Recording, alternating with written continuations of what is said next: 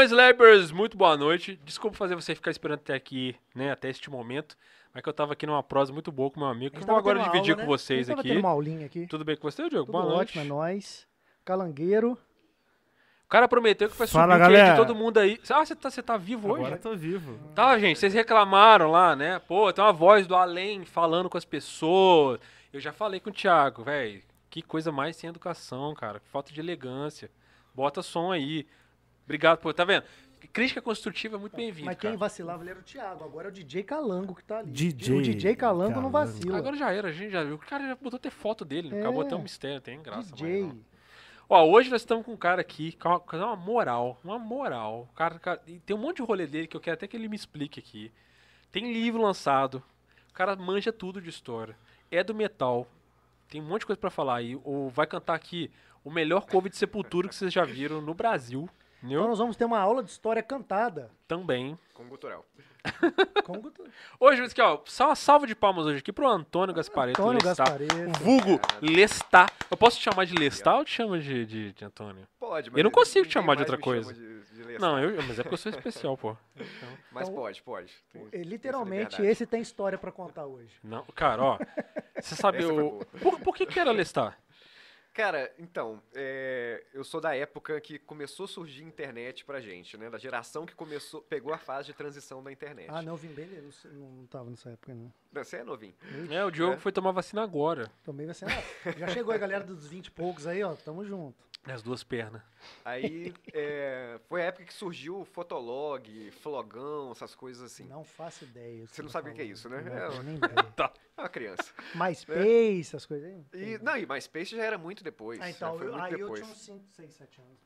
E aí o Fotolog era onde o que você tem hoje no Instagram, que você tem no Facebook lá, era o que você fazia no Fotolog, só que no Fotolog era mó trampo, né? Você tinha que entrar no Fotolog da pessoa pra você ver o que estava acontecendo lá, o que, que ele postava, comentar. Você não tinha um feed ali pra ficar te alimentando igual tem hoje o Instagram e Facebook. E aí, Você naquela época, né? você ficava procurando quem, onde você ia comentar. Ouviu falar. Ouvi falar isso. Igual na época do Mirk ali, você ouviu falar também já, né? É, mais ou menos. dessa fase. Aí, é, nessa época, você criava os seus, seus nomes ali na internet para criar o seu fotolog, né? E eu escolhi Lestar, naquela época, para ser o nome do meu fotolog. Por, Por causa da entrevista com o vampiro? causa de do entrevista filme com o mesmo? vampiro, com certeza. Olha só. É, mas você esqueceu de, de colocar o detalhe das suas madeixas loura, né? Ah, sim, aí eu tinha cabelo comprido naquela É Outra época. fase. Uma fase boa, que eu tenho muita saudade de cabelo. Aí, né, dá pra colocar. Dá pra colocar. Dá pra colocar. Hoje em dia põe tudo. Então, espero que vocês ajudem aí nisso. Vamos te ajudar. Então é isso, galera. Ó, hoje nós vamos ter um papo aqui muito foda com o Lestar. Nós vamos falar no. Lestar, velho. Pra mim, eu não consigo outra coisa. Eu não consigo te ver como. Toninho. É muito formal o Antônio Gaspareto. Eu não consigo Toninho. falar isso. Cara, hoje de só me chamam de Gasparito. Eu não consegui chamar de Gaspareto nem quando te conheci. Toninho agora. Gaspareto, nosso brother aí, desde a infância. Esse papo aqui é um oferecimento do nosso amigo Mr. Pinha. Você gosta de Mr. Pinha? Demais a conta aqui, ó. Já tá aqui. A gente teve com o Rodrigão hoje. Gente- o Rodrigo é tão bom de papo, cara. A gente foi lá buscar os negócios com ele. A gente quase ficou lá.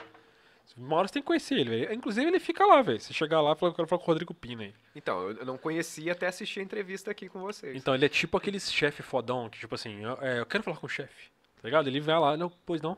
Ele vai É. lá, velho, vai falar contigo, é foda. A gente ficou de papo com ele tempão. Ele falou que um dia vai colar aqui, vai vir aqui só pra, Ele foi, vai vir só pra só ficar... pra dar um rolê. É, só pra A gente ver. acabou ficando E aí, amigo vamos- dele, Vamos trocar ideia aí. Nosso pessoal aí da Antuérpia, que ó, tá aqui, né? O Gaspareto tá aí tomando a sua Antuérpia, Já tá dando uma Jorginho. beiçada na Antuérpia aí, Não ó. tomando todas como antigamente, mas tá aí. Firme e forte, tá sabendo tomando. que ele tá meio pai agora, não tá tomando nada. Eu falei meio paia, mas ficou meio... Tá meio pai também, né? Pois é. Ficou sabendo de pouco, vai...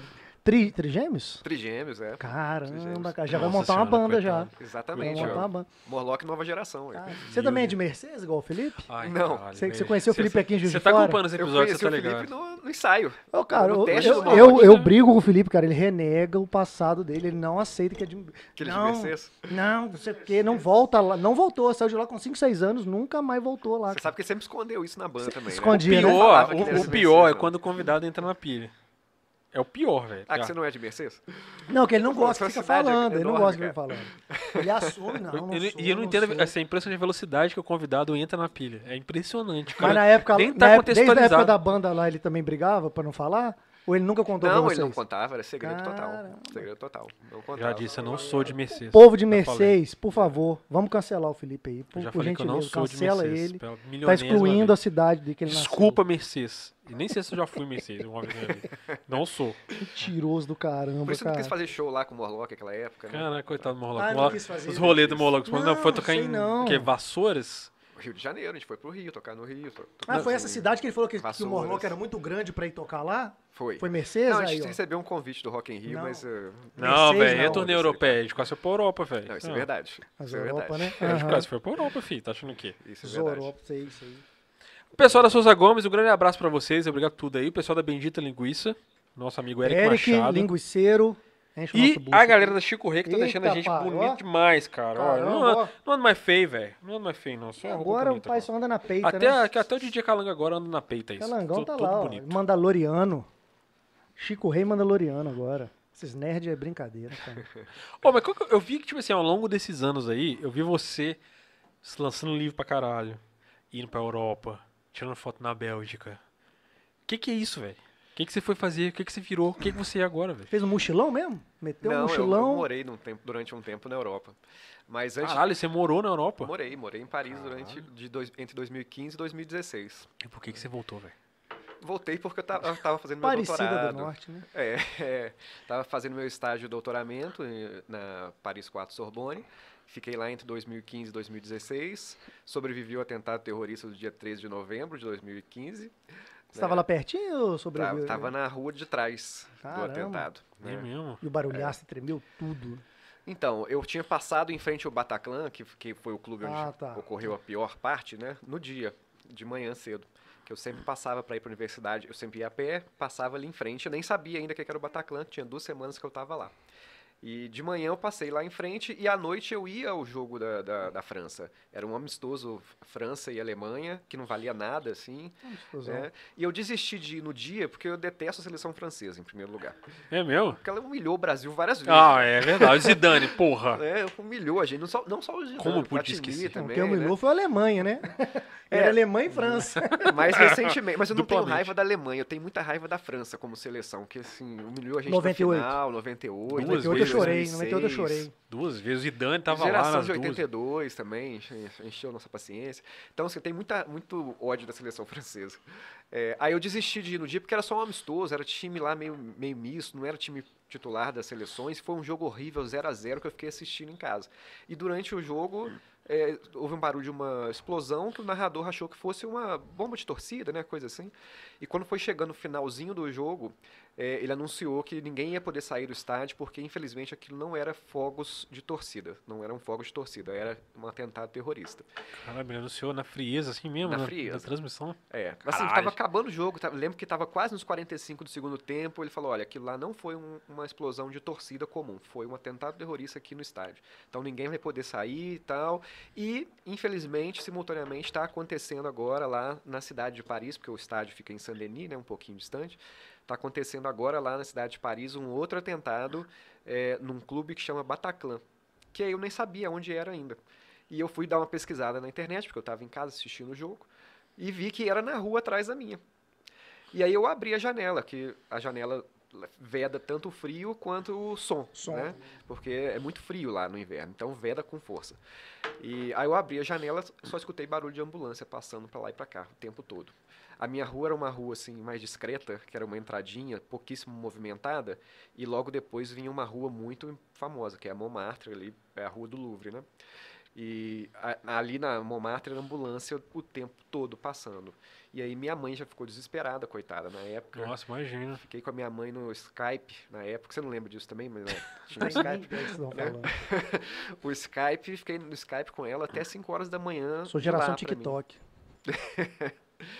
Fiquei com ela no, no Skype um tempão, pra ela ficar tranquila, porque avisaram pra ela lá em casa, assim, ah, olha, é, fala com seu filho porque teve um atentado terrorista lá no país agora. Nossa, Imagina o desespero. desesperou. Desesperou. E eu Sabe também desesperei, né? Sabe quem por- passou um rolê desse aí, tipo, parecido também, e foi engraçado pra caramba? Não sei se você lembra dessa história. O Diego, lembra o Diego guitarrista? Lembro, lembro. Ele tava no Japão quando rolou as paradas das usinas lá, que eu acho que, não sei se foi terremoto, um negócio assim. E aí eu lembro que saiu nota no jornal, falou assim, tipo assim, ah, os, Os bolsistas lá da UFJF que estão em intercâmbio estão voltando, com exceção de Regulan Ramos, que decidiu que não irá largar o seu intercâmbio. Ele falou, vou arredar pé não, velho. Foi mó difícil vir pra cá com arredar pé não. Sai nem fudendo. Pois é.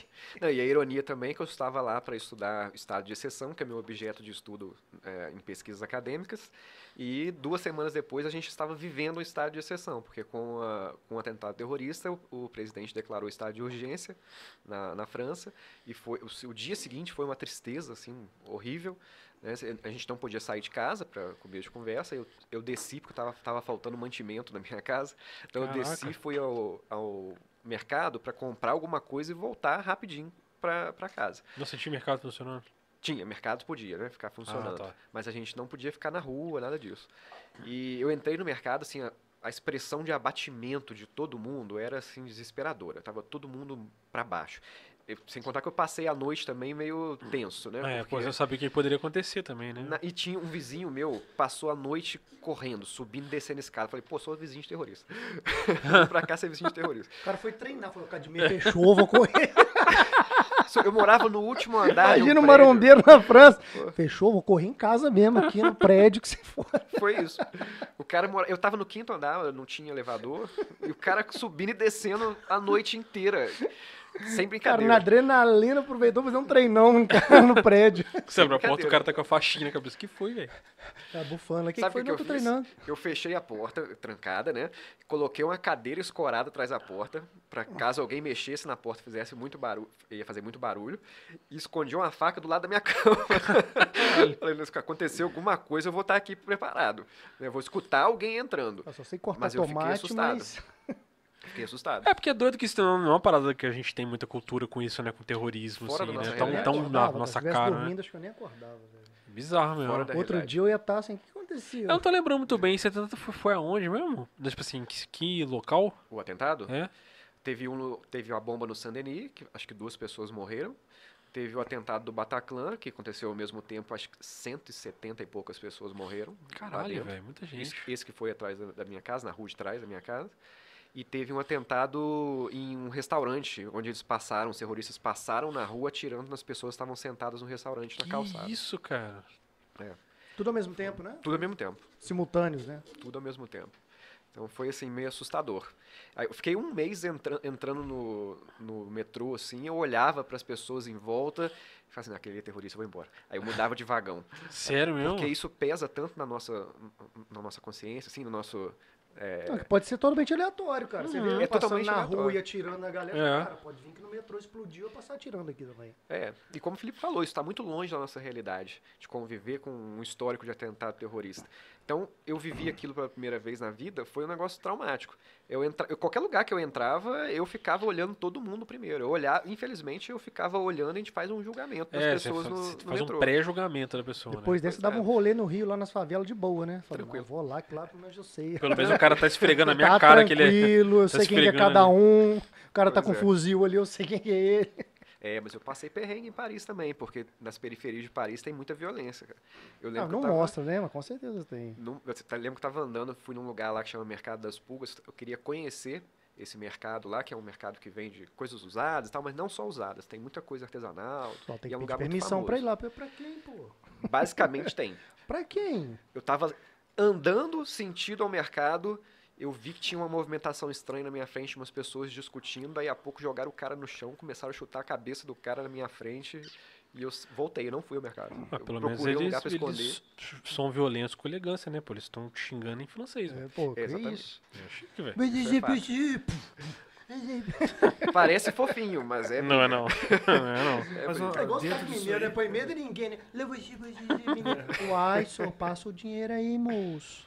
Não bota medo em ninguém. Mas isso aí também se deve muito, eu já eu dei uma pesquisada, é, eu vi que a... Um pesquisador. É, ué. Tá, tá com- o cara tá com o Google na mão Um ali, ó. pesquisador. Não, mas Abre é- o é- Google ali. se quem quiser consegue Um ver, ué. É lógico, eu vou abrir o Google aqui agora, eu vou ver. Tiago da, imi- pesquiseiro. da, da imigração do- dos refugiados, da, direto, né? Porque é próximo, né?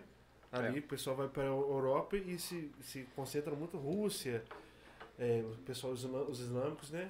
Também França e tudo mais, eles têm abertura para ir para lá. E nesses que você falou, esses bairros mais afastados, as periferias, se concentra muita gente da, da islâmica lá nessas áreas. E essa incidência de, de, de pessoas assim é, é muito grande na- naquela área. Na França, na Europa em si, mas esses lugares. E foi, foi- eu, eu assisti, né, quando aconteceu o, o caso em si, e, eu, e a gente fica impactado realmente com, com a questão em si. Assusta. Porque teve aquela, até aquele tentado também com aquela, aquela revista, né? O Há muito Há muito tempo atrás que a galera não aceita, né? Fala de Maomé ou coisa assim, o negócio é pesado lá. Sim, sim. Aquela, aquele atentado do Charlie Hebdo foi no mesmo ano que eu fui pra lá, se eu não me engano, foi em janeiro, dia 5 de janeiro. Desculpa. Foi dia 5 de janeiro. E depois, no dia 13 de novembro do mesmo ano, comigo também. Eu- comigo não, né? É, eu tava lá já nessa ocasião. Mas você falou de periferia, as periferias são cheias de imigrantes ilegais, né? Então, sim, elas são abarrotadas e periferia lembrei- de é Paris é, muito- igual é a muito Getúlio Vargas. é muito imigrante Teve. que Mas é País refugiado, lá, na verdade, né? refugiados, né? Tá, tem isso também. Mas tem muita gente que vai pra lá, independente de ser refugiado, né, buscando alguma qualidade de vida melhor, né, nessa expectativa, que não encontra, né, porque não, é essa, não são mil É, não é só o cara mudar pra lá, né? É Foda. Não o é cara tá assim que deslocadaço num outro país, em outra cultura, né? Sim. Mas andar na, nessas periferias é igual andar na Getúlio Vargas, assim, cheio de, de camelô, é, tomando a rua, te- entrando na sua frente pra te vender coisa pirata, é a mesma coisa. Então a gente tá mais evoluído, porque aqui é no centro, lá aqui não é periferia. Não é Então periferia. tá no centro mesmo. Pois é. Mas Restrição, alguma restrição depois do- desse acontecido? do atentado, É. houve, houve sim. A gente não podia sair de casa, a gente tinha um toque de recolher. é, e a orientação era não sair pra nada no dia seguinte, porque eles estavam na caça ainda dos terroristas e tudo mais. E eu só tive que ir ao mer- eu fui ao mercado que eu precisava ir ao mercado e comprei umas coisas pra deixar em estoque lá em casa. 40 mil hoje. Nada. Porque com 10 euros você faz a festa. É, o, o vinho era 1,99. Caralho. Eu tomava vinho Vinho no lugar top, de né? água. É, só vinho vinho bom. Vinho, era 10, quanto Bordeaux. moeda lá? É euro, né? é, eu tomava um euro. por 2 euros. Assim. Eu só tomava vinho. Dinheiro vale bem lá, velho. né? Vale lá. muito. Mais barato que a água. Mais que nos Estados Unidos, 5 dólares lá? Ah, vale, vale muito, porque o dinheiro rende muito, né? É questão de render, no caso. né? É. Porque, primeiro que eles, assim, eles não têm uma inflação. Né? O, o valor do dinheiro ele se mantém mais ou menos constante com uma, uma durabilidade muito maior do que o nosso. A gente só este ano, por exemplo, a gente já teve um- uma des- desvalorização da moeda gigantesca no É. Brasil. Então o nosso poder de compra está reduzindo cada vez mais. É A gente não pode, por outro lado, fazer conversões também, assim, ah, eu vou comprar Direta, um vinho, né? é, conversão é direta ah, de coisa. 2 euros, É, tá, vai dar o quê? De, é, 12, 15 euros, é, 15 reais, aliás, então ele é barato, ele é caro, tem que fazer a, a comparação dentro do valor da moeda, então um- o, o salário médio do francês é 1.200 euros, né? então 2 euros para 1.200 euros de salário é um valor que dá para você gastar de boa. Agora, para um brasileiro que ganha 1.040, né, é, É. de salário mínimo, Nossa, dá uma miséria. né? pagar 70 reais num vinho de qualidade Bordeaux, por exemplo, é muito dinheiro. Né? Então tem outras prioridades para pagar. Então o que é mais caro na França é moradia. Isso é Moradia. extremamente caro. Você gasta a maior parte do seu salário É o mesmo com rolê dos Todos Estados os Unidos, né? é Os Estados. Unidos também é a mesma coisa. Porque o perrengue lá é ter lugar pra morar, que aluguel é Sim, absurdo, porque você, você insumo, comprar as coisas é de boa, né? Mas O pessoal pagar vai ainda pra mora em morar... quartos, né? Mesmo assim, paga dinheiro de aluguel em quartos, sei lá. É. 600 dólares no quarto, 700 dólares no quarto. E, pois é. Eu fiz questão de morar sozinho, então eu morava num estúdio. E se eu fosse converter para real, eu pagava pelo menos 5 mil, euros, é, 5 mil reais por um lugar de 18 metros quadrados. Se eu fosse converter, a gente não pode fazer isso. Mas é, dentro do, do padrão francês, dava para eu pagar o, o aluguel do meu estúdio e dava para comprar no mercado tranquilamente e viajar ainda no final de semana. Então eu ia para outros países com frequência. é, Ah, uma isso é uma parada mês. que é muito massa na Europa, né, velho? Que Você- viagem você acorda você na paga França cinco hoje, dá euros. uma, dá um rolê na De Holanda. trem. Não, tudo. não fiz nenhuma de. Não, mentira, fiz de trem para Versalhes só, chegou mas. mentindo aqui, caramba. Meu Deus, vou assistir mais aula. Agora eu vou saber. né? Vai mentir. Se mentiu, isso é imagina da aula. Não, aí não. Mas eu, eu fui para Versalhes de, de trem e ia para outros lugares da, da Europa de avião. Mas paga- eu pagava 5 euros para ir e voltar de avião. Né? Então, é claro que não era o- um- uma viagem magnífica. A gente usava Pra Ryanair. gente, provavelmente é, né? Pra quem tá lá, padrão de lá. Não, isso é o de menos, que você gasta uma hora e meia, duas horas dentro do, de um Mas a parada avião. do trem é que o rolê do trem é mais. É, tipo, é cultural, né? É mais divertido, né? Tipo assim, fazer. Mais o- bonito. É. Passar por paisagens, só que é mais caro. O trem é muito Ah, o mais é mais caro. caro? do- Então, deve muito ser mais caro. ju- justamente Achava por que o isso deve ser caro. que era mais barato. Não, é muito mais caro o trem. Muito mais caro. Ryanair é um busão que E voa. trem caro. É, é- é um, é um avião que não, não tem conforto nenhum na poltrona. Ela é permanentemente 90 graus. Você fica ali durinho o tempo todo. Não tem nenhum tipo de serviço de bordo, a não ser que você pague por ele. Você só pode levar sua mochila com você. Né? E se for levar alguma coisa a mais, você tem É um que pagar. busão de asas, literalmente. Busão de asa. E o negócio treme loucamente. É, Dá um treme loucamente. É horrível, assim. E só, e só utiliza os aero- aeroportos mais distantes, assim, de baixa categoria. Então, não pegava o voo na cidade de Paris. Eu tinha que ir até uma outra cidade que chamava Beauvais, que chama Beauvais, que era onde a Ryanair operava. Aí eu ia para outros países. Mas gastava, sei lá, 5 euros para ir para Portugal e voltar. Porra, vale é. a pena. Pô, pra caralho, deve ser mó rolê maneiro. Você ficou quanto tempo lá? Fiquei de novembro de 2015 até abril de 2016. Não, maneiro. A, Claro. a Mona Lisa, vale a pena ver ou não vale a pena ver? Não. Ver vale, mas o que as pessoas fazem na frente da Mona Lisa que não vale a pena. Nunca foi, tô falando. Não Deve ficar um furor na frente dela. Porque é meio estúpido, assim. As pessoas chegam na frente da Mona Lisa e querem tirar foto. Querem tirar selfie na frente da Mona Lisa, ou a foto da própria Mona Lisa. Poxa, você- você pode ver a Mona Lisa agora em né, no seu celular. aí. Desse jeito, né? Simples. Você tá lá na frente da Mona Lisa, que Você acha fotos muito melhores do que o seu celular vai tirar dela. muito melhor. Aí, assim, você tá apreciando uma obra que é um patrimônio da humanidade na sua frente. Você vai ficar tirando foto dela pra mostrar que você tirou foto Todo dela. mundo fala que chega lá tem quadros maravilhosos, assim, do tamanho de um carro, do tamanho de uma gigantes. Na hora que você vai ver da Mona Lisa, é um negocinho desse tamanhozinho assim, que o pessoal fica meio, pô. É verdade. Tem você uma fica multidão. esperando, você fica esperando, isso é um quadro gigante. Cara, mas pica. tem um, um debate imenso em volta disso, do que, que a gente tá perdendo na frente da tela do telefone, de várias formas, né? Não só usando rede Pra social, tudo. né? Tem gente tipo que assim, do cara- show duas É, horas olhando pra estar tela, presencialmente, show, assim. né? Tipo assim, estar presencialmente nas coisas, não através da tela, né? Tipo, É.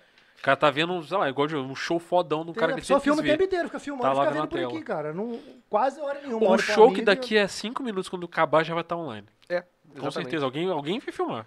Alguém Sim, vai estar lá. hoje tá tudo disponível em qualquer lugar.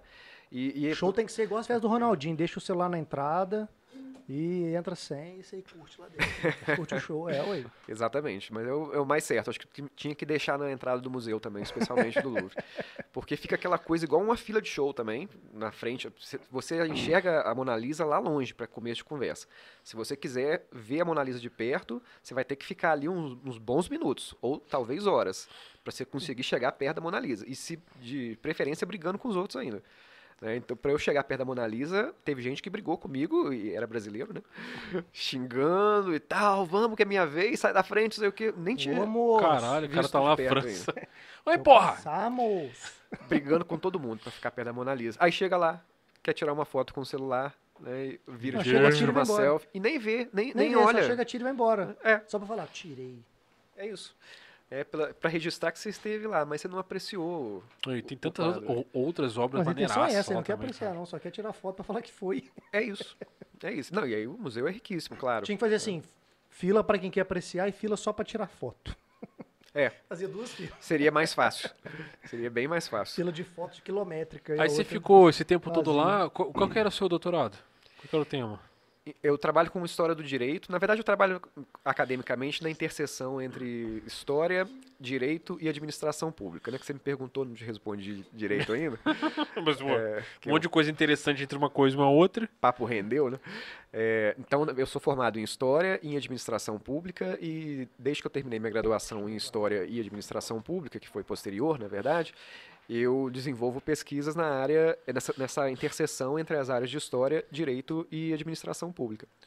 E eu fui em 2015 para fazer esse estágio de doutoramento na, na França, lá, lá na Sorbonne, para pesquisar a origem do, do Instituto do Estado de Sítio, que é um, um instituto constitucional de exceção, de estado de exceção, é, que tem origem na França, na França revolucionária, então foi, cria- foi introduzido numa Constituição pela primeira vez em 1791, durante o período revolucionário, e eu fui lá pesquisar o desenvolvimento desse instituto, o motivo de sua criação, é, levantar fontes para minha pesquisa e fazer uma análise comparada com, os- com o caso brasileiro, que usou muito o estado de sítio também durante o período da Primeira República. Caraca, e aí você, pra poder tirar sua tese, você foi até o lugar mesmo. Você foi lá na França ver como que foi.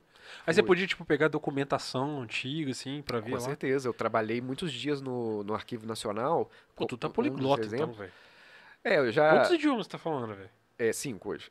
Cinco. Uau, beleza. Já, mas eu já era professor de francês antes de ir pra lá também, né? Eu lembro de você estudando quando a Sim. gente se conheceu. Sim. Então já tem É. professor, já tem um aluno. Pois é, a gente, a gente ameaçava fazer umas músicas em outras línguas também, lembra? Outros idiomas. A gente tentava fazer essas cara. É, eu, eu trabalhei muito no Arquivo Nacional com as fontes lá da francesa, então eu mexi em documentos do Napoleão, assinados por Napoleão. Caralho, que umas maneiro. coisas assim Aquelas super paradas de, de botar luvinha com mesmo. certeza.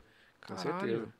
Aquelas salas que são compressorizadas, assim. Sim, não, e é super organizado. Você faz o pedido do, da caixa que você quer, né, com os documentos, e aí tem um funcionário que vai lá buscar com todo o cuidado do mundo. Ela tá, o documento está preservado lá num, num ambiente específico, com temperatura adequada, luminosidade adequada. Traz para você aqueles documentos, você coloca na mesa, só sua, uma mesa só para você, é, cada mesa para um Porra, pesquisador. você vira tipo o Robert Landon. É, mas é isso. Tipo é, é o trabalho de verdade do Que historiador, né? maneiro, velho. É verdade. tipo assim, você virou pesquisador mesmo. Sim, sempre fui desde que eu terminei a graduação. Não, você sempre foi pesquisador desde antes de você ser historiador. Porque eu lembro que uma vez eu tava no seu Fusquinha em 2005.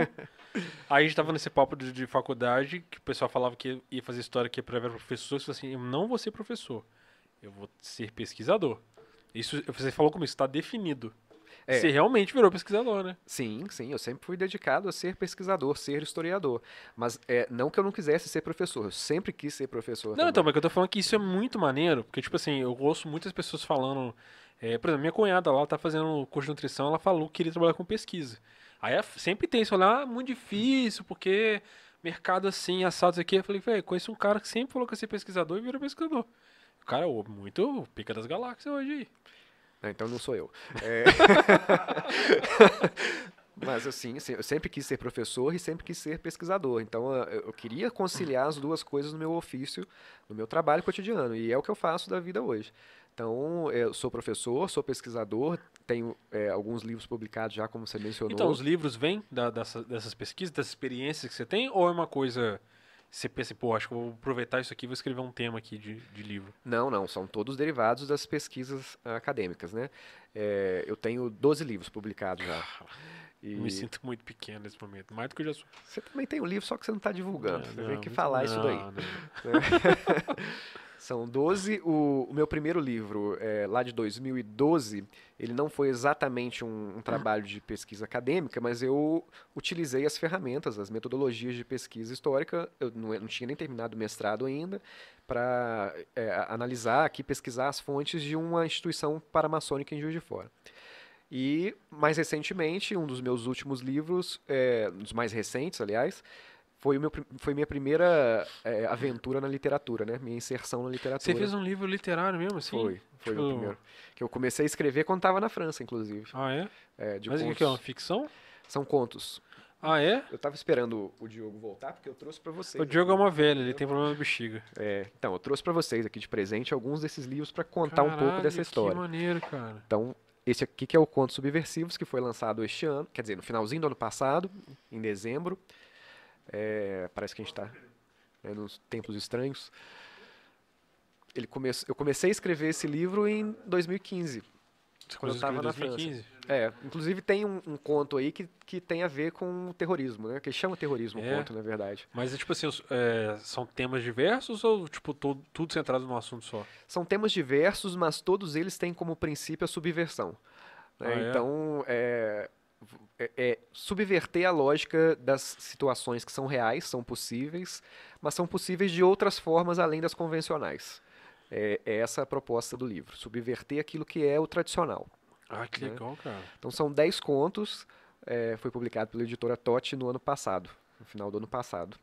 Pô, que bom, porque eu acho muito maneiro. Por exemplo, eu sei que você tem um monte de livro lançado, tipo assim, é tudo muito relativo à tua carreira e tal.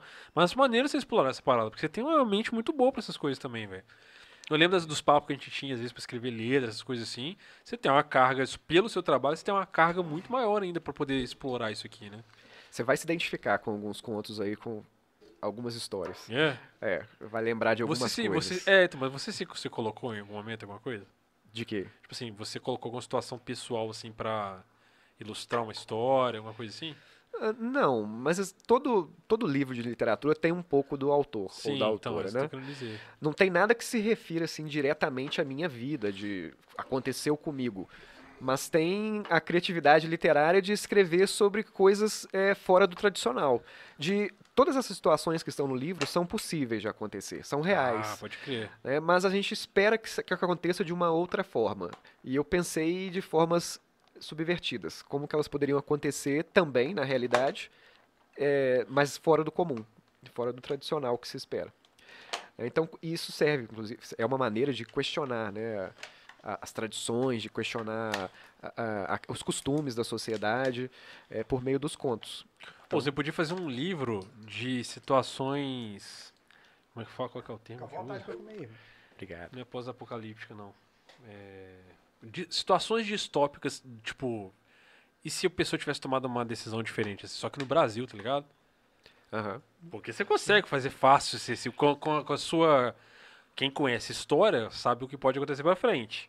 Você consegue saber direitinho. Pô, se isso aqui não tivesse acontecido, a gente ia pra esse caminho aqui. Sim. Você podia escrever um livro assim, isso é foda.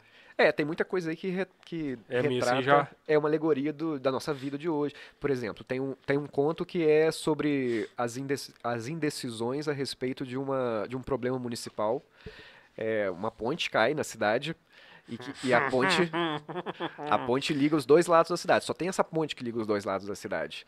E aí rola uma indecisão do que fazer porque os grupos políticos estão se matando para resolver o problema é, com, com benefício para cada grupo, né? Sempre. Então isso vai se prolongar durante um tempo e o resultado não vou dizer, claro. Claro. Pô, Né? Comprem o livro, Contos Subversivos. Antônio Gaspareto. Tem um, acho que você vai se identificar muito, é, que fez um dos contos que fez muito sucesso desse livro, que eu recebi muito feedback, que é o Bestial. é, lembrando Deixa eu que ver, Sepultura? Não. Quase, mas eu lembrei do, da entrevista de vocês com o Adriano, né? no Ah. 66. Porque eu, eu pensei numa situação do Papa número 666. É, é, e aí Eles toda. vão pular, vai ser a cultura. 667. Pois é, o que aconteceria? O que, que vai acontecer, na verdade, quando chegar o Papa 666, né? Porque existe uma contagem oficial da Igreja Católica Aham. do, do registro dos papas. A gente está, se eu não me engano, no, quase no 300 já. Ah, ainda? Achei que era mais, velho. Não, acho, se eu não me engano, acho que é, só, é, que é aí. Mas quando chegar no, no 666, por exemplo, o que, que, o que, que aconteceria? Eu, eu tentei criar uma, uma história, é, ilustrar como seria essa situação é, dentro da cultura popular, né? Do que, não é mais tão forte como foi com o Adriano 66 para tocar na Xuxa, como ele contou aqui, né? Assim, não tem mais esse tipo de coisa. Mas já houve um tempo, na nossa fase pelo menos, era, era algo muito marcante quando a gente tinha uma banda, né? Era muito marcante é, esse tipo de, de representação simbólica, né? Do Do 666, número, o número da besta e tudo mais. É, é, é, hoje não impressiona tanto, né? Não, hoje... Então, eu lembro da polêmica com The Number of the Beast nos anos 80, que o pessoal queria queimar a capa do disco por causa do- da música 666, né? Sim, The Number of the exatamente. Beast. Ah, mas É. tem também uma parada que o pessoal fala que na verdade é o contrário, velho. Que tipo assim, a 666, é- mas é invertido, na verdade é 999. 999, é, pois é. Tem essas explicações também. Mas o que colou mesmo foi o 666, né? Que virou É. aí o, o Patrulha 666, que depois tirou um 6 pra ficar mais, mais, mais chuchesco. Ao, ao invés de ser um. Ao invés de ser, pa- Vai ficar fofinho. ao né, invés de ser o patrulha do inferno, virou o patrulha dos motociclistas, né? O patrulha Rota 66. Pois é, exatamente. Então isso já marcou muito a nossa cultura popular, assim. Hoje não tanto mais. E aí eu pensei na- numa situação como essa. Essa é a minha primeira investida na literatura. Eu tenho outros projetos que estão em desenvolvimento na literatura também, nessa, nessa- nesse campo da literatura. E, mas vão demorar para acontecer ainda. Esse livro, por exemplo, levou cinco anos para ser finalizado. Caralho. O pessoal acha que é só sentar e escrever, né, velho? Nada a ver, Não. difusão, velho. Pois é, eu de vez em quando tenho que falar isso. Assim, é, é, os livros não se escrevem sozinhos. Né? Aí o pessoal pergunta, por que que precisa de verba pra não sei o quê? Pra pesquisa de sei lá o quê? Pra essas coisas, né? Tipo, só, só por isso. Pois é. Inclusive eu trouxe esses outros dois que não são literatura, são livros acadêmicos. Esse aqui foi meu primeiro livro acadêmico, lançado em 2013, fruto da minha dissertação de mestrado, que tem a ver com o contexto de Juiz de Fora, então acho que é pertinente a, a vocês. E esse livro aqui é fruto da minha tese, que eu estava na França pesquisando, e a tese eh, ganhou um prêmio de pesquisa internacional. Né? Então eu ganhei uma publicação na Europa do livro, ele foi publicado na Espanha, por isso que ele está em espanhol. Caralho, velho. Deixa eu Olha ver esse aí. só, mano. Deixa eu ver esse aqui. E esse é o de Juiz de Fora. eh, Não, primeiro sou eu, o pessoal que se lasca aí pra lá. Mentira. Tem que Ah, língua? cara, isso é muito. O Esse cara, tá em espanhol. Eu só falo inglês, pô. Ele tava em inglês. É, tô vendo aqui, Qual? direitos sociais em perspectiva, né? Imigrantes em Juiz de Fora em oit- 1872, 1930. Tu manja da história da cidade também? Bom, eu vou dizer que relativamente sim. A gente tava. É porque passou, né? Mas a gente tava. A gente já tava fazendo uma transmissão há pouco tempo. La investidura de los jacobinos generou uma relazione. Caralho. É isso aí. A gente pensou em fazer um episódio especial Juiz de Fora, cara. A gente queria ter trazido aqui, tipo, especialista na história de Fora, tá, pra falar do aniversário da cidade e tal. Mas já tava muito em cima, a gente acabou desistindo da ideia. Talvez pro ano que vem. Ali está. Não, eu pensei nesse livro, inclusive, para trazer para vocês, para servir de subsídio com alguma, Então, algum é. programa de vocês. Pô, Foda, hein? E que são dois emblemáticos. Esse livro foi contemplado pela Lei Murilo Mendes, né? Esse de Juiz de Fora.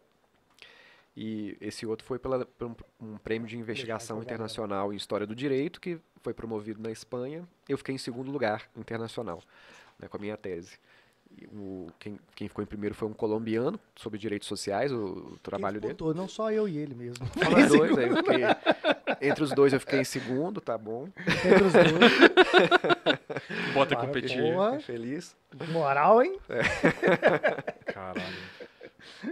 O cara rala pra caralho pra chegar aqui e acabar com o cara. É, pois é, então esse livro aí foram três anos para ficar pronto. Este aqui foram quase seis para ficar Olha pronto. quantos anos já foram, É. né? Só, só de um livro pro outro. Pois é. Isso. Só que esse aqui foi pesquisando, cinco? escrevendo, pesquisando, escrevendo. Se- é, Você faz simultaneamente? esse livro dos contos aconteceu ao mesmo tempo do que, do que este, né? Do que este aqui. É.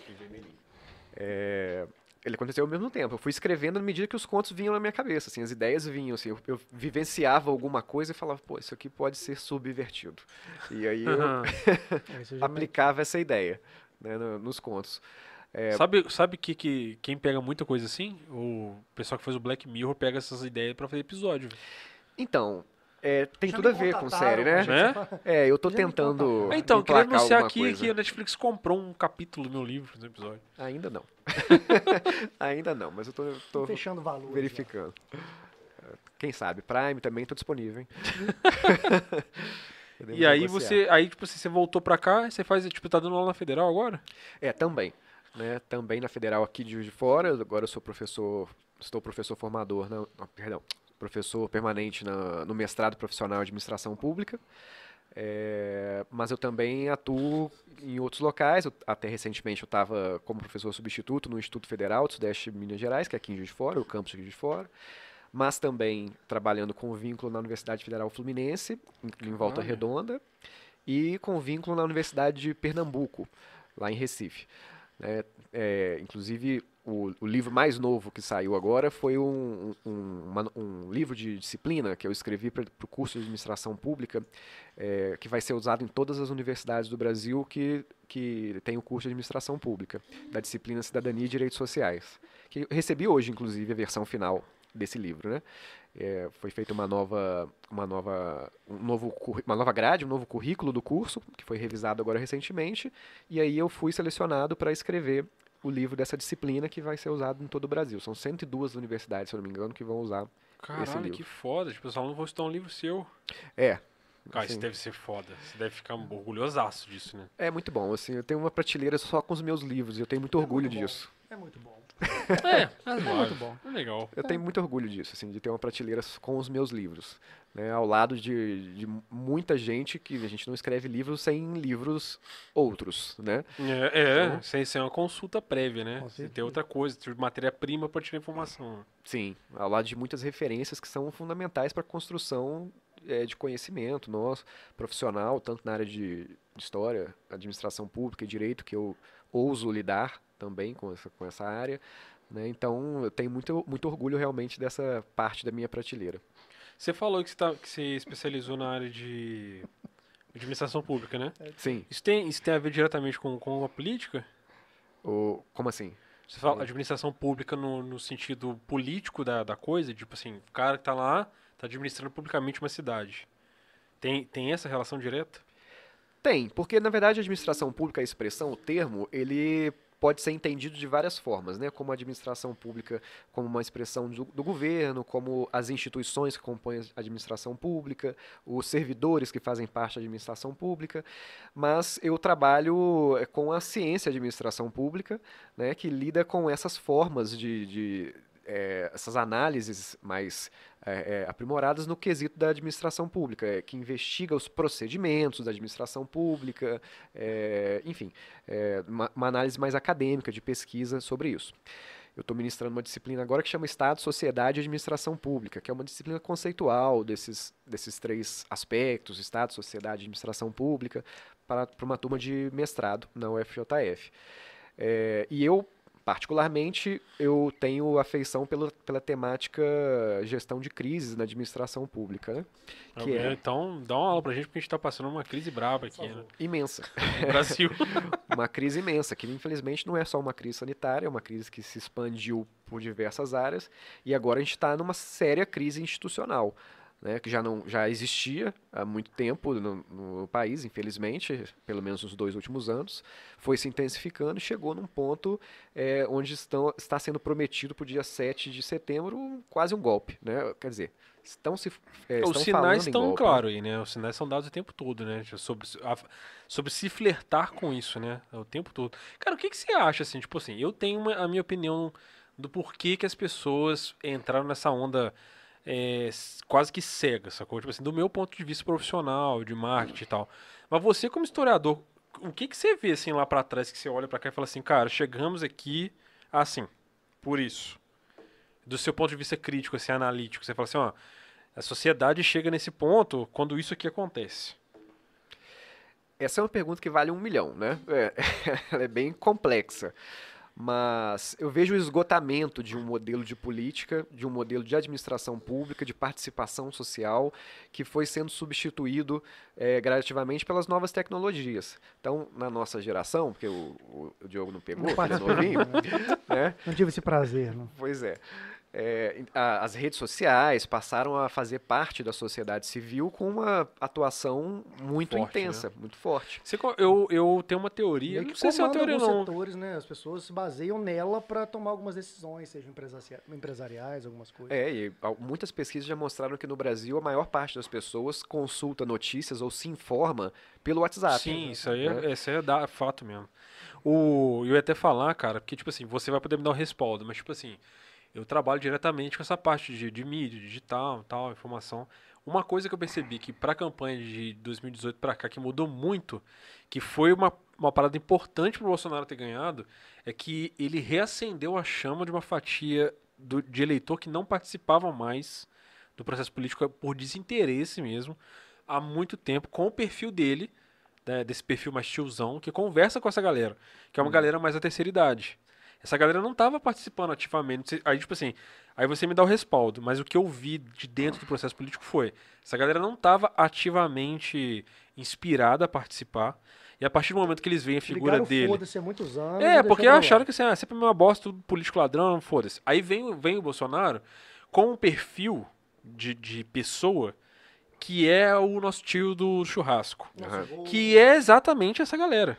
Essa galera é despertada por ele por ver que esse cara representa isso. E ele acaba despertando o interesse das pessoas de descobrir essas ferramentas novas. Sim. E isso foi uma fatia importantíssima da, da, da campanha dele, cara. Por que que acontece? A galera cai de paraquedas num mundo que eles não estavam habituados, que a gente meio que cresceu vendo isso surgir, então, portanto, cresceu habituado a. Tipo assim, ah, eu sei como de, identificar que isso aqui é zoado, que isso aqui é mentira, é, que isso é fake news. Aqui. Aí, mas viu uma notícia dele, achou legal, viu a segunda, só vai chegar dele. É, entendeu? E, e aí, tipo assim, eu vejo que isso é uma fatia importante que participou desse processo eleitoral que hoje eu acho que, que tá lado a lado com o momento que a gente tá vivendo, cara. Eu acho que é uma fatia importante que não estava ativa, sacou? Que foi reativada por ele. É. É, destacaria o seguinte: em primeiro lugar, essas pessoas elas sempre existiram. Sim. sim. Né? Então, esse, esse pensamento é, mais autoritário, esse pensamento extrem, é, ultraconservador, e mesmo esses que violam, ou, ou são depoimentos ou falas que violam direitos humanos, que, faz, que afrontam a, a, a própria humanidade, né, como casos de racismo, de homofobia, é, é, feminicídio ou violência contra a mulher nos discursos e nas práticas, essas pessoas estavam aí, sempre estiveram Sim. aí. né? Nós sempre, sempre convivemos com elas. Mas nós não tínhamos tanta transparência de como elas eram na, na vida no dia a dia. O quanto isso fazia parte dessa, da vida das pessoas no dia a dia. E foi justamente essa capilaridade das redes sociais que permitiu com que a gente se aproximasse de alguns, de a alguns detalhes da, da mais íntimos. identificação do grupo, né? Que Isso. a gente até brincou aqui no outro episódio com a Nine Neves, que era a parada dos terraplanistas. Sim, Que eles também sempre estiveram aí, eles só não se encontravam em comunidade, porque você não tinha uma ferramenta que conectasse eles.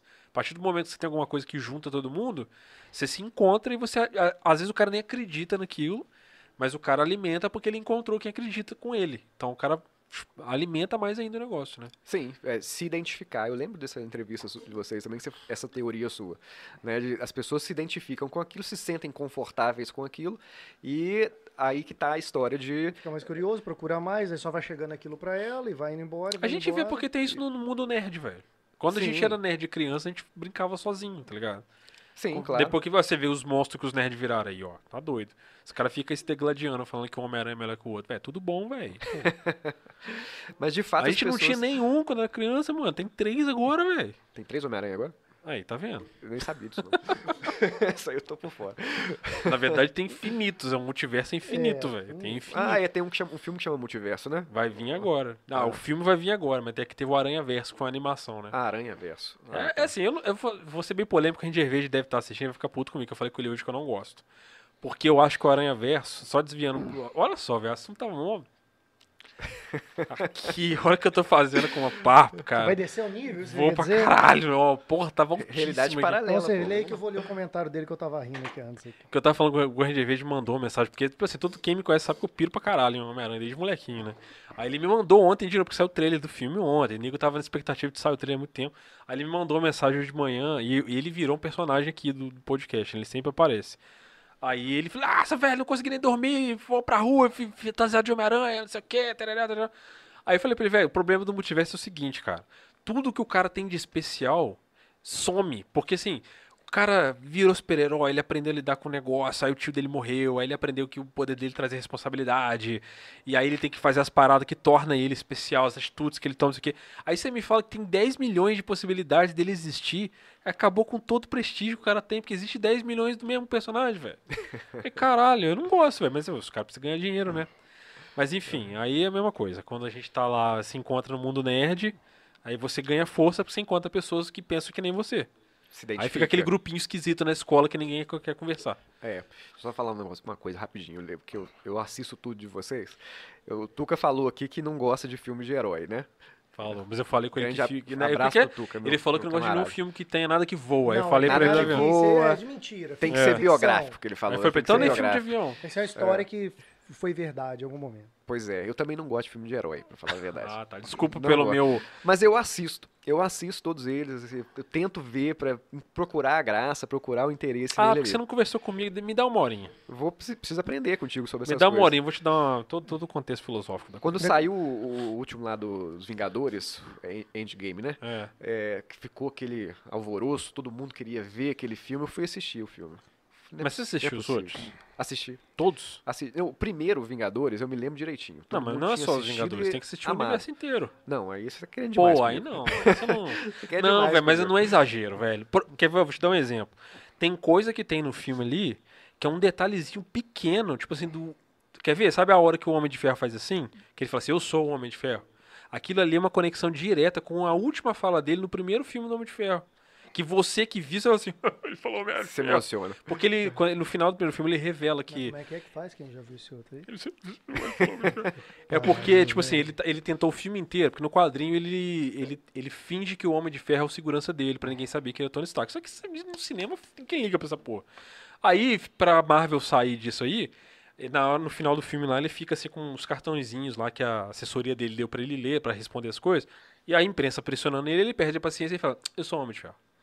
E é a mesma fala que ele fala quando ele vai morrer, velho. É foda, sacou? Aí quando ele fala, tem toda uma carga dramática que, que o filme do Homem de Ferro carregou o universo inteiro. Então quando ele tá ajoelhado, que ele fala assim, é outro Homem de Ferro, é um cara mais amadurecido, que viveu toda aquela parada. Tá, se, tem o filme dele com o Capitão América, eles brigam, porque o Capitão América fala que é, pô, isso é só armadura. Então quando ele faz o sacrifício, que ele estala o dedo, te traz toda aquela carga emocional. E aí, pô, é foda, entendeu? Tipo assim, o universo inteiro tá conectado Não ali. me trouxe essa Eu carga, não- não. Eu vi, mas eu não não tenho essa essas carga, não. conexões todas. Ah, então, mas é não foda. Porque depende de ver todos os outros filmes, depende de conhecer bem os quadrinhos, né? Eu não, não tenho. Eu até tenho muito quadrinho em casa da época que eu era criança. Né? Tem muito. é, tem coleção completa do Homem-Aranha, tem coleção de sagas, né? Do, do Batman e tudo mais, que eu lia. Eu, eu gostava quando era de X-Men. X-Men é o único, é o único filme de herói que eu gosto. Tenho tudo, mas não gosto. Os filmes, eu não gosto, mas eu vi todos. Eu, vi- não, eu vi- eu vejo, cara, eu vejo. Não, mas é porque não te encantou. Não, Você não, não me apaixonou encantou. com a parada. Não me encantou. Eu gosto muito de ver filme. Então eu, eu vejo mesmo pra ver- entender por que, que as pessoas estão gostando tanto daquele filme. Mas nenhum me cativou, assim, de Pô, só é, tu- X-Men. é que eu tudo amarradinho, maluco. Ô, cara, o Capitão América no, Homer- no Vingadores 2, eles estão lá enchendo a cara, brincando lá de quem consegue levantar o Mjolnir. Ninguém consegue, porque ninguém é digno de levantar. O Capitão América, ele vai tentar levantar, o Mjolnir treme. Aí fica todo mundo assim, porra é essa? E não acontece mais nada. Morreu o assunto, ninguém nunca mais falou disso. Naquele filme ele levanta o Mjolnir, velho. Tipo assim, fica um monte de mensagenzinha, tipo assim, olha, já tentou levantar, quase levantou uma vez. Jamais entender, assim, essa conexão. É, então, é isso que eu tô falando. E tem todo o rolê, porque aí você tem que. No filme do Thor, tem toda uma lição que é mostrada, que ele perde o direito de levantar a parada porque ele não é digno. Aí você entende que levantar o martelo é uma parada incrível. Que o cara que levantou. Uou! O cara Aham. que levantou é sinistro, sacou? Aí, tipo assim, na hora que você tá vendo o cara apanhando pra caralho ali, e o martelo levanta, e quem tá lá não é o cara, velho, no cinema eu arrepiei. Falei, caralho, o que vai acontecer agora? É, É, enfim, pra, é pra coisa. não- pra mim, assim, não gera esse tipo de, de Olha lá, reação. o Calango me entende, o Calango tá rindo comigo lá. Ele gosta, Calango- ele Calango- Você arrepiou quando ele levantou o martelo, Calango, no cinema? O, E eu arrepiei mesmo, não tem vergonha de falar. Eu, o. Rodrigão da Fiel falou, multa o Filipinho que tá falando demais aí. eu falei, eu falei, me deu corda. Me deu corda, me deu corda. O assunto virou Valeu, universo Rodrigão, herói. Valeu, eu cansei de chutar ele aqui de da Eu falei, Cala o papo tava aqui. O papo tá, me deu corda, viado. Já era, velho. Tá Não, mas eu vou te dar mais uma corda, porque eu Aí, ó, a assisto... culpa não é minha. Não, eu, eu assisto esses filmes também porque eu sou professor. Então eu preciso de ter uma sintonia de conversa com meus, meus Ah, meu filho, se você me levar pra dar uma palestra lá, falo de uma. De, ô, cara, falo de universo Mar por duas horas, tranquilo. Randy Verde falou pra você, abraço, abraço Aí, eu falei? Não falei? Não, ele tá aqui um tempão, naquela hora tá falando de 66 lá, do- tá falando do 66. Ele, É. manda, ele mandou aqui, falou assim, o Felipe, o Felipe gosta do 333, meio besta. Pode ser também. Pode ser também. Ele falou, na verdade, foi eu, mas eu passei o nome do Felipe. só. É. ele tá com um tempão, velho. Esse fé da Ele, ele tava uma ideia com ele hoje de manhã, ele tava empolgado. A gente tava Ele fazendo mandou altas salve, teorias, professor. assim. Foi- você foi professor dele? Quem? Quem? Ele falou salve. Pro... Ah, nós Ah, vamos ele mandar deu um fogo da aula no, no IFET? Eu não sei. Não, Salve, não, não me professor. lembro dele. Depois que ele tirou aqui o capacete, eu não me lembrei dele, não. A, a Raíssa Amaral. Handerson, Handerson. Ra- Raíssa Amaral. A Raíssa Amaral foi minha aluna. Ah, tá meu professor aí, ó. É. Saudades. Beijo, Raíssa. Saudades também. O Rodrigão tá aqui direto, ó. Regi- Raíssa Amaral mandou de novo. Saudade das aulas do titio Gaspareto. Ai, tá vendo? Eu tenho Era- que usar essas artimanhas de filme, essas coisas pra Era cada susto as pessoas. cabuloso. Cara, mas você sabe, Às ó, a, a Carol outros. dá aula de inglês, né? Aham. Ela. E ela dá aula pra, tipo assim, oitava série pra baixo, né? E eu acho que no máximo ensino médio, assim. Ela, ela usa direto as coisas, velho. Porque ela consegue conectar a cultura pop nas coisas que ela tá ensinando. Tipo assim, ela vai falar de, é, sei lá, verbos em inglês o quê? Ela vai falar das coisas que o super-herói faz, velho. E aí os alunos entendem, sacou? Mas é eu isso, acho a- foda. A Raíssa foi minha aluna até o nono ano. Eu também sou professor de ensino básico. Né? Então eu uso essas artimanhas. Essa semana eu tava falando de, de Grécia, né, antiga, e aí eu fiz um link com o Cavaleiro do Zodíaco, claro. Aí, ó. Pô, aí quando você começa a comentar O Diogo não assim, sabe o que é Cavaleiro do ah, Zodíaco. não Cavalo sabe, não Zodíaco foi o único que eu vi. Ah, então do você é da começo nossa geração mesmo, baixou, né? você. Agora querendo pra ele entrar na que onda, entrou. saiu, que saiu agora, esse último filme, eu gostei, eu fui ver tudo pra trás. Nossa, Ah, esse último tá. filme. Tá Dá explicado. um filme uns quatro. Nossa, muito ruim, caralho. Maneiraço. Horroroso. Tudo- Ah, não, aquela animação 3D Não, horrorosa lá. tudo, tudo. Pô, os os bichos parecem palhaço, velho. Eu sou igual você com Star Wars. Eu gosto de qualquer coisa Não, com eu não Star gosto de qualquer Wars. coisa de Star Wars, não, velho. sim. Não sou tão fanático assim. É, também. não, É não. não não. fala Star Wars comigo também, não, Aí, que é ó. o outro também. Não né? começa, não vai embora. Tem que saber. É, ainda vai vir aqui um dia um cara muito nerd. Cara, aí ninguém me segura também. É bom que eu posso sair lá pra baixo, eu janto, Tranquilo, volto, dorme um volta os pouquinho. dois tá mesmo, é. Eles ficam me zoando, velho. Que tipo assim, um dia a Erika Salazar sentou aí. Não, todo mundo Aí fala fala disso, assim, ele vai ah, indo, vai que indo, eu- vai eu indo pra fazer a pergunta final. Mas Star Wars, você pessoa não, não gosta. Eu fui brincar com ela, eu falei assim, pô, Salazar hein? Pô, Salazar Sonserina. Eu não gosto. Harry Potter. Eu não gosto dessas coisas, não. Duas coisas que Aí eu ele não jogou outra, aí ele jogou outra, jogou a terceira, jogou a quarta, jogou a quinta, jogou a décima e finalizou. Mano, Mas Star Wars ali, odeio. gosto. Pois é, também não gosto de nenhum dos Murchou. dois. Nem de Harry Potter. Cara, nem mas Star ó, Wars. pra minha defesa, Harry Potter, eu não assisti os filmes, eu li os livros, ó. Maneiro. Fala sério. Aí depois É, você foi ver o nenhum, filme, É né? melhor, do que, confesso. não é melhor do que não ler nada. Ó, Tá certo. Não, tá ó- ótimo. Assim, eu acho que ler Harry Potter é muito Ó, vou te falar um negócio. Se, se o governo pensasse em botar Harry Potter na literatura de escola, as crianças se interessariam por outras leituras. É, mas Eu sou ah, super a favor disso. na Inglaterra foi adotado o Harry Potter. Mas essa né? é que foda. algumas Mas assim, Eu acho acho drogas mais leves, depois vai pra outras Não, coisas. velho, eu tô falando depois sério. tem Star Wars, começa a ler coisa Star Wars. Eu tô falando sério, como é que Mas você tá... Anéis depois, é, aí vai Que livro que, que livro que hoje tá no pismo, assim? Tipo, na minha época tinha uns livros assim, tinha uns maneiros, mas tinha uns muito chato também. Tipo, a rapariga loura. Era assim Eu que nunca chamava. gostei de cara. Felipe, não sei. A porque, singularidade de uma rapariga loura. Cara, o livro era um livro, assim, era um caso de um cara que queria pegar uma mulher que, tá, que era casada. Nem lembro direito, velho. Chatérrimo, irmão. Chatérrimo. Tipo assim, o cara que já não, a galera da escola já não quer saber de ler. Aí você dá um livro chatão pro moleque, como é que ele vai ter interesse de ler, velho? Além de chato, é uma linguagem mais difícil, não é? Então, exatamente. Agora, tipo assim, pega o moleque ali na. Eu Oito, infância, sei lá. eu na minha infância só me interessei por leitura o dia que uma professora indicou um, um livro lá e obrigou, mas o livro era ma- maneiraço. Aí eu, caralho, que foda. Mas a parada é. Do leitura. Cara, não lembro o nome. Mas leitura tinha, é lá, isso, você tem que. anos, nove. Eu sei que é história. Eu, eu, tava. O filme, passando um filme na minha cabeça. Aham. Falei, cara, que legal, dá pra ser legal. Aí eu comecei a ler. Fui Mas- caçar coisas mas que me a- interessavam. Aí eu falei, olha. é- Leitura é isso, você, você tem que encontrar o tipo de leitura que você gosta pra você se interessar por leitura. Você não vai ler, velho. Sim, claro. Você começa lendo Lima Barreto, por exemplo, é, se você não tiver aptidão para leitura ali, tiver, tiver um gosto, é difícil fazer um adolescente gostar de Lima Barreto do nada. Porque é uma, é uma eu leitura lembro que mais... o os do Camões lá era complicado. Nem é tão era complicado muito assim, complicado mas- de ler, cara. A professora de literatura dava aula, eu dormia, dava sono, assim, sacou?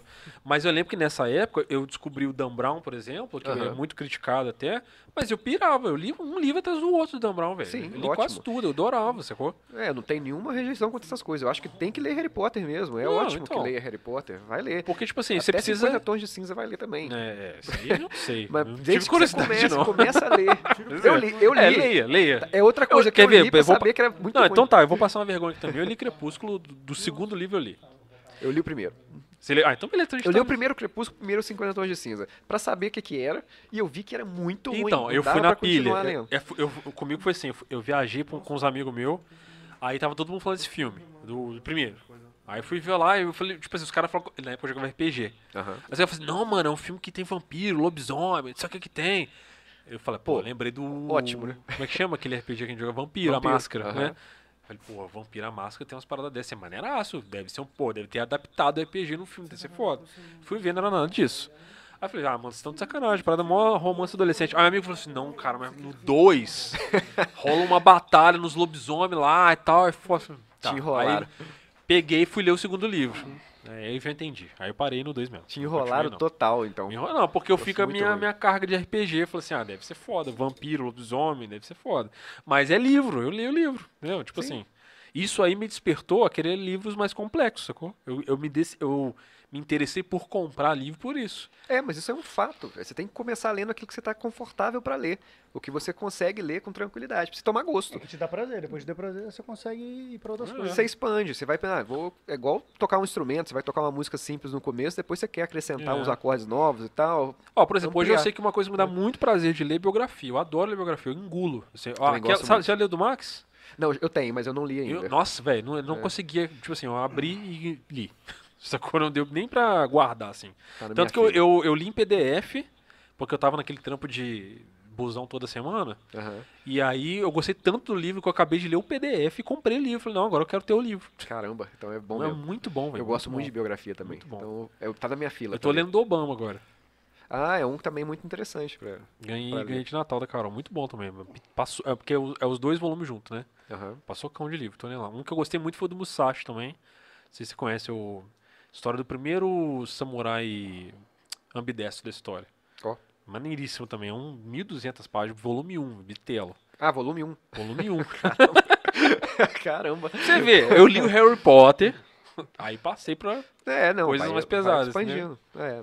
Você E- também com, com livros maiores, né? É, a linguagem Como a você vai acrescentando, uma já linguagem desanima melhor. só com o tamanho do livro. Tem gente que já desanima por aí já. Não, com certeza. Adolescente hoje está acostumado a ler o WhatsApp, gente.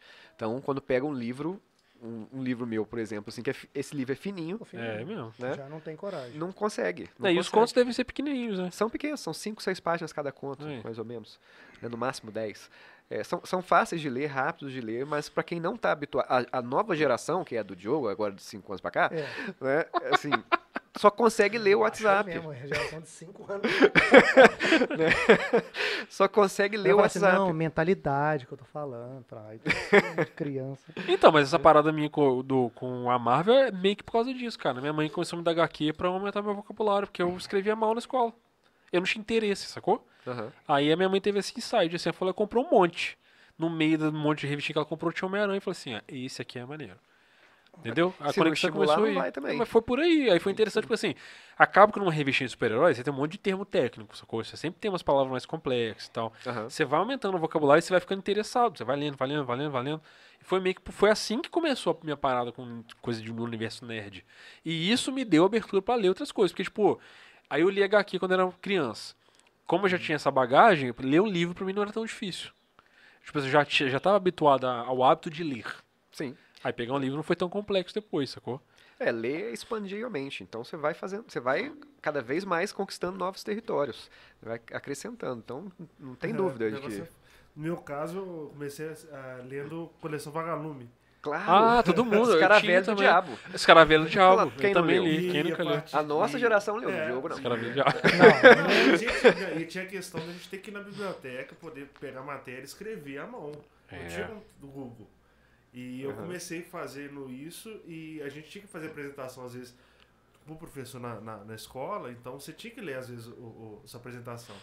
Então tinha gente que ficava tremendo, nervoso ali, que nem olhava para a pessoa porque não conseguia ler. Sim. Então você tinha que apresentar, às vezes, eu, um professor de português, eu lembro, o professor Humberto, é, uma pessoa maravilhosa, só que eu formei, o segundo, meu, meu ensino médio foi em exatas. Então eu formei em exatas, só que tinha currículo de português. Aham. E a gente, eu não gostava muito de ler, eu tive que aprender a gostar de, de literatura e tudo mais de português na, na- nessa época, no ensino médio, 2004, 2005. E aí eu fui pegando jeito com, com o negócio. Eu gosto, como o Diogo comentou, eu gosto de sentar, ler o livro, eu imagino, eu tenho imaginação muito fértil. Então eu imagino, é, eu imagino, eu imagino um filme na minha cabeça. Diogo. falo. Mas é isso aí mesmo. Imagina E, e essa é a função do Calanguinho. livro, né? Calanguinho. o calanguinho lá. Isso é muito bom, literatura realmente. Eu me imaginei já o. Calanguinho lendo o lá. Falou, vocabulário. Você aprender a escrever, você aprender a entender é, é, verbo e tudo mais, é maravilhoso. Eu desenvolve sua criatividade. Calanguinho lá, 12 aninhos, pacotão de cheats. Só lendo o livrinho lá. Tinha livro que, que precisava ler para você apresentar um, um- um- apresentar na escola que eu, do- eu assisti- eu começava a ler até o meio e dormia. Era o No inferno. meio da tarde assim, eu tava É, mas é lendo. que eu falo, cara. são a- grandes clássicos, são livros maravilhosos. Mas Sim. é, na, na nossa faixa etária, a gente tava com uma dificuldade. Hoje, então, é uma Ó, dificuldade você quer ver um negócio que eu acho muito doideira, que a Carol me contou que na Letras lá, tem um debate muito grande do, dos caras. é, Como é que chama lá o. O cara, lá, o parceiro do. Porra, me deu um brancão agora aqui. O cara lá do Raul, que era amigo do Raul Seixas, esqueci o nome dele agora. O Paulo Coelho? Paulo Coelho, isso. Não, pô, o Coelho fugiu na minha cabeça aqui agora. Olha, a K3 aí. o, ela fala que existe um debate muito grande lá que eles desconsideram as literaturas desse tipo, sacou? Tipo assim, o Paulo Coelho lá é um palavrão, velho. Os caras acham que é. Como é um negócio mais estourado, assim, tipo, eles não consideram que é literatura. É. Eles falam Harry Potter, se você fala Harry Potter, não existe debate, sacou? Bizarro. Sim, sim. Acontece disso mesmo. Inclusive, meu livro é orgulhosamente de subliteratura. Então, quem quiser ler uma subliteratura, fica à vontade com os contos subversivos. Eu acho que não tem isso, velho. Eu acho que é uma parada que te, te faz ler, sacou? Não- tipo assim, é, é meio que como o conceito da arte, por exemplo. Eu, uma- eu tive um debate forte na, na, na, na, na UF por causa disso uma vez.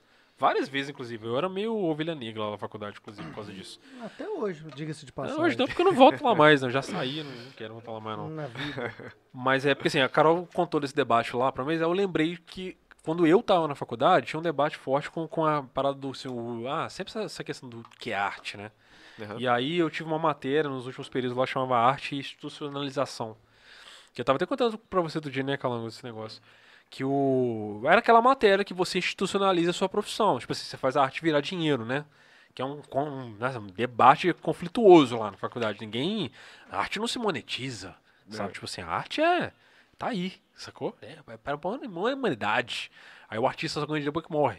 E aí, durante a vida, ele fez o quê? Vive de Entendeu? quê? Então, tipo assim, fica esse debate. Aí sempre entra nessa, ne- nesse- nessas conversas o negócio do Romero Brito. Sim. Assim, ah, isso é arte, isso não é arte, não sei o que, não sei o que. Aí eu tava lá naquela, né? Tipo assim, tava. A, na aula a professora perguntou sobre isso, sobre, sobre a arte de se institucionalizar a arte. Aí o nome dele veio na roda e começou uma discussão, né? Aí, toda hora a professora levantava al- alguém falar. Aí uma menina que, que veio da Bahia falou que lá eles tinham uma, um esquema maneiro, que era uma pinacoteca, que os, os artistas independentes iam lá, e aí, tipo assim, botavam suas obras, e, tipo assim, quem quisesse lá pagava quanto achasse que valesse aquela obra. E aí, assim, utópico o negócio, lindo, maravilhoso, os artistas estão vivendo sua arte aí, saca, visceralmente, maneiraço. E aí, uma hora alguém perguntou assim, ah, pô, legal, e como é que banca o prédio lá? Aí a mulher falou assim, não, então, mó esquema legal, tem uma lanchonete lá embaixo, lá, e os salgados, não sei o que. Não, então vocês não têm a Pinacoteca, vocês estão na lanchonete. Pini ficou Nossa, aí. bolada, né? Aí, como a gente conheceu os papos, aí o pessoal tava falando, é, porque fazer com o Romero Brito, cara, os cara, o cara não vende arte, não sei o que que tem, entendeu? Aí, cara, um dos conceitos lá do BI, quando virou a faculdade de artes lá, pra interdisciplinar, Aham. era que você não teria mais a prova de habilidade específica, porque a prova de habilidade específica, é, o que que acontece? Você pode considerar que uma foto de um menino passando fome na Etiópia é uma arte, mesmo ela sendo feia. Então a ideia é mais ou menos essa, que você não precisa fazer uma- algo bonito para ser arte. Isso faz sentido, porque na verdade a arte é para questionar, sacou? E aí, com este conceito, foi retirada a ideia da probabilidade específica, que você não precisa ser artista para fazer arte. E por isso você, tipo assim, vai lá e faz a tua arte aí, seja ela qual for. Aí, sobre, sobre esse ponto de vista... A como- bro da minha mãe é uma arte, rapaz. Não, mas é, ué, a arte é o que te faz pensar, velho. Apresenta essa broa pra gente. Aí, so- sobre esse ponto de vista, que tava rolando esse debate com o Homero Bitota, eles falando que, mano, não, o cara só tem que saber de ganhar dinheiro, né? Aí tava a ovelha negra quietinha lá, e me perguntaram pra mim. Aí eu falei o seguinte, ó, vou dar um exemplo pra vocês. Imagina que eu sou. Imagina o Zangão. É, e eu sou do contra, velho. Eu tô lá pra, pra causar mesmo, sacou? Aí foi, vou, dar, vou responder com uma. Felipe Com... Cassino, não me cutuca, não. Não, e eu, eu tinha um. Ah, mano, não acredito que falou isso, velho. Gostava de tumultuar. Não, é porque, tipo assim, pô, é porque a galera, cara, com todo respeito, a galera ficava muito nas nuvens, tá ligado? Mas na hora que você acabar aqui, você vai ter que ganhar dinheiro, velho. Você vai pagar sua internet como, velho? Não tem como essa coisa, você vai ter que ganhar dinheiro. Não dá pra ficar nesse. Ai, arte. Pera aí que eu vou pegar uma privada e virar o contrário aqui, vou ficar milionário. Não vai, velho. Não foi assim que funcionou. Aí o, eu falei, cara, imagina que você pega lá, você é artista, você vive lá fazendo quadro e, pô, o nego te encomenda o quadro. Aí, de vez em quando, você emplaca um e reza a Deus pra aquilo durar seu ano inteiro. Aí, vamos supor, um dia você vai lá, pintou uma tela em branco assim e meteu uma, uma tarja preta no meio, assim. Fez uma parada reta preta lá. Largou pra lá. Aí eu vi um milionário assim, com um dia lá e fala assim, é, que expressão. Eu falo assim, vamos dar um milhão nisso aí. Beleza, pô, você fez um milhão. Você fala assim, cara, e se eu fizer outro? Aí você vai lá, faz outra tela branca. Aí vem outro milionário assim e fala assim, não, porque um amigo meu que é milionário comprou uma tela desse artista. Também tem que comprar mais um milhão. Aí você fala assim, cara, é isso aí, só vou pintar tela branca com essa tarja preta aí. Aí vai dando certo, você vai pintando um monte de tela branca, assim, quadrado, retangular, triangular. Vai fazendo, velho. Aí um dia você vira e fala, cara, pô, eu vou fazer uma bolsa assim. É minha marca. É, só vou fazer um- uma camisa assim. Eu vou fazer uma casa assim, sei lá, mas é, é arte, né? Aham. O que que isso torna diferente do Romero Brito? É o lance do cara, velho. A parada do cara é a arte dele. E aí? Como é que você vai dizer que isso não é arte? A arte não é como você se expressa? Porra, os É, caras ficaram arte incomoda. bola- Então, aí, Incomoda só bem o fato da galera mal, não então- gostar dele e fazer esse debate existir, fazer esse questionamento existir, já torna o trabalho dele super artístico, porque as pessoas estão conversando sobre arte. Sacou? Aí a galera queria me matar depois que eu falei tudo isso, porque a galera ficou um pouco sem argumento depois do meu argumento lá. Houveram pessoas querendo discutir, mas aí, eh, tipo assim, tiveram que concordar comigo na base do, do não querer, mas. Você me fez lembrar dessa nova vibe que tá tendo agora aí, dessas obras é, de internet, tem uma sigla... N- NFT. NFT, né? NFT. Então, outro dia eu tava vendo aquele perfil do Bode Gaiato, sabe, do Instagram, Pode crer. vendendo lá o primeiro, a primeira Instagram, publicação Instagram dele. é um saco. ó. Instagram você conhece, né? Conheço, conheço, conheço. É, aquele lá que tem uns desenhos. Eu já, já fiz uns stories. Já fiz, é. É, O Bode Gaiato tava lá vendendo esse negócio, esse N- NFT, né? NFT. NFT da primeira publicação dele. Tava em 10 mil já a, a compra no leilão É lá, né? Você tá E é ligado isso. como é que funciona? Sim, é esse Ele bota um rastreamento, digital, é. né? Você, você sabe que é a obra é original mesmo, mesmo sendo digital, né? É, e aí, bom, e essas coisas que estão sendo vendidas? Seria a mesma discussão. Essas coisas que estão sendo vendidas são arte, então? Ou não Então, são arte? Porque houve é, um publicação- é um artista- meme lá do bode gaiato que ele pega, escreve um negócio em cima e coloca a cabeça do bode. Então é arte ou não é arte? Mas tá vendendo por 10 mil. Então, teve inclusive um cara, eu não, não vou lembrar, não sei se é um cara ou se era um grupo, sei lá, que. Tem um artista, que eu não vou lembrar o nome dele agora. No ano passado ele foi muito falado aí, porque ele tava leiloando umas peças super caras e, a, e a- ele tinha umas ações que as peças se autodestruíam. Tipo assim, ele vendia e depois a peça. Ele tinha um mecanismo de autodestruição. E aí ficou todo mundo falando assim, nossa, que cara genial! Isso é mais do que a. O cara pagou um milhão, o negócio estragou e o cara foi lindo, né? E aí os caras tava falando lá, uns caras pra protestar e meio que fazia. É, contra a arte, sei lá como é que chama essa bosta. Sei- nem sei se tem nome isso. Os caras fizeram exatamente isso. Tipo assim, eles compraram uma arte dele lá, uma obra dele, e fizeram um NFT e tacaram fogo. Sacou? Aí. Tipo assim, e aí, vai falar que não é arte, meu irmão? E aí? É a mesma coisa que ele fez, É. ele destruiu o bagulho, sacou? Arte é um negócio totalmente subjetivo, gente. Então vai te incomodar pro bem ou pro mal. E a expressão artística é uma privada de cabeça pra baixo, igual você falou, ou é a Mona Lisa. Mano, o rolê do Duchamp Louvre. foi um, foi um protesto, velho. Porque começou aquela parada do Picasso a. Aqueles traços. Porque o, o Picasso começou aquela parada que quando su- começou a surgir câmera fotográfica, o traço do cara realista começou a perder um pouco do sentido. Modernismo, né? É, é, exatamente. Porque, tipo assim, pô, se eu consigo registrar isso aqui, porque eu preciso do cara ficar uma hora parado pro cara me pintar. Sim. Então você começa a viajar, né? Só que chegou uma hora que o, a assinatura do cara tava mais que a obra. O do, do Picasso tem história de que ele ia em bar, que ele assinava guardanapo, e o guardanapo pagava a conta e falava assim, isso aqui paga o seu mês aí. Aham. Aí o- os caras ficaram revoltados com isso. A ideia lá do Duchamp veio pra meio que protestar, velho. Não sabia que ia virar o que virou, na real, sacou? Tipo assim, ó, vou pegar aqui, vou provar pra vocês que isso aí é só uma assinatura, vale mais do que a obra. Pega lá, vira ao contrário, assina. Pegou. Pois é. A, a, a privada tá virada até hoje lá. Então. Sim, né? Mas não é todo mundo que vira uma privada também é. e dá Mas certo. teve um caso aí, você lembra? Uns anos atrás, uns seis anos atrás, que o cara esqueceu um óculos num museu e os caras ficaram achando que o óculos era uma obra. Ah, é? É. Tipo assim, começou todo mundo a observar, tipo. Nossa, Esqueceu o calango lá, vai propício. que dá que bom. óculos, que expressão. Esqueceu o DJ Mas- Calango dormindo Mas aí tem toda a contextualização, porque é um ambiente propício para É, poder ser. Sim, sim. É, logo depois do atentado terrorista lá na França, alguém esqueceu uma mala no ponto de ônibus. Então a rua medo. foi fechada É. porque todo mundo achou que era uma bomba. Pedrinho falou o nome aqui, ó. Estêncio de Bansky. O nome da obra que se autodestrói. Ah, é, é o cara que eu tava falando. É o Pedrinho é o nosso consultor. Ao, O Pedrinho é nosso consultor para assuntos aleatórios. Aí ele Aí- fica monitorando. tá... Não, o Pedrinho fica tudo aqui, rapaz. Pedrinho daqui a Pô, pouco o Pedrinho é do vai ter metal aí, que... velho. Pedrinho daqui a pouco vai ter que ficar Eu lembrei, toda lá... ele. Todo Ele episódio vai ter que ficar aqui do tocou- lado.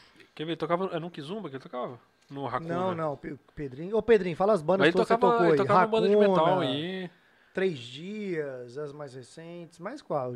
Pedrinho, fala aí. Fala Quase aí. montei uma banda de pro com ele uma vez, velho. Ah, Toca é? pra caralho, velho. Sinistro. Outro dia ele falou comigo, né? Nem toco não, pô, mó humildão o cara, velho. Toca Não pra toca, caralho. Tem uma bateria do tamanho de uma casa. É, to, gosta de tudo do Dream Theater. Tudo foi ele compra primeiro. Ah, eu sei. Primeira ele, bateria ele comenta sempre Um aí. bumbo Ah. quádruplo de Juiz de Foto. Tem quatro bumbas a bateria do Pedrinho. Foi 50 mil candidato, né? pratos. É um Então, né, excelente. Pedrinho, manda aí pra nós. Nós Tem vamos um trazer ele aqui também. Inclusive saudade de banda também. Tem uma galera. Ô, velho, então, eu tava comentando contigo outro dia, o Adriano veio aqui e o- ele lembra dos rolês do Morlock e tudo, velho. É, você falou, né? Que, que ele lembra. ele- pelos comentários dele aqui, eu vi que ele tem uma memória muito boa de todas as bandas. Doideira, Tudo que né? Passou. Eu fiquei mais impressionado de saber que, tipo assim, realmente existiam juízes em bandas novas. É. pois é, exis- existia um juiz lá. Fiquei chocado de saber que realmente tinha alguém lá falando assim, não, é, realmente a performance aqui, então eu vou dar ponto pra esses moleque aí. É, por sinal, essa conversa foi muito legal com, com o Adriano. Inclusive, no, no começo eu não falei, mas eu queria dizer que eu é, estava muito é, empolgado para vir aqui para encontrar vocês, porque aqui, em primeiro lugar, ficou lindíssimo aqui, a Ah, decoração obrigado. aqui. Obrigado. né? Tá- tá muito bonita a decoração. o De um ambiente cara que foi no super Louvre. agradável. Tá falando É, que aqui é, é. É, bonito. tá muito mais bonito que o Louvre. aqui. Ah, viu? é, só Pô, tem, ó. O Palmas. Diogo tirava 10 em artes na Palmas escola. pra esses, pra esses convidados. É, Palmas No. Louvre tem a Mona Lisa, aqui tem o Mr. Pina ali, cara. Ei, mais mil vezes Mr. Pina, Mona Lisa é o caralho. Mil vezes, pô. Você é Mr. Pina, Antuérpia. Souza Exatamente. Gomes, é nóis. Né? E, pô, eu, eu assisto tudo, já falei pra vocês, então acompanho todas as entrevistas, os bate-papos, eu acho tudo muito legal. E, inclusive, eu discordo que todo mundo fala que o Felipe tem cara de antipático. Aí, Tá vendo? Eu aí, discordo. aí, ó. Tá vindo de um cara Viu? que me conheceu da Um minha amigo pior de fase antipático, ó. infância, um amigo de Resolvendo ban, o esse aí conhece o que eu é. Eu conheci o Eles Felipe mentir, né? fazendo teste pra vocalista da banda, É, velho. né? Quando eu conheci ele. Aí eu vi que ele era sério e tal. Nem Achei era. que eu não fosse passar. Ah, então, eu vi que ele era por- sério, vulgo, porque- cara de bunda. Não, não, tava sério, tava Acabou de se sério. desmentir lá. Tava- mas eu que tava apertado. Eu né? falo, Felipe, você teve aquela cara não de saco dar cheio de você. Você vai andando e tá assim, puta que pariu. Não, mas aí foi a empatia, foi aí, eu acho, cara. Que depois a gente virou Não, amigaço. isso né? é, é pior que sabe o que é engraçado? Que, tipo assim, eu, eu tenho muita dificuldade de fazer amizade, né? Eu sou muito introspectivo. Sou mais fechadão e tal. Quando o Maílson mandou pra mim, não, nós vamos botar o Lestar pra cantar aqui, isso aqui. Who the hell? Era isso. Tipo assim, você era popularzão não sei aonde. Na minha, na meu, na minha bolha. Na minha micro É, bolha, tipo não. assim, que era eu e mais três.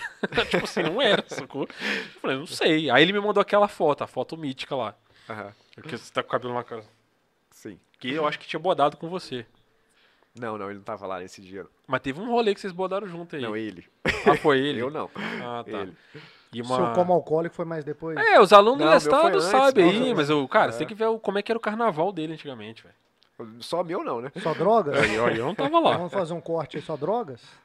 Não, velho, esse maluco ia pro carnaval de Corpse Paint, velho.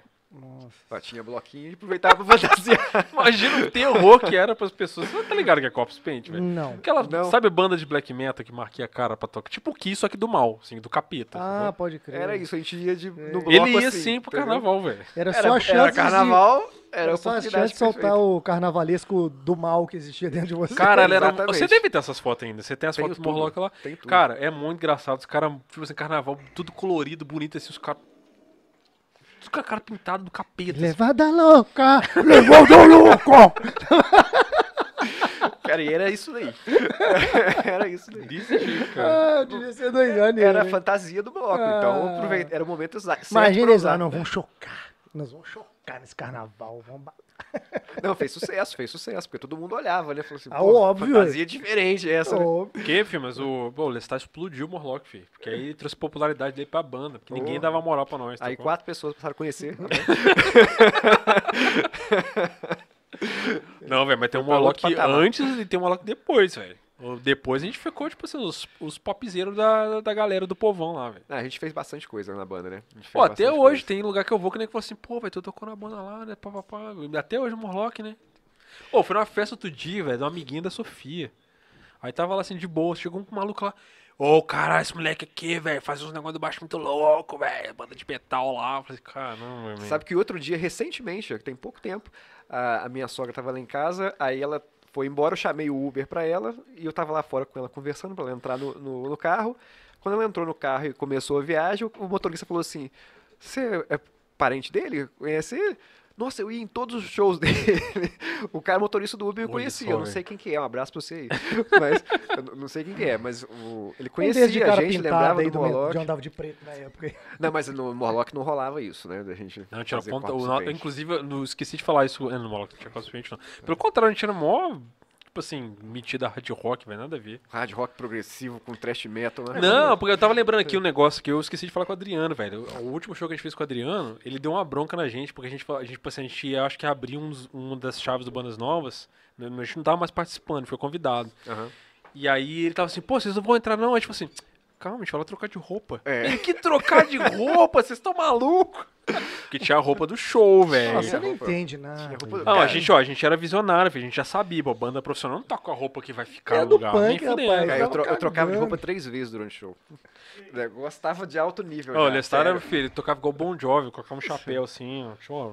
Não é, é negócio, a gente produziu um negócio Não, muito legal. tinha- A gente lembra a parada do a gente Apocalipse Night? estudava todo show. um rolê no show do fazer negócio. Sepultura. Não, a gente estudava show, Não, a gente- a gente faz- sabe que aquela parada que a gente- fiz muito isso também. Sabe a parada que a gente É. conversa de estruturar o show? Naquela época a gente já fazia, Já velho. fazia. E O- era outra, outra, outra época, né? Assim. Não, isso pra época era Tudo- muito, muito à frente do tempo. O, lembra, a gente tinha uma música chamada Apocalipse Nights, né? Que era aquela que eu falei do tapping no baixo lá. Uhum. A, a letra era do Maílson, acho, né? É. Vai, A letra de moleque adolescente falando dos quatro cavaleiros do Apocalipse. Uhum. Moleque de. O Maílson tinha 16 anos quando escreveu, nem isso, 14, 15. E aí, tipo, você, a, no- a gente to- abriu o show de Sepultura, Hum. aí o Alessandro falou assim, cara, vou pegar uma túnica, aí vou colocar uma túnica pra representar os caras, é mó teatro, assim, a parada, né? Pena que não teve show, Não, a mas, gente né? planejava tudo. Eu sempre terminava o show do Morlock com a camisa do Morlock. Então eu trocava de roupa três vezes durante o show. E quando tava chegando no finalzinho, enquanto rolava o solo do Felipe e tal, dos, dos guitarristas. Bom que né? rock tem isso, o solo pode ser É. meia hora de solo. daí Você, Não, você a gente tomava- fazia, a Você gente tomava fazia... banho e trocava de roupa, né? A gente fazia É. solo pra cada instrumento, velho. Era doideira. É. O pessoal gostava. É, Igor Godinho, Fabrício Brandi, Marcelo é Quezado, Maílson, Azevedo. Israel, o, o- o- Cara, tem mais um monte de gente que passou, que eu não vou lembrar. é, o Léo. O Léo, ah, o Léo outro dia mandou mensagem, inclusive, falando que viu o negócio do Adriano lá, viu as mensagens lá. Só abrir um parênteses que o Pedrinho mandou as bandas que tocou aqui, ó. Caralho, Pedrinho. Aí é um, Dr. testamento. né? Freud, Racuna, Aí. Três Dias, Moamba, Etanóis, Mamonas, Tribute, acho que é mais recente. agora. Nossa, mãe. Mas deve conhecer o Pedrinho de vista aí. É. né? Conheço, essa minha, conheço, com certeza. Nem, nem. Pedrinho falou que tá adorando o papo aí, é nóis, Pedrinho. Tem mais alguém? Ô, eu lembro quando a gente foi. Foi... Ah, Raíssa Amaral, eu tô amando o podcast. Valeu, Raíssa. Valeu. Raíssa. Beijo, Raíssa. Eu eu lembro da gente ensaiando, a, porque era uma parada inovadora pra época também ter abertura de show. Sim, sim. Aí que a gente tava falando da abertura do Vox Lab aqui, porque a gente tinha uma abertura orquestrada pra entrar, instrumental. Ou a gente ensaiava a entrada, velho. Eu ficava assim, a gente botava a música no som lá do estúdio do, do Help, na época era o Help, né? Ah, É, Help. A gente botava, tinha um, tinha um CD player lá, sei lá. Sim. A gente dava um jeito de botar o som lá. Aí falava assim, ó, nessa parte você vai entrar. Ficava. Aí o Maílson fingia lá que tava entrando, tá? Hum. Aí espera um pouquinho, guitarra. É. Tu que- Guitarra. Aí o baixo. O Lestat vai entrar só. Eu- eu aí, tipo último, assim, a música, a, a introdução acabava. Aí, tipo assim, eu quando fala Maílson, espera 3 segundos e puxa no timbal. Aí entrava a música instrumental. E aí o Lestat entrava nessa música instrumental. Depois que ela acabasse. A gente fazia um negócio profissional, né? A gente, a gente tentou o máximo possível profissionalizar a banda, né? Cara, Eu me espelhava muito no Tessera, velho. Que eu falava Sim. assim, mano, eu quero fazer igual os caras. Os caras são muito foda. Eu quero, tipo assim, o show dos caras é que nem de banda gigante. Eu quero ser que nem eles. Exatamente. Às, às vezes as- as pessoas achavam a gente até meio antipático, mas a gente Achava. Fazia as paradas pra metido. ser profissional. A gente foi, a gente levou o show pro Rio desse jeito, assim. É, hoje tô com Aquela Botafogo. Era Botafogo, né? Botafogo, foi em Botafogo. Enfim, a gente fez um monte de rolê louco assim, cara. Tem foto Foi. nossa lá na. Que lugar que é aquele que a gente no Rio? Uma pedra autona. Foi em Ipanema, na praia de Ipanema. Velho, os caras cabeludão assim de calça na praia. A gente acabado de chegar também, tem essa É. desculpa. Acabado de Não, chegar. mas pô, tem uma galera que foi com a gente lá, velho. Mó, mó farofada, velho. Tava pior. tudo de metal, assim. Coturno, é, praia, tá- na, na- pior. entrando na- no mar, né? Bizarro, velho. É, aí foi pior. Mas a gente conseguiu fazer bastante coisa. E, e, é, na nossa época era muito diferente, né? Pra- Pô, pra gravar, um som era, porra, uma parada. Era Isso é infernal, assim. surreal, né? Pô, tanto que a Era gente caríssimo. ganhou uma vez um prêmio, lembra? Naquele festival do Paulista lá no Central Park. Sim, que a gente A gente investiu ganhou em 300 gravação, reais, eu 400 acho. reais. 400, Era né? muito dinheiro na época. Era massa. um- Acho que salário mínimo gastou- hoje. A gente Era gastou dinheiro, 400 reais em uma música, velho. Porque a gente falou, não, o É. importante é gravar, velho. Tem que ter um som gravado. É, a gente tava querendo mesmo fazer o negócio direito. E, Ah, eu achava que a gente ia ser o Sepultura do Brasil, velho. É? Tipo assim, a nova geração, velho. Eu achava. Tipo assim, eu tinha 17 anos, velho. Eu achava mesmo, foda-se. a, gente, a gente colocou música em coletânea internacional. Ah, né? esse rolê foi muito doido, velho. Pô, teve, a gente foi, foi andando bem. Isso aí, eu falei assim, agora vai. Agora eu vou pra Europa, agora. Não, ninguém me segura mais, não. E quase fomos mesmo, de verdade. Só que aí meu pai faleceu, acabou, né? É, aí foi. Não, na verdade, não foi nem isso, velho. É que as obrigações da vida vai tirando o ritmo das coisas, né? Aí Também. vem faculdade.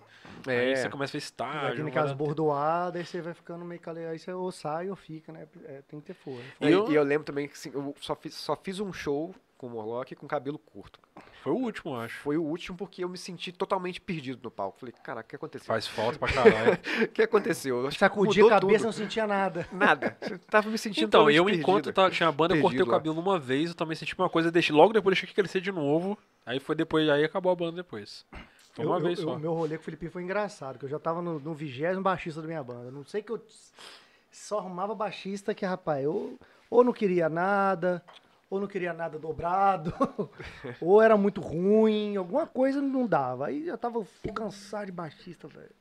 Falei, ah, mano, onde eu vou caçar baixista? Conheci ninguém, tinha esgotado minhas fontes de baixista. Falei, vou, vou pro YouTube aqui, vou caçar aqui. Nem sei caçar, comunidades baixistas. Foi assim que você descobriu?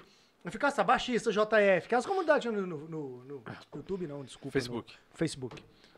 Aí tô caçando lá, tô caçando, caçando, caçando.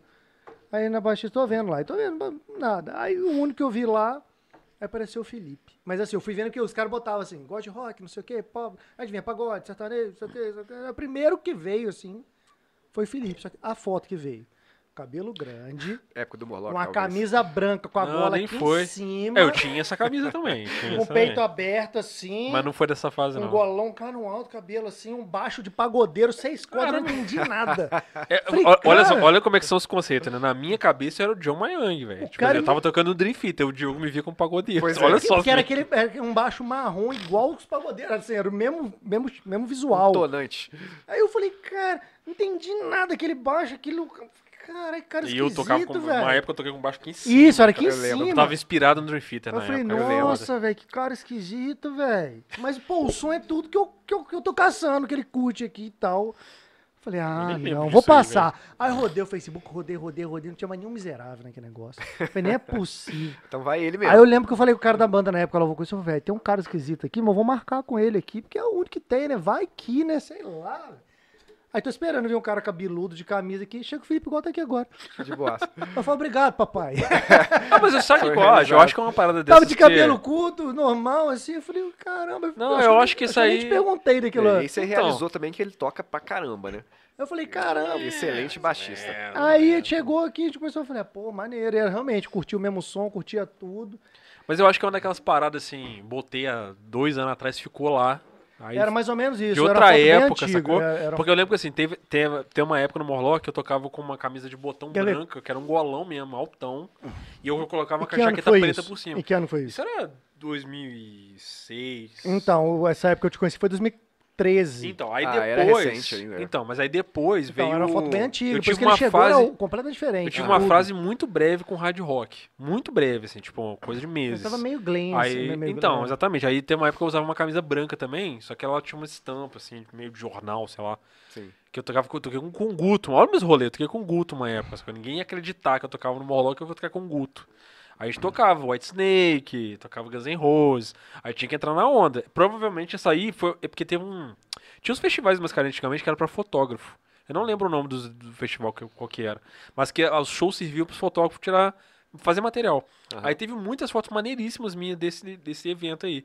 Que foi até pra exposição lá do Mascarenhas e tal. Não tem essa Que inclusive a perfil, não? exposição do. Eu acho que eu tenho. Exposição do CCBM Facebook. que você tá falando. É. Eu contribuí com ela, inclusive. Não, não, não. Tipo assim, essa é uma. Tipo assim, teve uma exposição desse evento na época, sacou? Ah, tá. tá. Que era um, foi um festival que foi feito pra fotógrafo tirar foto. Aham. As bandas tocavam pros caras tirar foto. E aí, durante um tempinho, ficou essas fotos expostas lá no CCBM. Aí, tipo, saíram umas fotos. Na época, eu acho que foi a época meu cabelo tava maior da vida, assim. Nunca tive cabelo tão grande. Tava Sim. compridão. Aí tinha umas fotos minhas que eu jogava o cabelo pro lado, assim, aí sentava no bumbo. Aquelas graças que eu fazia as marmotas lá. Uma parada É, mas, assim, eu- ó, uma mas. Diogo, assim, Eu não vou é- achar essa foto. Não é, não é porque eu estou em minha presença, não. É porque o, o Felipe e o Wallace, o falecido Wallace, Nossa, era foda. disparadamente, pra mim, eram, sempre foram os dois melhores baixistas de Juiz de Ah, Fora. velho, obrigado. Que- ah, Felipe não, é- não. é muito- era muito um Felipe era muito aí, ah. É, O Wallace também era muito, muito bom, muito e eu, bom eu mesmo. tenho síndrome de impostor. Não me acho tudo, não. Mas eu fico muito feliz Não, quando eu- alguém acha isso. Felipe é muito bom, Oh, gente. muito bom mesmo. Mas é porque. É, é por causa dessa parada que o Diogo tá falando, sacou? Ah. Porque o. Quando eu vim tocar com eles lá, era uma pegada mais, mais é, punk rock com pop e tal. E eu gostava também, porque eu Reggae. sempre tive a cabeça mais aberta pra escutar som. Aham. Então quando a gente fazia o som lá, o Maius queria tocar Crisium, e eu falava, tá, deixa eu ver o que que é. Beleza, mas eu escuto Dream Theater, vou, vai misturar. É, a E gente, isso a que gente era sempre maneiro. puxava pro lado mais, mais progressivo, né? Mais Isso que era maneiro. Aquela música que tinha, aquela The Last of Rose. The Last Rose. Tinha. The Last Rose, né? É. Tinha uma parte que era meio arábica, assim, no meio, uns negócios meio egípcio, né?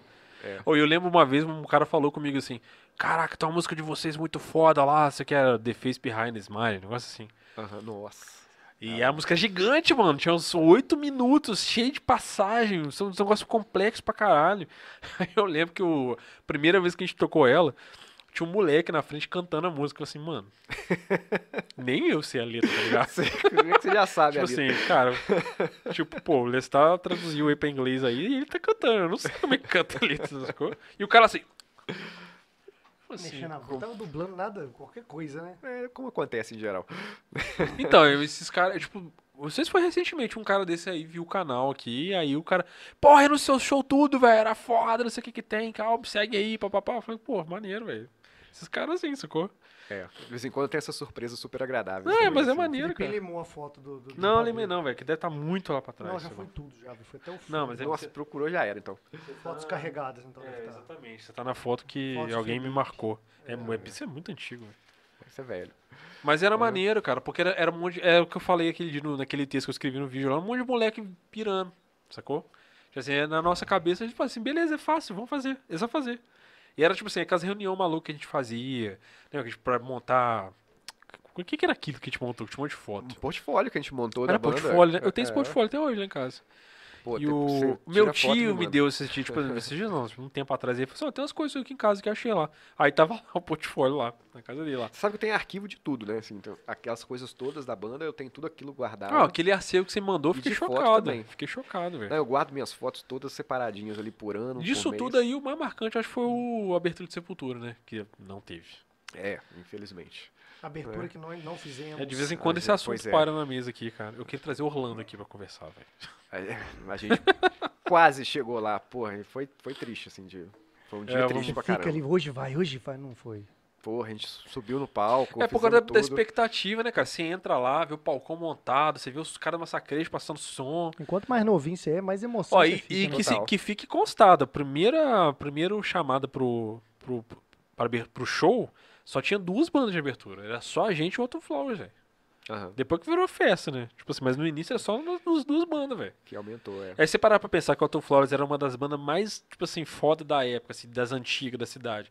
E nós era só, tipo, uns moleque tocando pesado, pô, mo- mole zonjei, velho, sinistro. Não, com certeza. Com certeza. Muita saudade daquela época. E cara. aquele show que quase aconteceu. A gente subiu no palco, é, fizemos lá nossas, nossos planejamentos, né? É, caralho. Todos. velho. Encontramos com os caras do Sepultura, conversamos, tudo mais, e nada. Aí Caralho, um mês depois, vai de novo, nada. Foi muito Frustrante, cara, Foi frustrante. Mas enfim, volta naquela pergunta lá que eu não te respondi. do Pergunta? terraplanista lá. Que pergunta, rapaz.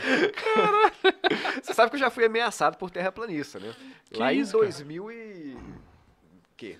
10, provavelmente. Ó, olha quanto tempo tem isso. Mas você 2010. entra nessas tretas aí, Mano, mas Não, não discute, porque- você só ri, velho. É, Ah, você só ri, velho. só... Não, eu, eu acabei rindo da ameaça, né? Eu até tenho Ah, essa- eu vou te achatar ela que nem a guardada. terra. tipo isso. Eu, eu marquei com ele, me encontra lá na borda da terra que a gente vai brigar. Boa. Aí não apareceu. É, eu, eu- escrevia artigo didático para um site da, da internet que chama InfoEscola, que é um site que é muito, muito é, acessado, tem mais de 3 milhões de, de- de leituras por mês, tá? um site enorme. E tem um monte de texto lá que é meu. Né? E eu escrevi na época um artigo sobre a sociedade da Terra plana. Nossa, eu recebi um e-mail de um cara assim me descascando, me ameaçando. Eu não, eu, obviamente não respondo essas coisas e deixei lá arquivado, guardei o e-mail, tenho o e-mail. Ah, não, só não tenho e-mail porque eu mudei o e-mail. né? Mas eu tinha lá guardadinho esse e-mail como prova durante um tempão. né? Isso lá em 2010, imagina só. Caralho. Lá em 2010. Até hoje ele não chegou na, na borda pra brigar comigo. Ele deve estar me procurando por aí até hoje. Mano, é, é, é o que eu falei aquele dia, cara. Eu acho que na real os caras também não acreditam, sacou? Mas é porque é legal. Então, sacou? Sustentar um negócio é legal, velho. Você tem como. Tipo assim, imagina assim, eu sou o Não, líder eu acho não, de uma seita que acredita que galera a Terra é plana. Mesmo. Acho que tem uma galera que acredita porque é mesmo, velho. confortável. Não, eu sei, mas é, é Diogo, que eu falo que- assim, a que minoria que realmente imaginam. acredita é a minoria, sacou? A grande parte eu acho É que pouco, vai pelo rolê, velho, sacou? É igual a parada do que a gente tava falando do Homem-Aranha lá. E eu acredito pra caralho que é maneiro. Você só curte. Você via lá a parada. Nós dois podemos ir na Comic Con e curtir juntos. É a mesma coisa. Vai ter o terraplanista lá que assim, não, mano. É plano, tem uma borda lá. Só que tem uma parede de gelo lá que você não. O exército não vai deixar você chegar lá nunca, sacou? Jamais. E vai ter o cara assim, tem, tem sim. É. Tô ligado que tem. Bom, vamos lá, vamos, vamos lá na. Concordo Sei lá, com como é que você. chama a reunião Ah, não, nacional sei- dos sei tem, Não terraplanistas. precisa ir lá, não. Sei que tem. É, tá beleza. Porque Mas- esse cara tá lucrando pra dar palestra, velho. Ele não é besta, sacou? Ele tá dando Claro, isso palestra. movimenta dinheiro, assim, es- estranhamente, mas uns- e loucamente movimenta dinheiro. Você viu aquele documentário O- na Netflix? Qual? Eu Tem um só sobre, foto, sobre não. terraplanistas lá. Não, esse eu não, não Porra, assisti, os caras têm umas convenção, tipo, os caras vendem coisa, sacou? O cara vende palestra, e é Ah, um bom rolê, tem vende camisa. Pedro, opa, tem uma galerinha ali que, que a mente tá de boa. Vou lá. É o sentimento de se pertencer a alguma coisa, né? É isso, o ser humano tem essa É, necessidade de exatamente. se identificar com algum grupo, que pertencer de alguma, alguma coisa. O que nos faz Às falar, vezes- pensar em, em um movimento, enfim, chamado bovino. Entendeu? Também, né? Às vezes... E, não- eu não tô falando é- de política, eu tô falando que realmente tem a parada do, do movimento de manada, que realmente é- existe mesmo. É, mas às vezes as coisas não, não têm nem cabimento, são até estúpidas. Mas é mais confortável para a pessoa se sentir parte integrante de um, de um grupo ali, onde ela tem um mínimo de respeito, que ela é considerada um igual dentro daquele grupo, que ela não está se preocupando se aquilo ali tem fundamento ou não tem. Ela está preocupando com isso que você falou, com Exatamente. essa identificação. Porque você ganha um status social de certa forma. Exatamente. Mesmo que a comunidade seja irrelevante ao planeta, e naquele pedacinho ali o cara é relevante. É, esse cara, O cara que é alguém. viaja fazendo palestra de terra plana, ele tem um capital é, social na comunidade dele de terraplanistas que é enorme. Então ele se sente bem. E, ele- e, eventualmente, fora dali, ele não é ninguém. Então, né? é. Ele tem dif- dificuldades enormes de se O inserir. ser humano ele, ele precisa ser Ali aceito em algum grupo, né? Ele se encontrou, mesmo que seja estúpido aqui. Então, às vezes a gente vê algumas situações que a gente fala, o cara não pode acreditar nisso. Não tem o menor cabimento o cara acreditar nisso. Mas ele faz um esforço tremendo ali porque aquilo traz para ele algum benefício. E é essa a- a- esse é o movimento humano de se aglutinar, né? De se identificar. Se, se- se colocar em algum lugar que você seja minimamente respeitado e, e entendido, entendido no sentido de como um igual, né? Como um pertencente. Pô, eu acho foda quando eles passam isso pra criança, cara. Porque, porra, a criança é esponja, né, velho? Isso é foda. O cara, o cara adulto tá passando vergonha mesmo, pelo menos seu. Foda é o cara ensinar isso pra criança, né, velho? Eu já vi, assim, uns caras, matéria, tipo, de criança brigando com o professor na escola. Eu falo, não. Como assim? Não, não é assim. Não tem núcleo. Não tem nada disso. Né? Não, Tipo, você não tem espaço. A gente tá dentro de uma doma. Umas coisas assim. Sim. né? Cara, eu você já viu? Tem um vídeo do Cid, do Não Salvo, que ele entrevista o cara lá que é, pô, convictão mesmo, sacou? Aham. O cara explicando os negócios dele, ele fala que assim, um helicóptero, ele, não, ele na verdade, ele não tá, tipo, andando. Ele só tá suspenso no ar. a terra que E a tá, terra anda. tá mexendo. What? É bom- É bom que você pode beber pra caramba aqui, uma Antuérpiazinha, e não vou precisar ir pra casa andando, eu vou só flutuar que eu chego lá. assim- não, diga o seguinte. Eu tô de boa. O helicóptero voa, você não bota ele pra frente e pra trás, você deixa ele parado. Você voltar minutos ou horas depois, Você tá em outro lugar. ele vai estar em outro lugar. É. Porque a Terra andou. Sim, terra exatamente. Aí você, na verdade, você, você não sentiu nem que você saiu do lugar, mas é porque, né? Teorias malucas. Ele- eu- aí fala que ele não vai andar, que ele vai ficar parado ali, que se a Terra O girasse, ele teria que estar em outro lugar, mas não, Não, vai e, estar. e eles. É tipo. É tipo um retcon da Terra. Eles inventam desculpa pra tudo, assim. Tipo assim, não, cara, mas pô, como é que. E o Sol e a Lua? Não, é, tem, tem, uma, tem uma explicação. Tudo tem explicação, velho. Por mais absurda que seja. Mas é, isso é outra questão também. O ser humano tem muita afeição pela estupidez. É, é. Aquilo que é muito estúpido Sim. atrai, chama muito É atenção. porque é mais fácil de absorver, velho. fácil, exatamente. É mais fácil. É fácil de lidar, absorver, e aí você cria Isso é- sua própria narrativa em cima daquilo, porque aquilo ali é um, nego- é um campo aberto, você pode criar qualquer narrativa em cima disso. né? É, não existe mesmo, é um negócio que é totalmente inventado. Então você cria a sua- a narrativa que você se sente confortável em Esse é cima o dela. princípio da fake news, Você velho. cria seus contos. Mas quem abraça É. muito isso é aqueles, seus contos ali, ó. americanos que- de filme, filme B que, que são os caras que da, da, da teoria da conspiração. Não, mas precisa nos Estados Unidos, não, velho. Não, eu digo, Hoje em eu dia digo é o- globalizado. O o, o formato daqueles É. caras que, que enchem a parede de jornal, de recorte, de conspiração e tudo mais. E a galera abraça. Mas né? esse aí é o, é o princípio até da fake news, cara. Não é nem porque o cara acredita, porque é mais fácil, velho. Na, na verdade é o seguinte, que eu vejo de relação de internet, que o cara, ele acredita numa parada, e por mais que seja factivo a outra verdade, é melhor pra ele acreditar no que convém. Então eu vou com a fake news porque me convém. Tem uma fonte aí falando que é assim, eu vou aqui. E muitas Ah, vezes não é as pessoas possível, são muito mais coisa, propícias. Tem que É. não é possível, não é isso. As pessoas são muito mais propícias a confirmar aquilo que elas imaginam do que se abrir para compreender o que elas não imaginam, o que elas não entendem. né? Então, se alguma coisa justifica aquilo que me deixa confortável, que eu acho que existe, as pessoas se adequam a isso, se colam a isso. Porque é muito mais difícil você, peraí, vamos estudar então a gravidade, vamos estudar aí a circunferência da Terra, o que pode fazer e tudo mais, é, que, que demanda metodologia, demanda ci- conhecimento científico, e é- isso é muito mais aprimorado. Então eu vou confirmar aquilo que me deixa confortável. Beleza, a Terra é plana. Tá bom, isso me agrada. Tudo que acontecer de argumento, que aparecer de argumento, eu vou adaptar ao fato É, da Terra você dá um jeito de achar uma resposta. dou né? um nó em relação a isso. Ele mencionou a teoria da conspiração. Tem nada mais cativante do que a teoria da conspiração. É legal de ler, né? Você fica. Ué, "Oh, Você cara." que é um nerd, Na sua cabeça nós, vai ser você pode ir pra qualquer lado. Você pode já virou qualquer Arquivo lado. X, É, Sim. lógico. né? Pô, quem não, believe. quem não amava Arquivo X? Eu amo Arquivo X até hoje, que é pura teoria da conspiração. É- Ele é, é um seriado baseado em teoria da conspiração. Uhum. né?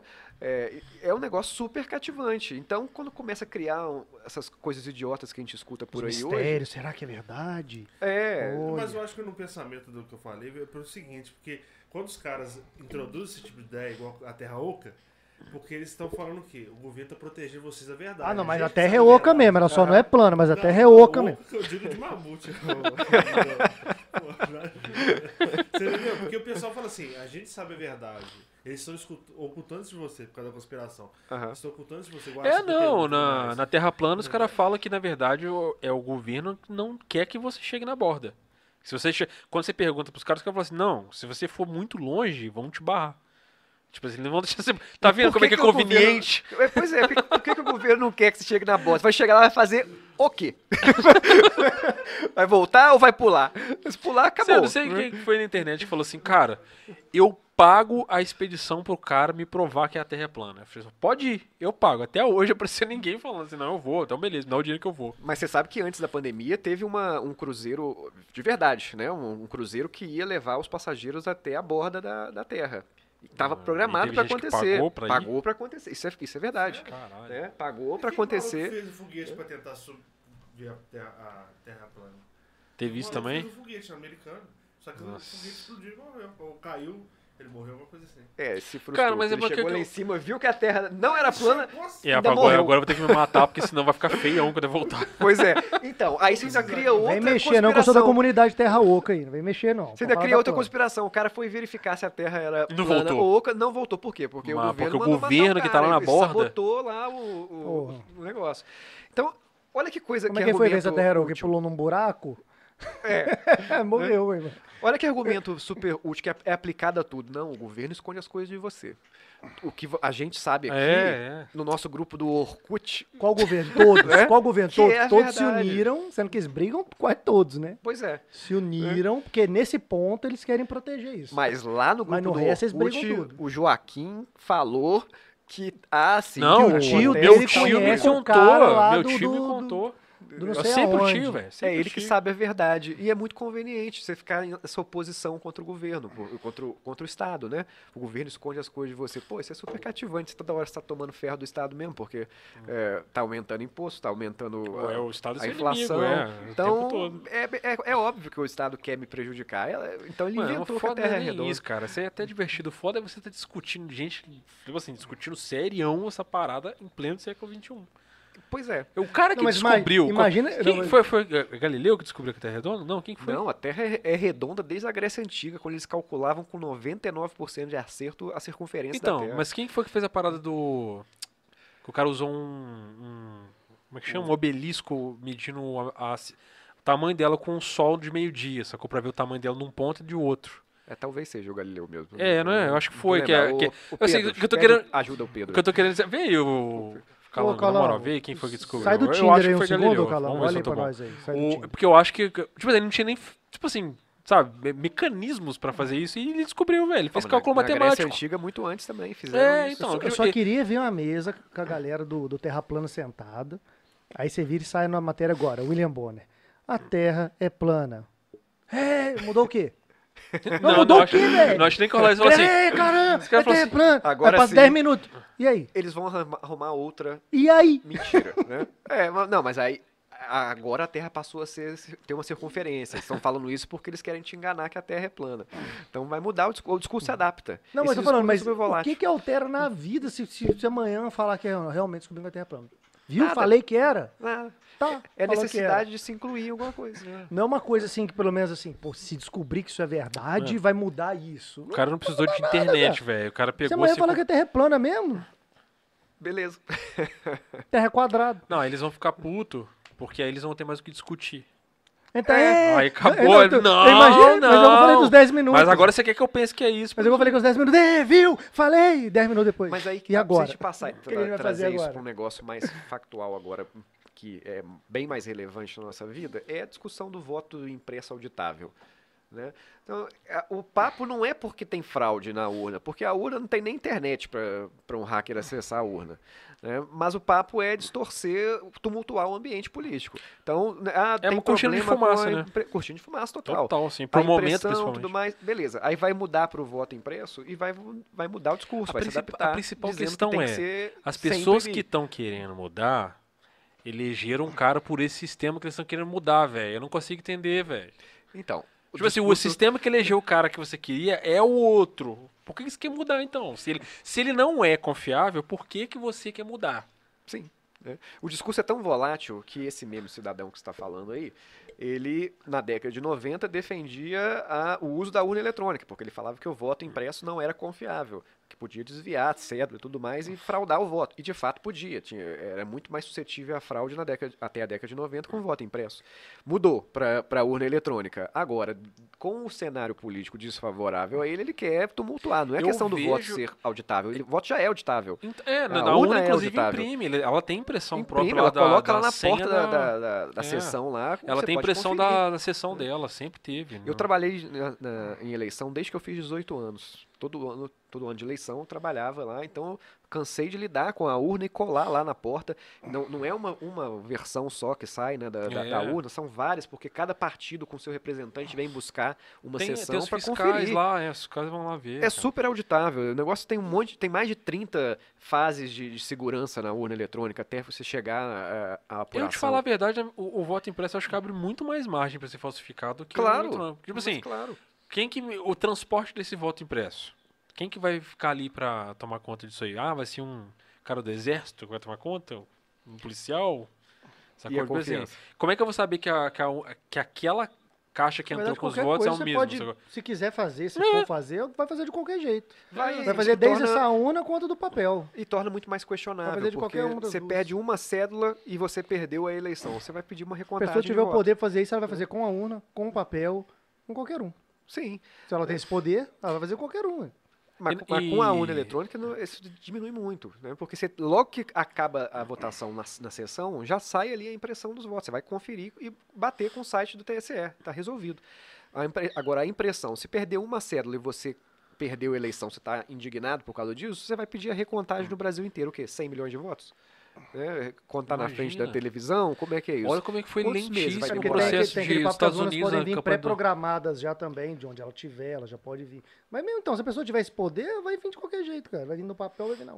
É, mas Se tiver esse poder. Vocês sabiam que todo ano de eleição o TSE ele convoca os hackers do Brasil para tentar, tentar fraudar a urna? Hum. Então, primeiro que a urna não é conectada à internet. Isso. Então já não dava para Tem fraudar. que ser alguém tem que ter o né? acesso a ela pra poder te botar um pendrive lá E e, mesmo reprograma assim, ela. com- Acesso direto. E, Isso. é, mesmo assim, como elas né? não estão em rede, você não consegue fazer com todas. Você Não com Não, aquela tem que ser na mão. É, é, não, não vai lá, faz uma por Teria uma. que ser um exército de pessoas, É. né? Espalhado pelo Brasil V de inteiro. vingança, isso aí.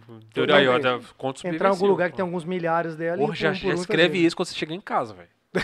Porra, ó. E coloca meu nome lá, na moral. Boa ideia, com, com, com O referência. dia que subverteram um exército de hackers e subverteram as. Não, não, todo, todos os eleitores vão ter que votar fraudando conscientemente para poder fraudar o sistema no Brasil inteiro. É uma subversão total. Mas é, todo, a cada dois anos, quando tem eleição, os hackers são lá levados ao TSE para tentar fazer, causar algum problema na urna. Isso desconsiderando o fato que não tem a internet. Então, só tendo acesso direto à urna. E toda vez eles pedem, porque sempre tem é, atualização do sistema, desde 96, quando começou a ser utilizada em teste, tem essas atualizações de sistema que impedem que esses tipos de fraude aconteçam. Então isso é simplesmente um discurso é, idiota para poder tumultuar o ambiente, porque é conveniente agora dizer isso. Se eventualmente mudasse para o voto impresso, seria conveniente depois tumultuar falando o contrário. Vamos voltar para tem, urna eletrônica, pra tem, essa questão confiança. de que a, a eleição dos Estados Unidos ela sempre reverbera aqui. Tipo, assim, o pessoal até fala que é uma, uma forma de você ter uma noção de para onde a gente vai. A gente viu o que acontecia nos Estados Unidos. Houve a, um tiro no pé do Trump de, de falar assim, não. no- porque é, é super confortável lá, você pode mandar o seu voto de casa. Aham. Você poderia botar no correio.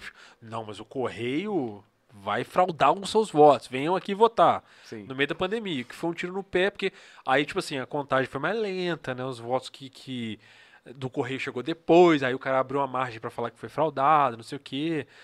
E aí a gente viu que o cenário lá meio que virou de cabeça pra baixo. Provavelmente, velho, a gente tá vendo um gostinho do que vai acontecer aqui. Isso aí pra mim é uma antecipação. Tipo, a gente fala assim, ó, tá vendo? Eu falei que ia ser fraudado lá atrás. Mas é esse o discurso que está sendo construído agora. Então, é pra já prevenir uma Pra já, tipo assim, é como se já disse, Cara, ele falou que a a eleição que ele ganhou foi fraudada. Exatamente. Mas caralho, É. ele ganhou, então ele não devia estar no poder? Que ótimo que seria pra nós. Mas enfim. é, Não, ganhou por, ganhou por mais, né? Era no primeiro turno.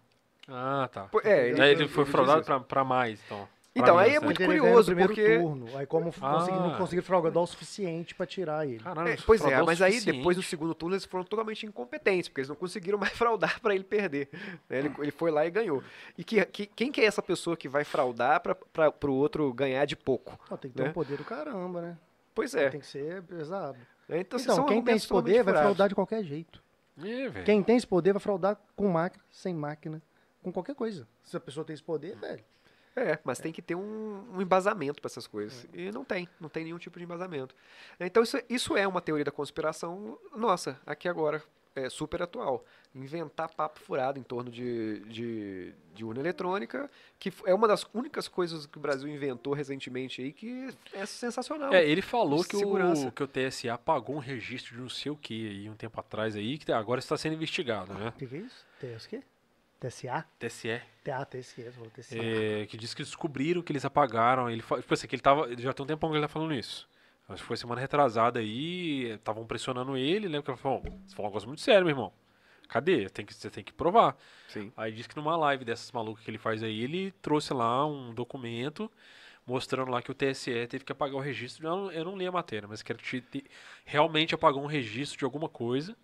E aí estão investigando isso. E com base nisso ele tá falando que o sistema é fraudado. Mas essa live aí que você está se me re- referindo foi, foi baseada em vídeos de WhatsApp, né? Que ele mostrou. É- é- foi isso que Ah, aconteceu. Ah, não, Ele minto. Foi naquela. Ele, ele deu uma entrevista naquela. Pingo nos Is. Nossa. Foi nessa. É, É. exatamente. Foi aí que ele falou. Aí ele mostrou esse documento ao vivo lá no programa lá, de casa, né? Tava, Aham. ele tava fazendo uma live de casa. E aí lá ele falou assim, ó, documento aqui e tal. Só que assim, eu achei meio assim, não deve ter tanto peso, porque não reverberou muito. Porque isso é uma coisa muito séria. Ah, se for o que eu tô imaginando, ele tá, inclusive, agora sendo investigado porque ele tá ex- expondo um documento sigiloso. Então, prova é esse? provavelmente. Se for esse caso, é um caso gravíssimo. Provavelmente. mais uma conduta irregular. Mais Cara, um tem uma porrada de coisa que ele fez aí. É, por exemplo, quando ele falou pro Biden que. É, que quando acabasse a. O que é? Quando acabasse a, a- a diplomacia, que aí a pólvora, ele ia usar pólvoras. Que, Aham. isso já é um crime contra o país, cara. Porque ele tá declarando guerra sozinho. Mais um deles. É, sacou? É. Tipo assim, enfim. é. Dessa bad trip maldita que a gente se enfiou em 2018, né? Mas eu sinto que assim, se você for ver as eleições do, do ano passado, você já, sempre, você já sente que ele tá se armando pro, pi- pro pior, eleitoralmente falando. Essa parada de, de urna, sacou? De, tipo assim, desfile do exército, não sei o quê. É porque ele sabe que assim, vendo o que aconteceu, não sei se ele, né? Tô falando assim, de modo geral. Mas a gente vendo o que aconteceu nos Estados Unidos e reverberando, pensando que na eleição de prefeito já foi uma vibe ruim pra, pra galera lá, ele já tá esperando assim, cara, tem que me armar até os dentes agora. Senão. É, mas isso tá, tá sendo tudo antecipado já, né? Ele tá fazendo esse discurso já com um ano de Mas é pra ver, antecedência. cara, senão. Porque a situação tá cada vez pior. Os candidatos do PSL na prefeitura na última eleição tinham se dado bem também, velho. Não foi, velho. Foi o país inteiro, foi muito fraco, muito ruim. Foi Uhum. muito, muitos poucos ganharam, né? Sim, a, a associação à imagem do presidente Não foi, foi positivo. foi muito negativo. E né, o. pra, pra muitos candidatos. É. E tipo assim, a... não- não- ele nem, nem partido ele tem, na real.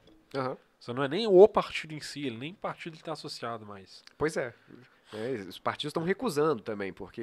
É, também onde ele entra, ele quer mandar, né, porra? É Exatamente, foda. que é um partido para chamar dele. Tentou de fazer. dele, né? A outra coisa que mostrou o problema foi que quando ele tentou fazer partido dele, e ele não conseguiu.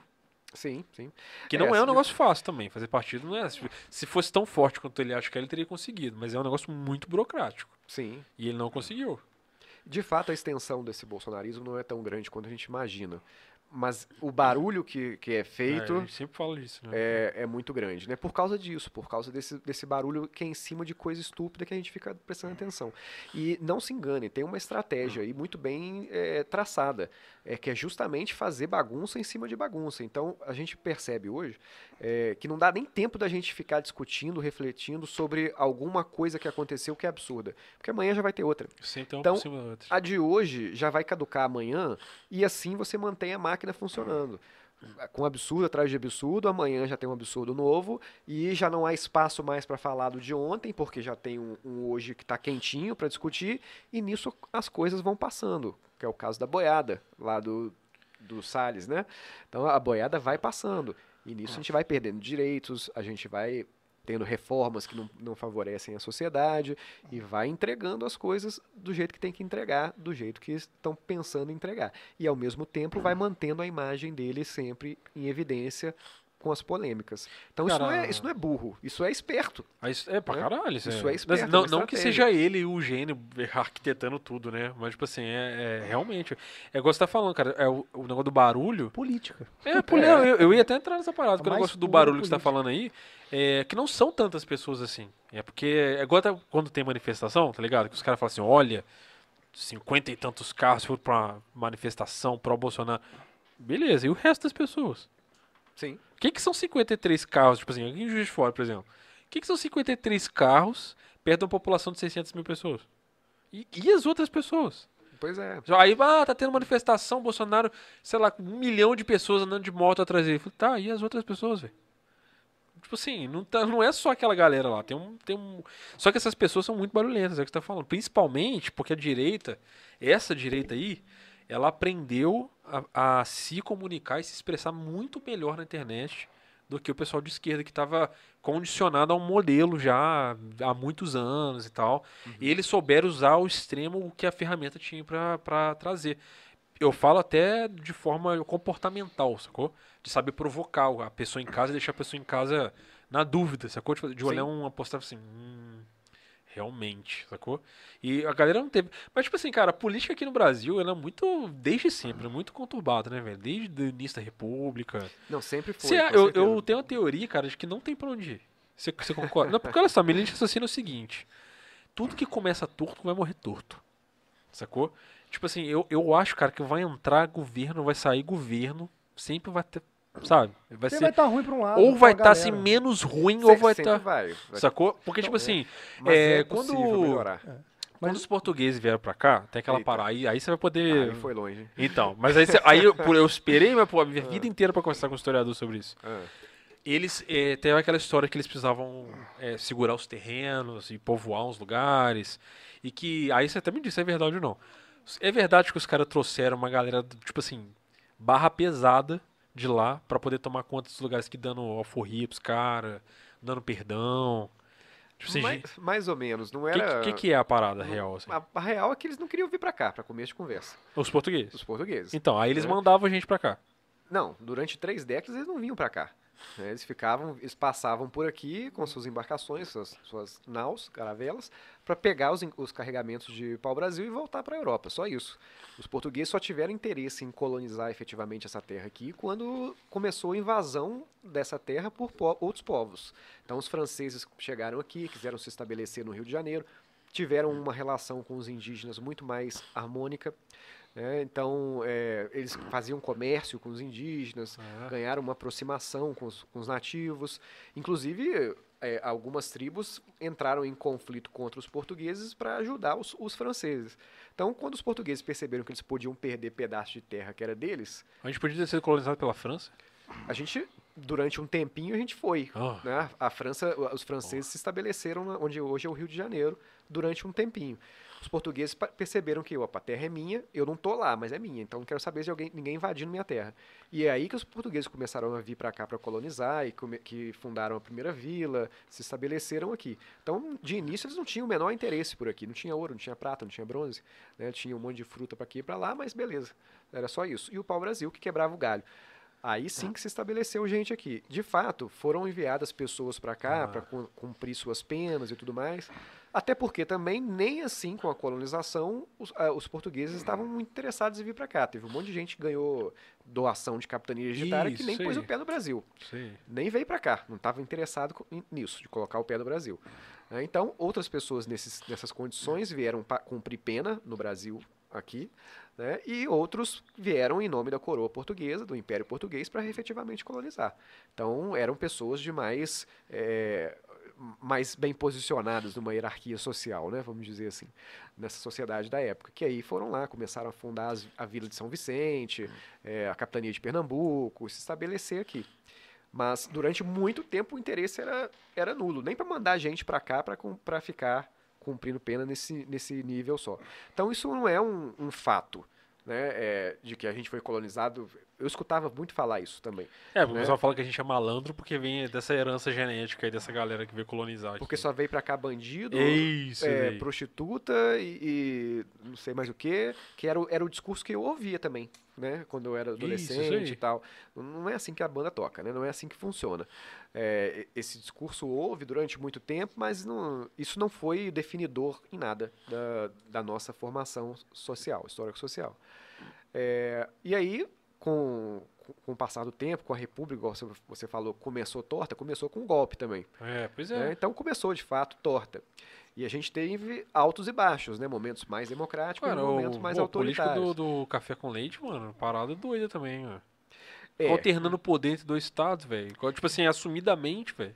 Então, esse é um negócio que quando você fala com o historiador, arrepia pelinho de tudo quanto é lugar do corpo. É, então me corrigir, por favor. Porque, assim, é, política do café com leite, efetivamente, ela não existiu. Ah, é? É. Assiste a aula, fica quieto. É, Não. Então, por exemplo, por isso que eu estou com o professor dessa aqui. forma, não dessa forma.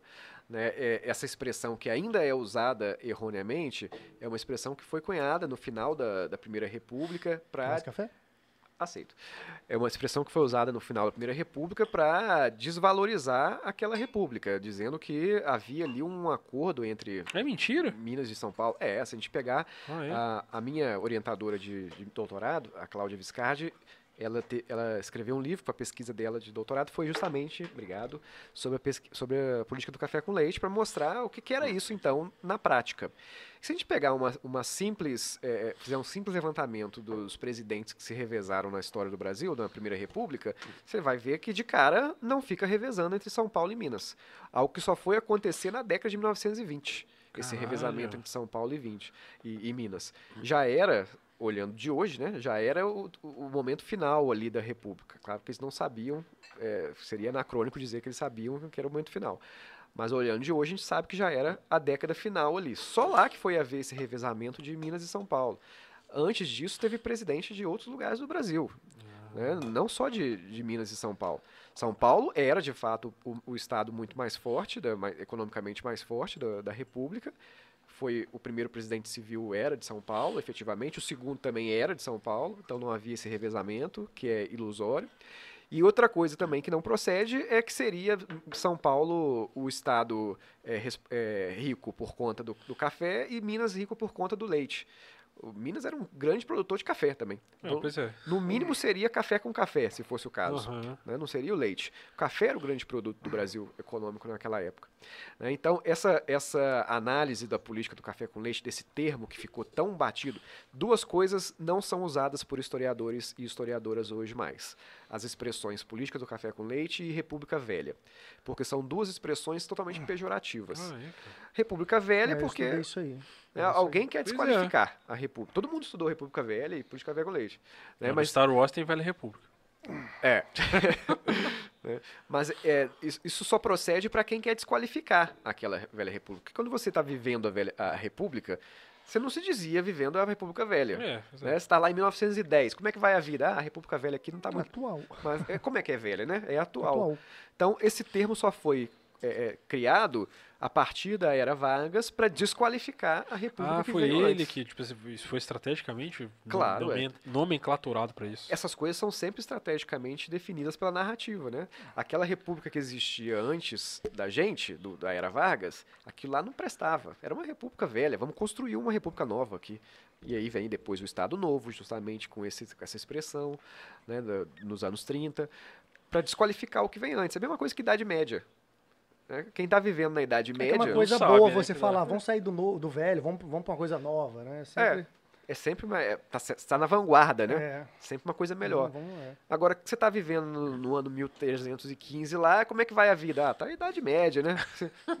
Tem muita coisa ainda pra, pela frente aí. É, né? A pois gente hoje, né? Tem muita coisa aí pela frente. Como assim? Né? Você não tem essa periodização Pra quem pré-definida. tá no ano 3000, nós estamos vivendo a República Velha hoje. É. pra quem tá em 3000, Não, nós estamos na idade da pedra, dependendo de quem tá 3000 trás. aí que estiver vendo a gente É, pra aí quem tá- futuramente, É a nossa velha. na sua tela mental, que em 3000 já vai estar vendo aqui, deixa eu acessar o voto. Cara, já que você falou em corrigir, que é bom que você tocou nesse assunto, é, fala pra gente umas paradas erradaças assim na história.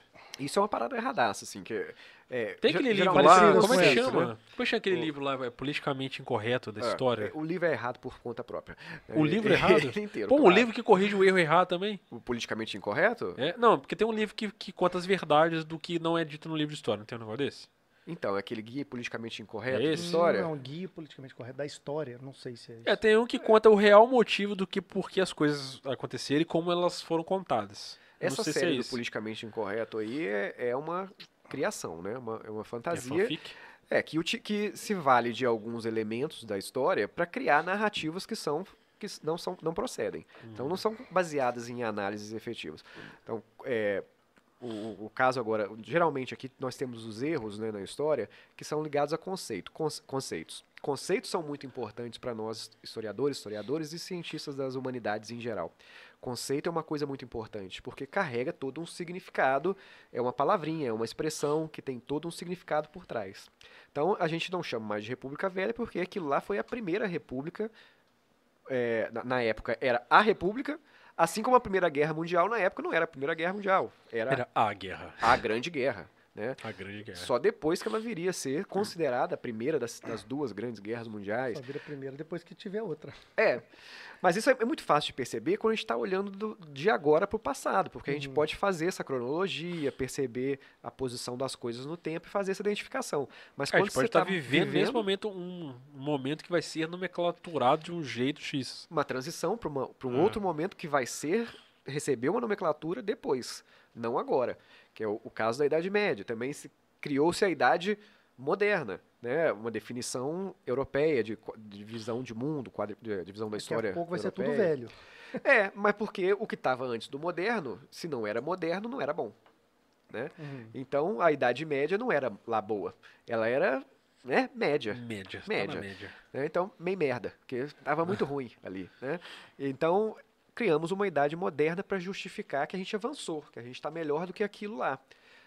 Tudo bem, mas no a Idade Média não teve só coisa negativa, né? Porque a justificativa era, ah, então na Idade Média teve guerra, que matou um monte de gente, as cruzadas, teve a peste, que matou é, um monte de gente na Europa, teve a Milhões. fome, matou... Tá, mas a Idade Média também criou a universidade, que a gente frequenta até hoje, criou os óculos, que a gente usa Ah. até hoje para para enxergar, né, para corrigir falhas de visão, criou técnicas de agricultura aprimoradíssimas para poder aumentar a produtividade de alimentos, para abastecer a- as pessoas né, de, de alimentos. Então a Idade Média também teve suas coisas positivas. Só tem esse nome porque foi uma decisão de momento desqualificar aquele período que veio, que veio antes. Né? E isso é uma coisa errada também que a gente costuma replicar, né? de falar de idade antiga, média, eh, moderna e contemporânea como se valesse para o mundo inteiro. Ah, Também não faz o menor sentido. A gente não teve idade média. Né? Não, é, no Brasil não. né? não teve idade Tá- média, não tá teve idade fora do- Off the antiga. records. Não do jeito como se estabelece como parâmetro na Europa, para chamar de Pra idade chamar- de idade média, né? É uma visão antropocêntrica, perdão, eurocêntrica, né? É, então, é uma, uma perspectiva centrada na história da Europa. E para a história da Europa, uma divisão é, em quatro fases. É, antiga, moderna, antiga, medieval, média. moderna e contemporânea. Ela não se replica aqui, não se replica na China, não se replica na África, porque cada continente e sociedade tem seu tempo. Tem seu tempo, sua história. Mas a gente generaliza essas coisas, normalmente, né? Até didaticamente, na escola. É. né? Se generaliza na época da, na Europa, na época da Idade Média, nesse mesmo ano, a- o Brasil era como se aqui fosse Idade Média daqui no mesmo ano. É. Não era, que a gente tá começando. Pois é, a gente já nem entra na história na Idade Média. né? A gente entra na história é, clássica, assim, quando a gente estuda na escola, a partir da Idade Moderna, com a chegada dos portugueses, em 1500, já é uma fase de transição para a Idade Moderna. né? Então, na minha época de, de, de escola, né, nos anos 90, pra- de lá para cá, esse ensino mudou muito, que é a nossa época, tirando do Diogo, né? A minha é moderníssima. que é novinho aqui, dos anos 2000, né? 2002. esse momento da- dos anos 90, que era um momento de uma reconstrução pedagógica é, da, da educação no Brasil pós um, período- um período é, ditatorial e que mudou toda a lógica da educação no Brasil. Então, houve a- o, retornou um monte de disciplina. A, a- a história, por exemplo, não era disciplina durante a, ditadura militar, né? ela foi substituída por os estudos sociais, ela voltou a ter autonomia, o status de disciplina depois. Enfim, é, de lá para cá, em relação à metodologia de história, de docência em história, mudou muita coisa. Porque naquela época eu me lembro perfeitamente de estudar a República do Café com Leite. Sim. O, Eu sei, tá na minha cabeça, tá latente até hoje. Marca a gente. É. Mas essa não é a perspectiva que a gente tem nessa, nessa nova eh, didática de história. né? Hoje, eh, a gente aplica uma didática de história que leva à construção do conhecimento, em primeiro lugar, e não à transmissão de conhecimento, né? porque essa é uma história, essa é uma, uma, uma didática antiguíssima, né? super caduca. Eh, a própria disposição da escola ainda é muito caduca, né? Todo mundo sentado um atrás do outro, vendo a, a nuquinha Uhum. do coleguinha que está na frente. Ninguém se olha nos olhos para conversar, para refletir sobre alguma coisa. E aquela perspectiva de que o, o professor ou a professora está ali na frente transmitindo conhecimento. Isso não existe mais. Né? As aulas agora são minimamente atualizadas, sendo dialogadas, onde você escuta os estudantes, a- a- participa junto com eles da construção do conhecimento, você os, os conduz pela construção do conhecimento e não fica ali naquela verborragia falando um monte de coisa para a pessoa que está sentada ali captar e decorar. né? Você não aprende nada, né? Você Nada. fica replicando o que você falou. Nada. né? E é inútil. Decorou. É inútil. O meu vida inteira né? foi isso, só decorar. Decoreba. Decorar, decorar, decorar, decorar. Eu li, nas aulas de história, eu lembro de ler livro. Né? Chegava lá, professor, abre o livro na página tal. É. Aí me marcou muito isso. E a gente até fazia de bobo também, às vezes, que professora perguntava assim, "Você- quem entendeu? Todo mundo levantava pra ninguém ser o bobão, ser o espírito da O prato É. tem que ouvir de novo, né? Pois é. Aí- Entendeu? Vai pro próximo, vai embora. Hoje é totalmente inútil você ficar assim, ah, qual que é o ano de que aconteceu tal coisa? Pra quê? É, prova tinha isso, Qual né? que é a Tipo data? assim, que é quando é tal coisa. De independência do Brasil, que dia que é? Eu me lembro direitinho de uma prova que eu fiz no ensino fundamental, estava no oitavo ano. Professor colocou uma questão na prova, assim, na época. É, qual lei foi aprovada no ano de 1850 no Brasil? A Lei Eusébio de Queiroz. E daí? e daí?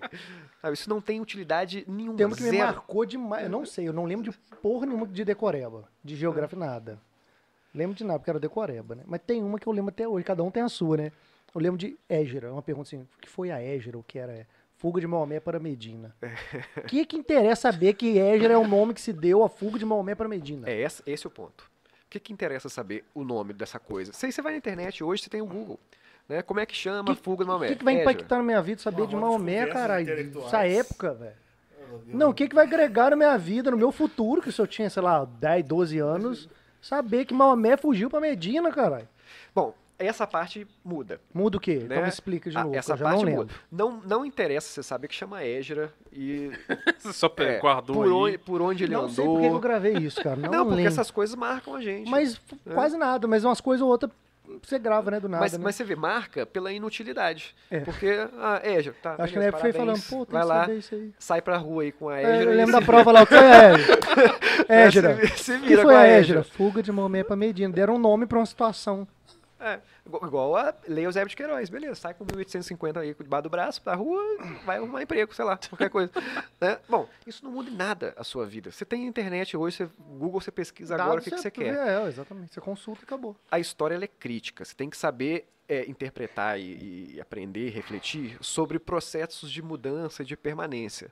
Então, o que, que tal, a tal da Égira mudou para o mundo? Mudou para o mundo, influencia a nossa vida até hoje. Porque foi esse deslocamento forçado do Maomé que permitiu a expansão do, do islamismo na Península Arábica. E daí para frente, o que temos hoje é resultado disso.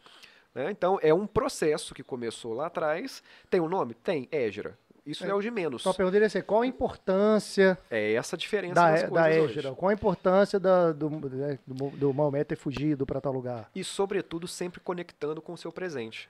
Porque aquela coisa também que aconteceu lá no passado, ah, o que aconteceu no dia 12 de março de 1530? Não sei, quero saber, não me interessa. não me interessa. Às vezes, às vezes estudante pergunta essas coisas assim. Ah, quem que estava governando tal? Não sei, olha aí no Google. Se vira, isso não me interessa de nada. Tem que Agora, ser reflexivo, né, cara? Tem que, tem fazer. Que ser reflexivo. Qual que é a relevância? A pessoa entender, tipo assim, ó, tá vendo? Esse movimento que aconteceu aqui nessa década transformou-se ao longo dos anos nisso aqui. É. Assim, por que, que existe, por exemplo, a, sei lá, a divisão racial nos Estados Unidos é reflexo de quê? Cara, aí você volta né, na história e vê lá na história do país, na fundação do país, você vai entender o porquê daquilo ali. A data, como tal coisa aconteceu, não vai influenciar em nada. Né, eu falei aqui agora da Vila de São Vicente. Você sabe quando a Vila de São Vicente foi fundada? Não sei nem quem é a Vila de São Vicente, rapaz. Você sabe? Eu não. E nem precisa saber. Né? Eu sei por motivos óbvios, né? Eu tenho sei, que ligar com tem isso a Vila Cruzeiro lá do Adriano, do Flamengo lá. A Vila São Vicente também é uma vila qualquer. Aquela é Vila Cruzeiro. Então, Vila Cruzeiro do Adriano. A Vila São Vicente deve ser a vizinha, do lado lá. Foi a primeira vila fundada no Brasil, em 1532. Do lado da Vila Cruzeiro hoje em dia. Mais ou menos, é, onde tem um churrasco hoje. Né?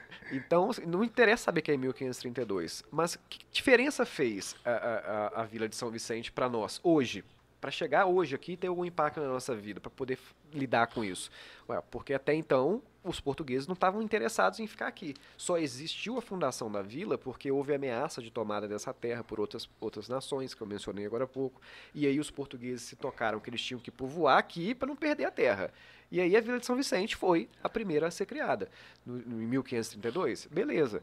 O que, que mudou daí para frente? Mudou que a colonização começou, de é fato. nós poderíamos ter sido é. colonizados pelos franceses. É, mudou isso. O português, né? a gente podia cara. falar francês hoje, ser colonizado pelos franceses. Oui, oui. Né?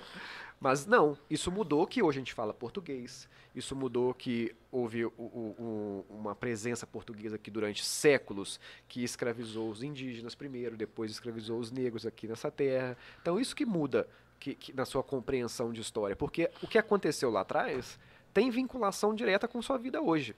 Você vive consequências disso. Mas você saber decorar a data disso não vai mudar nada.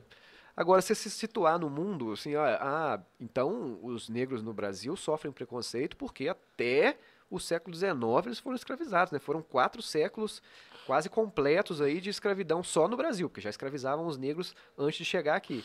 Então, isso quer dizer alguma coisa. A maior parte da nossa história com, com a com convivência com os portugueses desde 1500, a maior parte é de presença de escravidão negra.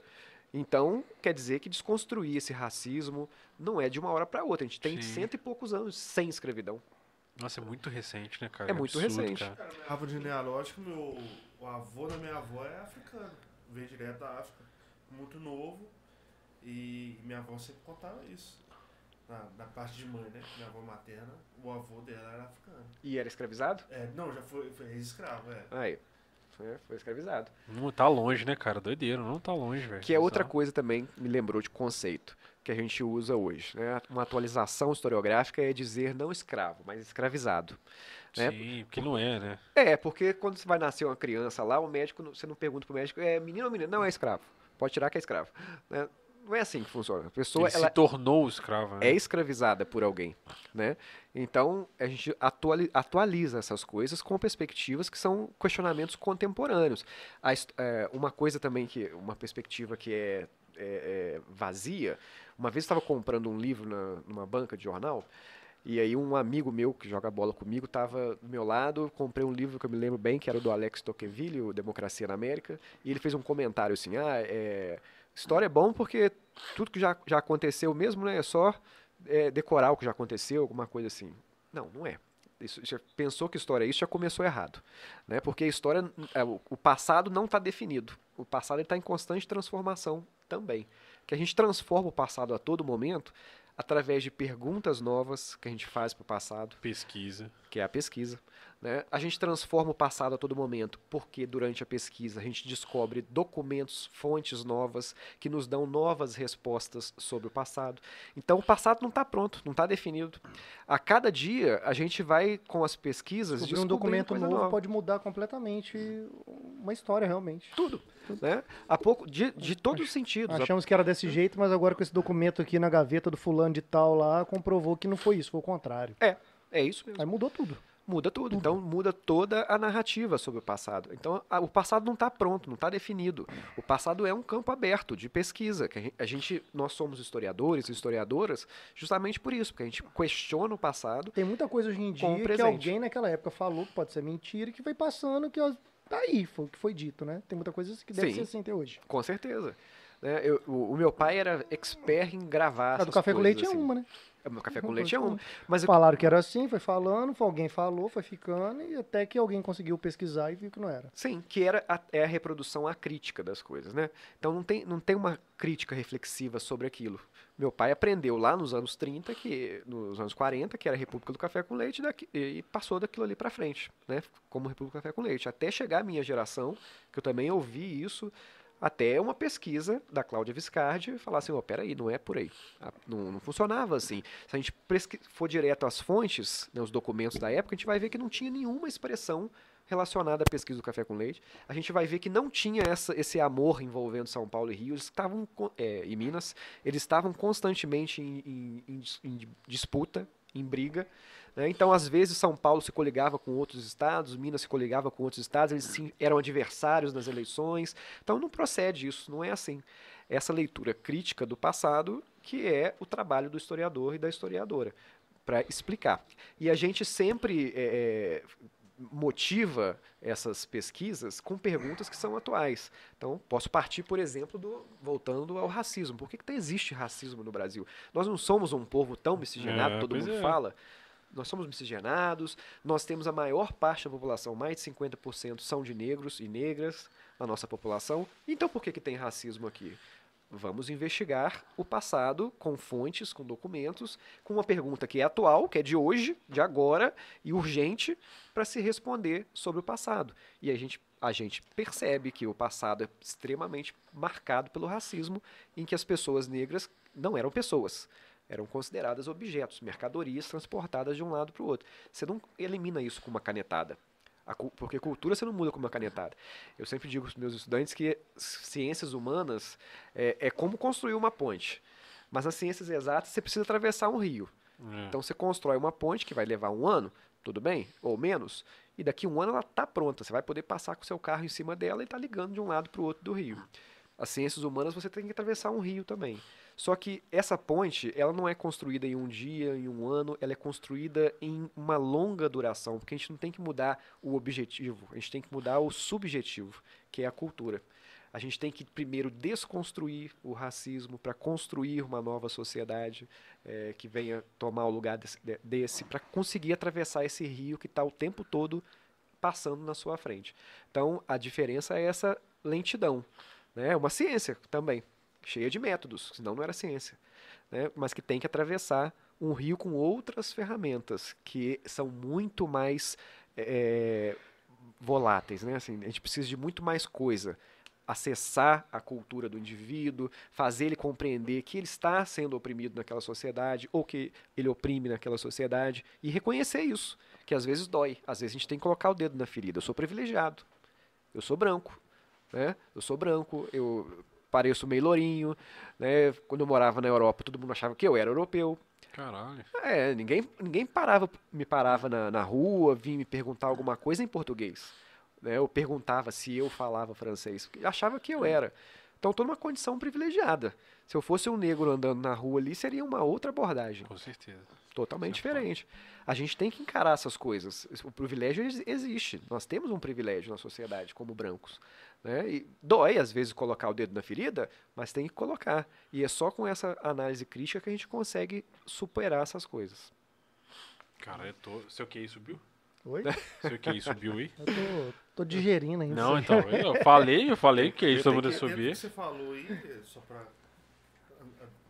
Tiago é aquele aluno que senta na A frente, gente né? vê... Não, A é, única é- pergunta. Não, Senta do a lado do Felipe a lá na frente. vê que, como hoje em dia as redes sociais, o celular, hoje em dia virou ferramenta tanto de, de comunicação como também de crítica e de, de certa forma, é uma forma de mostrar para o mundo a- o que acontece hoje em dia também, de sugestões e, e- e tudo mais. A gente vê que um caso de um, de um rapaz que pegou um motoboy e desfez dele de, de uma forma muito grosseira, então a gente vê que é, não se concentra somente na pessoa negra. Hoje em dia, qualquer subemprego, a pessoa chama de subemprego, ou a pessoa que não está naquela classe social ali, é Eu, eu tenho, eu tenho um amigo de um, eu tenho um pai de um amigo meu que ele fala isso. Ele fala assim, tem todos os preconceitos, racial, não sei o que. Ele fala pra ele, Diogo, ele é bem, ele é bem velho. Ele fala, pra mim o pior preconceito que existe é o social.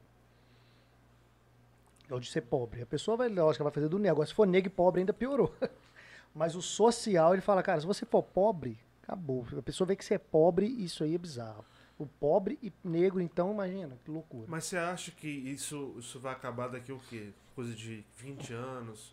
Ou a gente ainda vai ver resquícios é, de, de preconceito no, no- nível atual? Ou você, vê isso decrescendo? Ou é, precisa mais de, um, de, um- de um- um- uma conscientização da escola, do governo? Quem seria a, a, a frente para trazer a mudança, trazer esse, esse essa metanoia, essa mudança de, de pensamento, essa mudança de visão? É, eu lamento dizer que isso não vai acabar daqui 20 anos. né? isso vai continuar existindo, sobretudo porque a gente não tem política. A gente tinha e ainda tem algumas políticas públicas que são para combater essas coisas. Mas a gente não pode ter autoridades no nosso país é, que ficam reproduzindo esses discursos de ódio, porque você fica é, é, requentando essas coisas por mais tempo, que é justamente o que a gente está combatendo. A gente está em um momento da, da, da história né, em que nós temos muito mais presença da sociedade civil é, colocando suas pautas identitárias. Então tem movimento feminista, movimento negro, é, LGBTQIA+, todos que estão é, colocando seus, as suas pautas em, em evidência, o que é importantíssimo, que a gente tem que considerar essas coisas para evoluir democraticamente, evoluir como sociedade, mas para que isso a gente possa eliminar essas coisas de uma vez por toda, por todas, a gente tem que ter políticas públicas efetivas que lidem com essas coisas. E que comece pela educação, porque é dentro do ambiente de sala de aula, não transferindo conhecimento, que isso não existe, nunca existiu, é construindo um conhecimento democrático que as pessoas vão conseguir captar e compreender essas coisas. Então, política pública é o fundamental e que tenha autoridades que representem o país e as instâncias de governo que tenham um discurso mais é, contemporâneo, mais, mais adequado, mais igualitário, mais humanitário também, porque isso causa reflexo nas pessoas. Se você vê um líder falando, é, fazendo alguma agressão a um negro, a um homossexual, você vai, se você tem tendência a fazer a mesma coisa, você vai se sentir respaldado. Se ele pode, então eu posso também. Eu vou continuar falando aqui que o homossexual tem que morrer. Né? Porque alguém que tem uma posição destacada na sociedade está falando isso. Né? Então, precisamos mudar com base na educação, sempre. Educação é sempre fundamental e deve ser a política básica de transformação de uma sociedade. Ah, perfeito, porque a gente vê também que é uma coisa meio hereditária. Às vezes a criança, como o Felipe disse, que às vezes absorve também o, que os pais fazem, às vezes é a atitude do pai que nessa absorve. Não, mas é ou sempre ele assim. É incentiva, sempre assim. incita isso para a geração, né? Olha, porque eu te dar um exemplo, cara. A Sofia, por exemplo, ela, que a gente fez período de pandemia agora, a gente fala muito com ela em casa da importância de, de se prevenir, de usar máscara, passar em gel, não sei o quê. Eu tive com ela uns 15 dias atrás aí, um sábado de manhã. Saí com ela enquanto a Carol tava fazendo outra coisa. A gente tava num, no, par- no parquinho lá da Praça do Canhão. Tava só a gente mais umas três crianças brincando lá. Começou a dar um horário, começou a encher de gente lá. E aí um casal entrou e sentou lá num, num banquinho e eles estavam sem máscara. Ela veio no meu ouvido e falou assim: essas pessoas estão erradas, né? Elas estão sem máscara, vão embora. Bonitinho.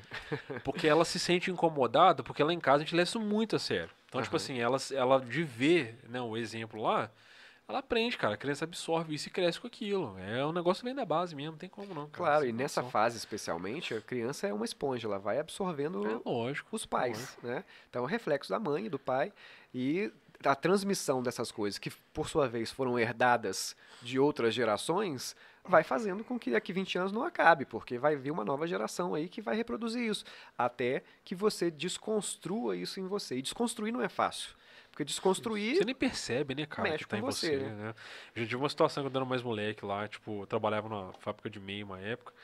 E eu, de vez em quando eu fazia uns pagamentos pra dona da fábrica lá, cara. E essa, na época era coisa de, é, sei lá, 500 reais, que era muito dinheiro na época. Uma vez eu passei numa rua ali na Batista, cara, e tem aquela, aquela passagem ali por trás do. perto do Santa Cruz Shopping, estacionamento. Aham. E uma vez dois caras atrás de mim, tipo assim, estavam vindo assim, eu fiquei meio apreensivo, sacou?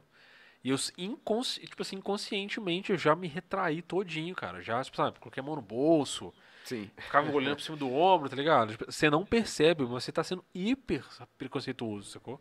A gente O tanto que os caras atrás de mim falam, velho, a gente não vai te roubar, não. Eles falaram? Eu fiquei muito envergonhado, cara. É. Falei, nossa, cara. Eu Tipo assim, imagino que foi um eu nem, não queria ter transparecido aquilo, mas eu estava me sentindo inseguro. Porque eu estava tendo um pré-julgamento das pessoas que estavam vindo, cara. Bizarro. Mas a gente não percebe, tá? É visceral, tá, tá na gente, sacou? Sim, tá introjetado. É bizarro, cara. E a gente transmite essas A coisas. gente tem pré-julgamento o a tempo inteiro. É, cara. Tem. Inconscientemente, você tá olhando pra qualquer coisa que você julga. Ah, acho que esse cara, igual com você também, acho que esse cara tá com cara de bunda, acho que ele é babaca. É, é. É um pré-julgamento. É. É na hora que você começa a conversar, não, era só o rosto dele mesmo. Sim. Às vezes o cara fala, era, realmente. Mas a, a gente É uma coisa reproduz difícil. muita coisa na- no, A no gente senso ficar neutro a partir do momento de conversar e não sentir. Todos os jeitos, né? Não sentir nada, acho que vai demorar muito. Vai- não, vai demorar. E- Muito. E, um levantamento que aconteceu este mês mostrou que a associação ao neonazismo no Brasil cresceu absurdamente do ano passado para este ano. Ou dizem Olha que, que é um negócio assim. É, é na- eu não sei se é a mesma pesquisa, eu vi falando que acharam ende- endereços digitais aos milhares, assim, associados a, é, pois a é. contas neonazis, assim. Pois é, teve um Bizarro, professor lá em Santa Catarina que tinha uma suástica na piscina dele. O cara era professor também de história. Tá doido. Né? E tinha Eu uma vi suástica na um- piscina, cara, que ele achava bonito agora o e, do gostava, e admirador declarado do Hitler. né? Eu vi um, um uma postagem esses dias aí, não vou lembrar o nome agora, mas fizeram um documentário que disseram que um dia um menino levou um pedaço de um tijolo pra casa que tinha um pedaço de uma suástica. E aí alguém decidiu pesquisar, sacou? E aí descobriram que a casa do cara lá, onde, onde tinha esse tijolo, era a casa de um cara assim, um- dos anos 30, 40, sei lá, que era admirador nazista, e aqui no Brasil o cara dava guarita. Aí descobriram que o cara era o maior, tipo assim, partidário nazista do Brasil, e que esse cara, ele, a família, você não, não, não sei se, se é exatamente isso, mas que esse cara, tipo, adotou, tipo, 30 crianças pra escravizar as crianças, sacou? Crianças negras, sacou? Olha que doideira. Sim. tem um docu se lançar um documentário agora sobre isso aí. Eu tava vendo outro dia, ainda não assisti não, tô bem curioso Mas isso ver. procede muito, porque na década de 1930 tinha é, representação nazista no Brasil, né, do Partido Nazista no Brasil. Então, Então, foram construídas casas mesmo É, com, então esses tijolos, mesmo. isso procede muito. Mas voltando um pouquinho, é, a- a- sobre o peso das coisas que a gente transmite na nossa fala. A palavra ela é muito poderosa e a gente reproduz por meio da palavra muito preconceito, muita, muita situação violenta. Vocês já pararam para pensar, por exemplo, é, nos palavrões que são comuns no dia a dia, a quem eles se referem? Geralmente são ofensas que você atribui a uma pessoa, igualando essa pessoa à condição de mulher ou de homossexual. Né? Nos palavrões. Então, quando você manda tomar naquele lugar, quando você fala que é filho de não sei o quê, é você está sempre atribuindo a outra pessoa uma condição de você é mulher, então você está sendo inferiorizado por conta disso. É, e, e se- e- ou então você vai tomar naquele lugar porque isso é algo que, que os homossexuais fazem, então você está sendo minorizado por causa disso. Então, Pô, são verdade. coisas que a gente usa no, no- no palavreado que carregam muitas, muitos significados, muitas, muitas mensagens que a gente reproduz. Ih, A gente nem para pra pensar nisso. Nem para pra pensar. É, até porque quando você xinga, sai. É igual religião. Isso aí fica Né? tipo. igual o nome de banda. Biquíni Cavadão. Você não vê o Biquíni Cavadão, você lembra só da banda. Só da banda. Pra Exatamente. você não é um biquíni cavadão, é a banda. Então vai tomar naquele lugar. Pra você não tá pensando em nada. Pra você, você tô xingando o cara. Mas veio de um lugar, Não veio. né? Não foi mas criado mas quem nada. replica, no momento a gente replica, não, não vê. Naturalizou o preconceito. Pra né? gente é- não quer dizer aquilo. quando eu falei igual religião, né, não no sentido de afronta, mas, por exemplo, quando caiu lá o avião da, da Chapecoense, morreram 70, sobraram dois vivos. Ah, graças a Deus, os dois sobreviveram. Ah, por quê? Deus queria que os outros 70 morressem, então. Né? Porque é um discurso que não fez o menor cabimento. Não. Né? Então, se Deus estava virado aquele dia, E nem que- falar né? infelizmente, só sobrou dois. Pô, infelizmente, só... pois é, Pô, então eu Então- devia ter morrido também. Deus estava injuriado, que hoje eu vou matar alguém, vou derrubar um avião, 70 vão morrer, vou sobrar dois aqui porque eu gosto deles. O que, que tem? Ah, graças a Deus, dois sobreviveram. Tá, os outros mereciam morrer, então? Então, assim, não quer, não quer dizer que a pessoa não, não deva acreditar em Deus, nada disso. Falando assim, a gente reproduz algumas, algumas falas eh, Tem um- religiosas que são vazias Eu também. lembrei agora de um Não, sketch do, do, do Porta dos Fundos, cara. Esse cara, o lutador de boxe, aí o, aí o cara apanhou pro cara. É, é, hoje não era meu dia, cara. Deus escolheu outro cara foda. Hoje ele não. o cara falando assim, pô, Deus hoje tava, tava mais aceso pro cara lá, tá foda. É igual Mas é futebol isso? também, graças a Deus nós vencemos, aí então, então foda-se pro outro time. É, ou se Deus quiser. Né? Ah, se Deus quiser, eu vou fazer tal coisa. Então, se Deus não quiser, você tá fudido. você não vai Então quer fazer. dizer que você perdeu, então quer dizer que Deus quis que o outro fizesse. É, isso é foda. Você falando do seu time lá, pô, as crianças passando fome na Etiópia lá dentro. Não, pera aí, pô, o Flamengo tá jogando aqui, cara. Deixa eu dar uma. jogar energia positiva aqui. No caso de religião, é sempre mais fácil você atribuir a um sobrenatural, porque não é tangível. Né? Então, assim, você não vai ter ali um, um, um tete a tete com Deus e falar se você queria mesmo que aqueles dois sobrevivessem e o resto morresse. Não, é, você joga aquilo no ar. É. E fica ali vago, né? Então, é, o argumento divino, ele encaixa bem também em qualquer lugar, porque é intocável. Falou da divindade. E Isso sem fazer juízo de valor de religião. graças a Deus ele entra como se fosse uma vírgula, como se fosse também. É, você não, é, você ele não é tá mais querendo uma- dizer aquilo que você quis dizer. É mais uma Exatamente, quer de dizer o que você expressão, quis né? dizer. É, O, o vai com Deus. é. Ah, que bom ah, que tchau, vai com era Deus. pra ter morrido todo mundo, mas sobrou vocês dois. Ele é que bom. onipresente, que né? bom que sobrou dois, em vez de morrer todo mundo, que bom que sobrou pelo menos dois. Que bom, Aí eu, graças a felizmente dois. sobraram dois. É, esse felizmente vira graças a Deus. É. Infelizmente vira graças a Deus. O- E o tchau com o tchau vai com Deus. Se você não mandar, Deus não vai. É. Né? Deus não precisa. Deus que é é onipresente. Se você não mandar ir comigo, ele não vai. Dependendo da pessoa É. foto, eu falo, não quero que venha ninguém comigo. Não, não acredito nisso aí. Vem comigo quem? Cara, você come os brownies lá do, do, meu- do Mr. Pina? Você come Com doce? certeza, claro. Como Então você sabe, você acompanha, você sabe que tem os desafios aqui, né? eu vou. Eu ia falar sobre isso. Ah. eu ia falar Ô, sobre Diego isso. traz o, o, o balde, Não. o pano. Agora a gente aumentou o desafio porque a gente tá usando Né, querosene né. também. Tem Eu querosene vou, eu hoje? vou seguir aqui o Tuca, Sem querosene. que não fez o desafio, mas Olha eu vou comer. Ah, só, olha safado, só. cara. Por que você não vai fazer o desafio? O Tuca foi o único que não fez. Então, eu vou seguir o Tuca aqui, que oh, lançou tendência para não fazer isso, mas eu vou contar um caos ali para nós com o Brown. Mas por que, que você não vai fazer? Com vergonhinha. É, então vai, você vai fazer o seguinte... É? Mas é por isso que... Não, não, não, não, não, não, não, não. Ele vai fazer o desafio do Brother fazendo um guto, gu- guto, como é que fala? Gutural. Impossível, impossível. Vai! impossível. Vai! Você pode comer um cantando Roots Blood Roots. É, É, vai fazer Roots. Boy Roots duas vezes. até ajuda, velho. Ô, esse, ô, não, na O Brown moral. até ajuda, Na cara. moral, na moral. Seus alunos estão. Nossa, Eles estão aqui, ó, né? vibrados, esperando esse momento. Eles não conheceram o Lestar, Cara, cara. eles não foram ainda daqui. bem que o- que o Tuca Velho, a galera tá online até agora, não foram dormir pra pra esperar esse momento. Pô, obrigado. Ô, seus alunos não conheceram o Lestar, cara. Não conhe- eles Manda conhecem o pelas redes sociais, já viram umas fotos de TBT lá. Caralho, esse veio com Sem recheio, hein? Porra. Você tá caprichadaço. Além disso ser bonito pra caramba, eu sou um fãzão do Mr. Pina, né? Além de ser bonito pra caramba, é muito gostoso. Não é? Ah, tá. Você tá falando Então isso pra você não ter que um passar Roots por dois Roots. aqui, né? Não, eu vou passar por. Posso ter mais do que dois, mas não, ao mesmo tempo. Não, Você pode, você pode comer metade, comer toda a um caixa. quarto, pode comer nem comer se quiser, mas você precisa fazer o desafio. Não, não, Tuca, obrigado. Valeu por vai, ter. vai. Não, Tuca não conta. É. Tuca, Cara, olha só, quinta-feira Tuca não segue passada, regras nenhuma. Ana Paula Calisto, linda, Porra. digníssima, diva. Érica Salazar Mulher, fez, cara, Ana Paula Calixto. A mulher, assim, com toda fez. a elegância do planeta, catou dois brown desses e enfiou na boca. Você, que cantava Roots Blood Roots no Morlock. Mas não cantava com brownie na boca. É, e por isso que é legal. É por isso Mas que é legal. Mas vai te ajudar, ó. Não tem a menor Uh, condição ok. de cantar. A dinâmica da boca, tentar, não Uh. tem a menor condição de cantar. Não, mas Não, tudo bem. Então você vai falar, to- você vai colocar dois na boca e falar o nome de todos os CDs do Bon Jovi. Ah, falo. Quer dizer, O nome todos os dias, seu Bom Jovi. Vai lá. se eu conseguir. Pega um, pega aí. Pega dois. Cada um.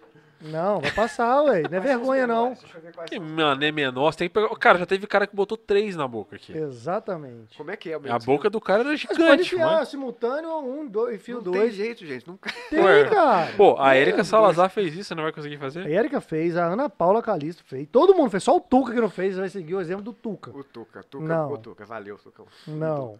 Vou contar três, então você vai falar o nome do, em ordem cronológica. É, você tá aqui, é bom jovenzete. Eu também, Eu era, também, muito. ta- também Você tem era. tatuagem, bom jovem, não tem? Não. Não foi você que tatuou um coraçãozinho? Não. Então, quem que tatuou um coraçãozinho? Foi ele sim. Ele apagou a laser agora esses anos e tá aí. Pra... Não, eu não. Fica quieto. Ah, então você é falava. Sandman. Não, então você falava que queria fazer. Não. Ah, não, velho. ó, cara, o cara que veio. Historiador. Eu não, isso não tá na minha né? cabeça à toa, assim. Vou acreditar mais falou nada que me contou. Tinha República Café com leite sim. Tinha sim, o cara tá achando caô aí, ó. Não, teve, teve uma conhecida nossa que tatuou é, o coração do Dream Theater nas costas. Você Não. deve estar se confundindo. Não. Não, Da- era o coração do do- Bon Jovi. Nem sei. É, tá É. chegando em Vou engabela. contar até três sem fio e vai falar o nome dos discos em ordem, ordem cronológica. Um, dois, três, vai. Pode enfiar um de cada vez, vai um de cada vez. Vai um de cada vez. Aí, um e o outro. Aí. Ah, ah, fala, fácil, fala o nome do disco. Fala o nome do disco. Primeiro. Primeiro. Não com o nome. É isso aí, não tem Segundo. nome. Segundo. Nossa! Boa, boa. terceiro, terceiro. Nem sei quantos discos são. Terceiro. Vai, terceiro. Super Ray. Quarto. Não, para de chegar. New Jersey. New, New Jersey. Jersey. Quinto. Keep the Faith. Keep Keep the the Faith. Faith. Caralho, o Sexto. cara é fã mesmo. Não, para, vai chegar. Crossroads. Crossroads. Crossroads. Sétimo. Crush. Crush. Crush. Oitavo. One Wild Night. Caralho. Nono. Bounce. Nossa, esse é bom. Esse é bom. Décimo. Caralho, Não, décimo. Décimo. Gavei. Qual? Aqui? Não, Jeffrey. não espera não, Não fala. mastiga, não. Parou. O Bon Jovi parou de soltar disco depois. Tá. Acabou a carreira. Qual que é o Tá décimo? vendo? Foi divertido, velho. Qual que é o décimo? Termina aí, ué. Não teve décimo? Uhum. Qual que foi? Aquele mais blues lá. Ah, agora Caramba. não tem problema, você já comeu brownie. Esqueci. Não, Não, é- é pra falar, termina. Ah, Daí pra frente, a carreira acabou mesmo, porque ficou ruim pra caramba. Aí já perdeu Então, tudo. Já. Pelo menos eu falei os, os discos bons aqui do Bon Jovi. Days não foi o nome de disco, não? Foi só música, né? Eu não Um lembro. pulei o Days, verdade. É, verdade. porque nós você falou, ele falou, cara, teve um Dizzy Days aí. De, é, pulei o These Ele Days. foi, foi depois de... Bem lembrado, foi Foi do- depois, depois Não, do Crossroad. Crossroad. É. Keep the Faith, Crossroad, foi isso mesmo? Não, Foi. Keep the Faith, Keep the Faith, Crossroad e These Days. These Days. Isso. Aí depois o, o Crush. É, lembrou de, um- lembrou de um negócio Não, sagaz aí. Você também é Bon Jovi Zé? Porra, pra caralho. É? Pra caralho. Então como é que chama aquele da botinha lá que eu esqueci o nome? O do Blaze of Glue, não, da botinha. Não, esse é da carreira É solo. da carreira solo. É, Blaze of depois- Glory é solo? Não, porque eu nunca fui ficcionado Blaze ficar Blaze of lembrando. Glory é solo? Carreira solo, John Bon Jovi. Aham.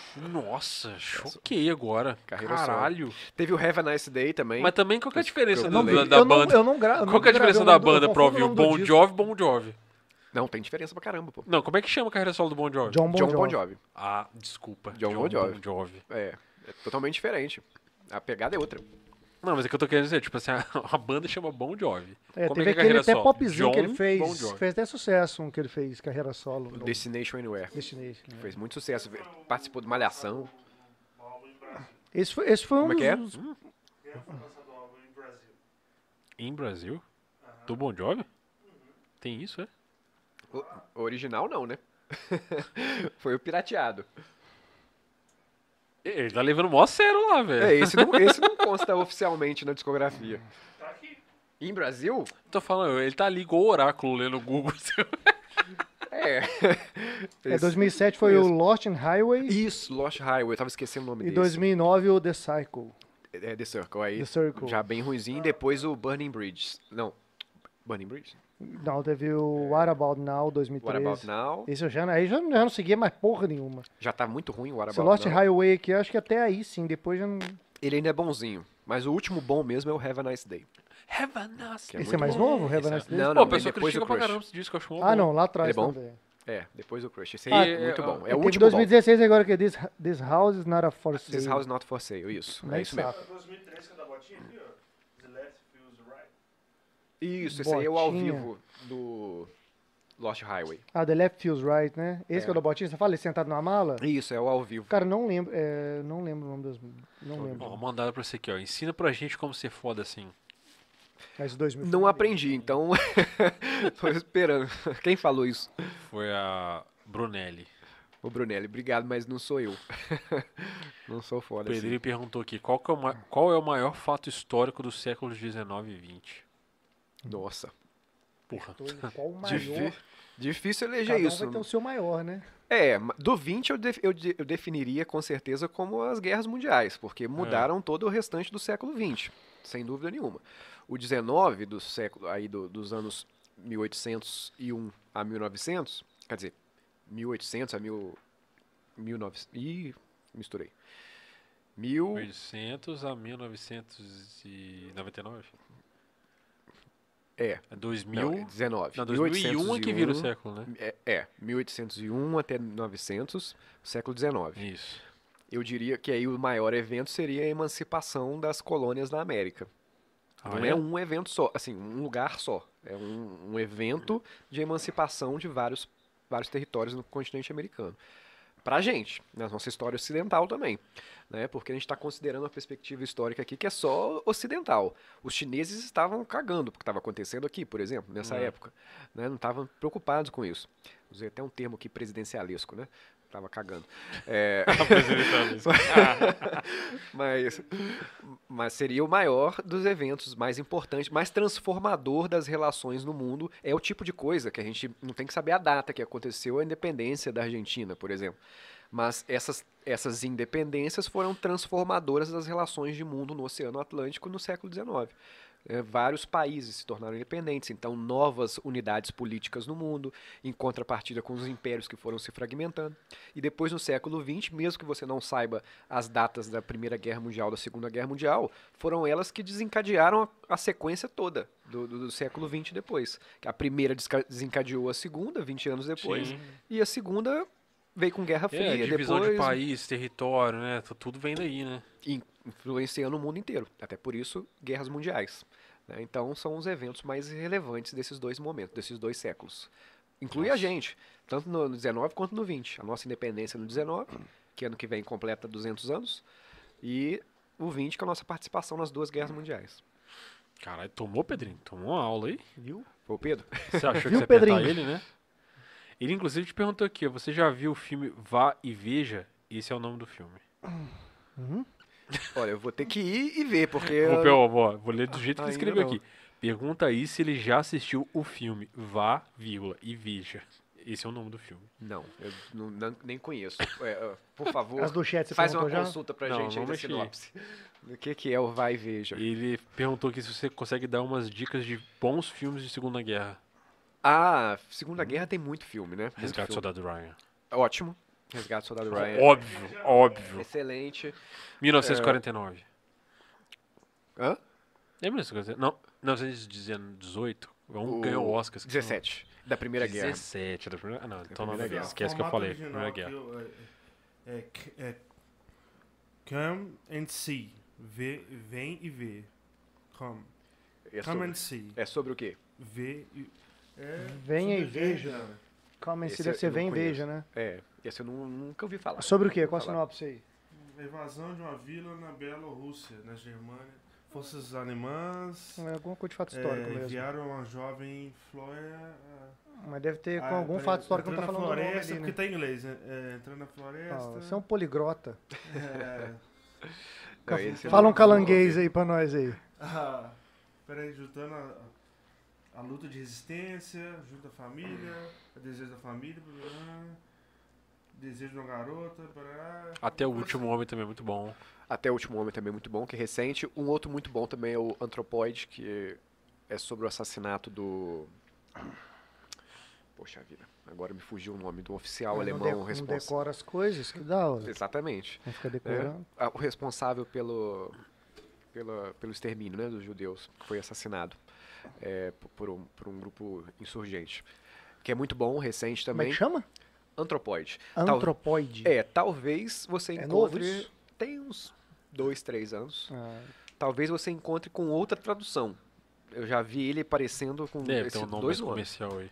É, é, esse que é Antropóide, que é um filme muito bom. Claro, A Lista de Schindler é um excelente Nossa, filme. filmaço. né, também. Filme de Segunda Guerra tem muito filme de Segunda Guerra, Tem. porque é um, é um evento muito significativo e principalmente é um evento Aquele bárbaro. garoto do pijama de lista. Garoto né? Pijama listrado. listrado. Essa história é bonita pra caralho. Triste pra, né, pra cacete. Pois é, é sobretudo porque é um evento muito O bárbaro. pianista, né? E é um isso atrai muito. também. É, atrai muito o ser humano, essa, essa barbaridade da Segunda é- Guerra Mundial. Então tem muito filme envolvendo isso, é, é, nesse contexto, muitos filmes bons, tem filme ruim também, É claro. um prato, é um prato cheio, né? Pra você fazer. pro- Porra, dá pra fazer muita coisa em cima. Ah, o de- É. filme- Ó, muito bom de Segunda Guerra Mundial em Capitão América. Porra, bonzão. Aquele Assiste lá. Segunda Guerra Universal. é, muito bom. Não, o primeiro filme Capitão América foi Ótimo filme. Guerra. É. Ele foi criado pra combater Ah, é os verdade, nazistas, é velho. É. Hellboy Americano não foi? batendo. Foi também. É. Hellboy também. Mas é o dos É um Vingadores. que é Guerra americano. Aí super é- soldado feito pra bater em nazista. Tem uma Nossa. lista imensa de filmes de Segunda Guerra Mundial. É.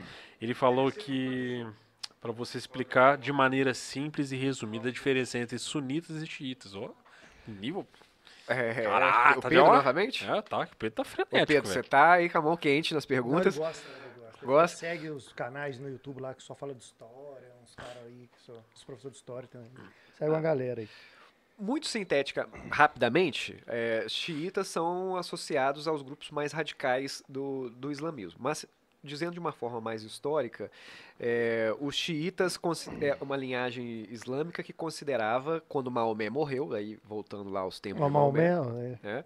Com a morte de Maomé, os xiitas consideravam que somente podia seguir, o- porque o Maomé foi um estadista. É importante lembrar Ah, é? isso, né? Maomé não era só o, o- o líder da religião, ele era um estadista, ele era um, um rei, né? Uhum. Governava um estado arábico ali, Olha aquele que você islâmico. fugiu, olha o tamanho disso. Lindaço. Esse vou- aqui é um só. eu um vou só. nele de Vou novo. comer mais aí. Então, o Maomé, quando morreu, é, o, o seu sucessor, o a linhagem xiita, acreditava que deveria ser, o sucessor deveria ser alguém que tivesse laço sanguíneo com o Maomé, diretamente.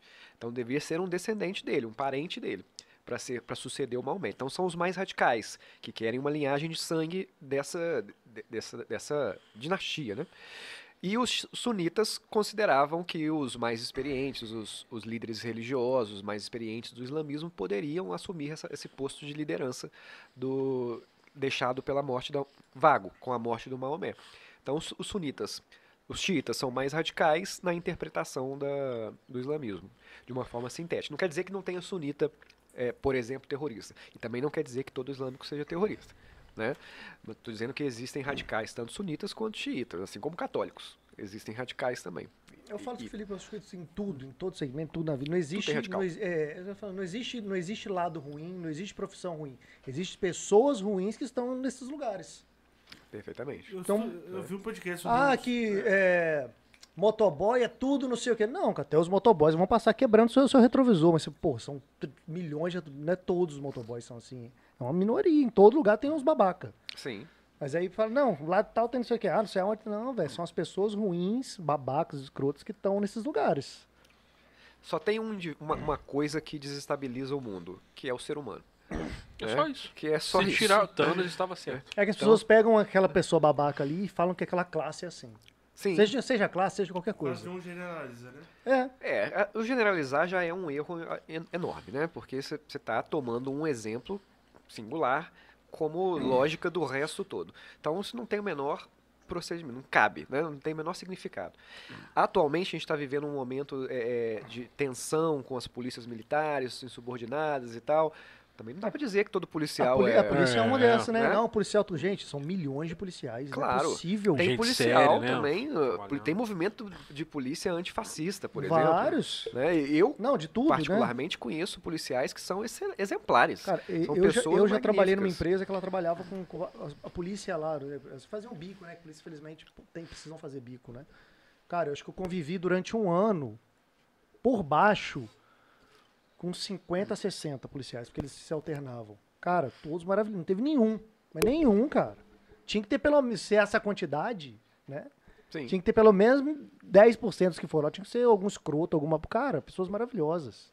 Todos os sentidos. Então, assim, a gente, se, a gente se marca pelo, pelo lado ruim, né, em alguns momentos, de, e, e generaliza de forma, né? Sem dúvida. E a a vida é muito mais complexa do que esse maniqueísmo de o bonzinho bem e e o o mal, mal. Isso funciona em filme de super-herói, né? Que tem o lado Não, você não filho. gosta, né? mal. Você tá É, desatualizado, meu filho. A Marvel trabalha só com, com, com Grey Wave agora. Que já não é mais a onda Agora, também, a né? parada é se você, assim, se é mal, mas você entende o cara, a maldade do cara. tá Sim, ligado? exatamente. Então, tem até essa vibe nova do cinema de fazer filme da Cruella agora, Isso colocando, humanizando a vilã, assistiu Pantera Humanizando Negra? todos os vilões. assistir Pantera Negra. O dilema do vilão, você É fica o assim... seriado agora "Ó, do Loki.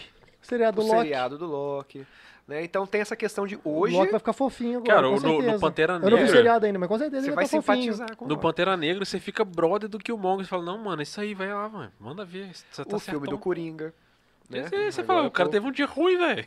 Foda. Um dia muito ruim. Porque começou esse movimento de humanizar o, o super-herói. Porque essa lógica maniqueísta não faz o menor sentido. Ela não leva a lugar nenhum. Né? Quer dizer, ela leva em discursos rasos, como que a gente está falando aqui agora. A Terra plana não era plana, né? isso ou aquilo. Porque você é, é fácil, é cômodo você definir o outro como adversário, inimigo, porque ele é malzinho e você é bonzinho. Mas ninguém é 100% bom ou 100% Não. mal. Né? Todo mundo é bom e mal.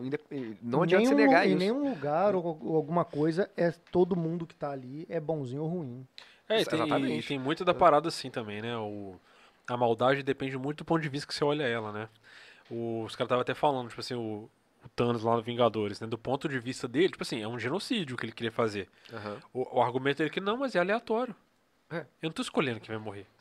Pois é. Mas ele não deixa de ser genocídio, porra. Não, mas é aleatório, eu não tô, mano, não é genocídio. Precisa fazer por causa Na- disso, no- disso, senão vai morrer mais no gente. ponto de vista dele, esse não, cara, tá faltando comida no universo, eu vou resolver o problema. Vou Tem tirar metade das pessoas. parada. É, é, não, é. é De tudo- verdade, você tá falando sério. É sério. Você já parou pra pensar? Ou morre um milhão ou morre É, 100 mas assim, milhões. na moral Eu Vou também. matar um milhão aqui. É, ele- ele sacrificando poderia- a galera aqui pra salvar o resto. Ele né? poderia ter dobrado o tamanho do universo, né? Também seria possível? Ué, ele, ele pode dizer qualquer coisa, ele tá com a luva da manopla da realidade, ele, tipo assim, ao invés de tirar metade, ele podia ter dobrado o espaço. Ah, podia aumentar a Acabou comida, o filme, né? daí sobe os créditos. É, Sacou? 10 segundos de, de Avengers.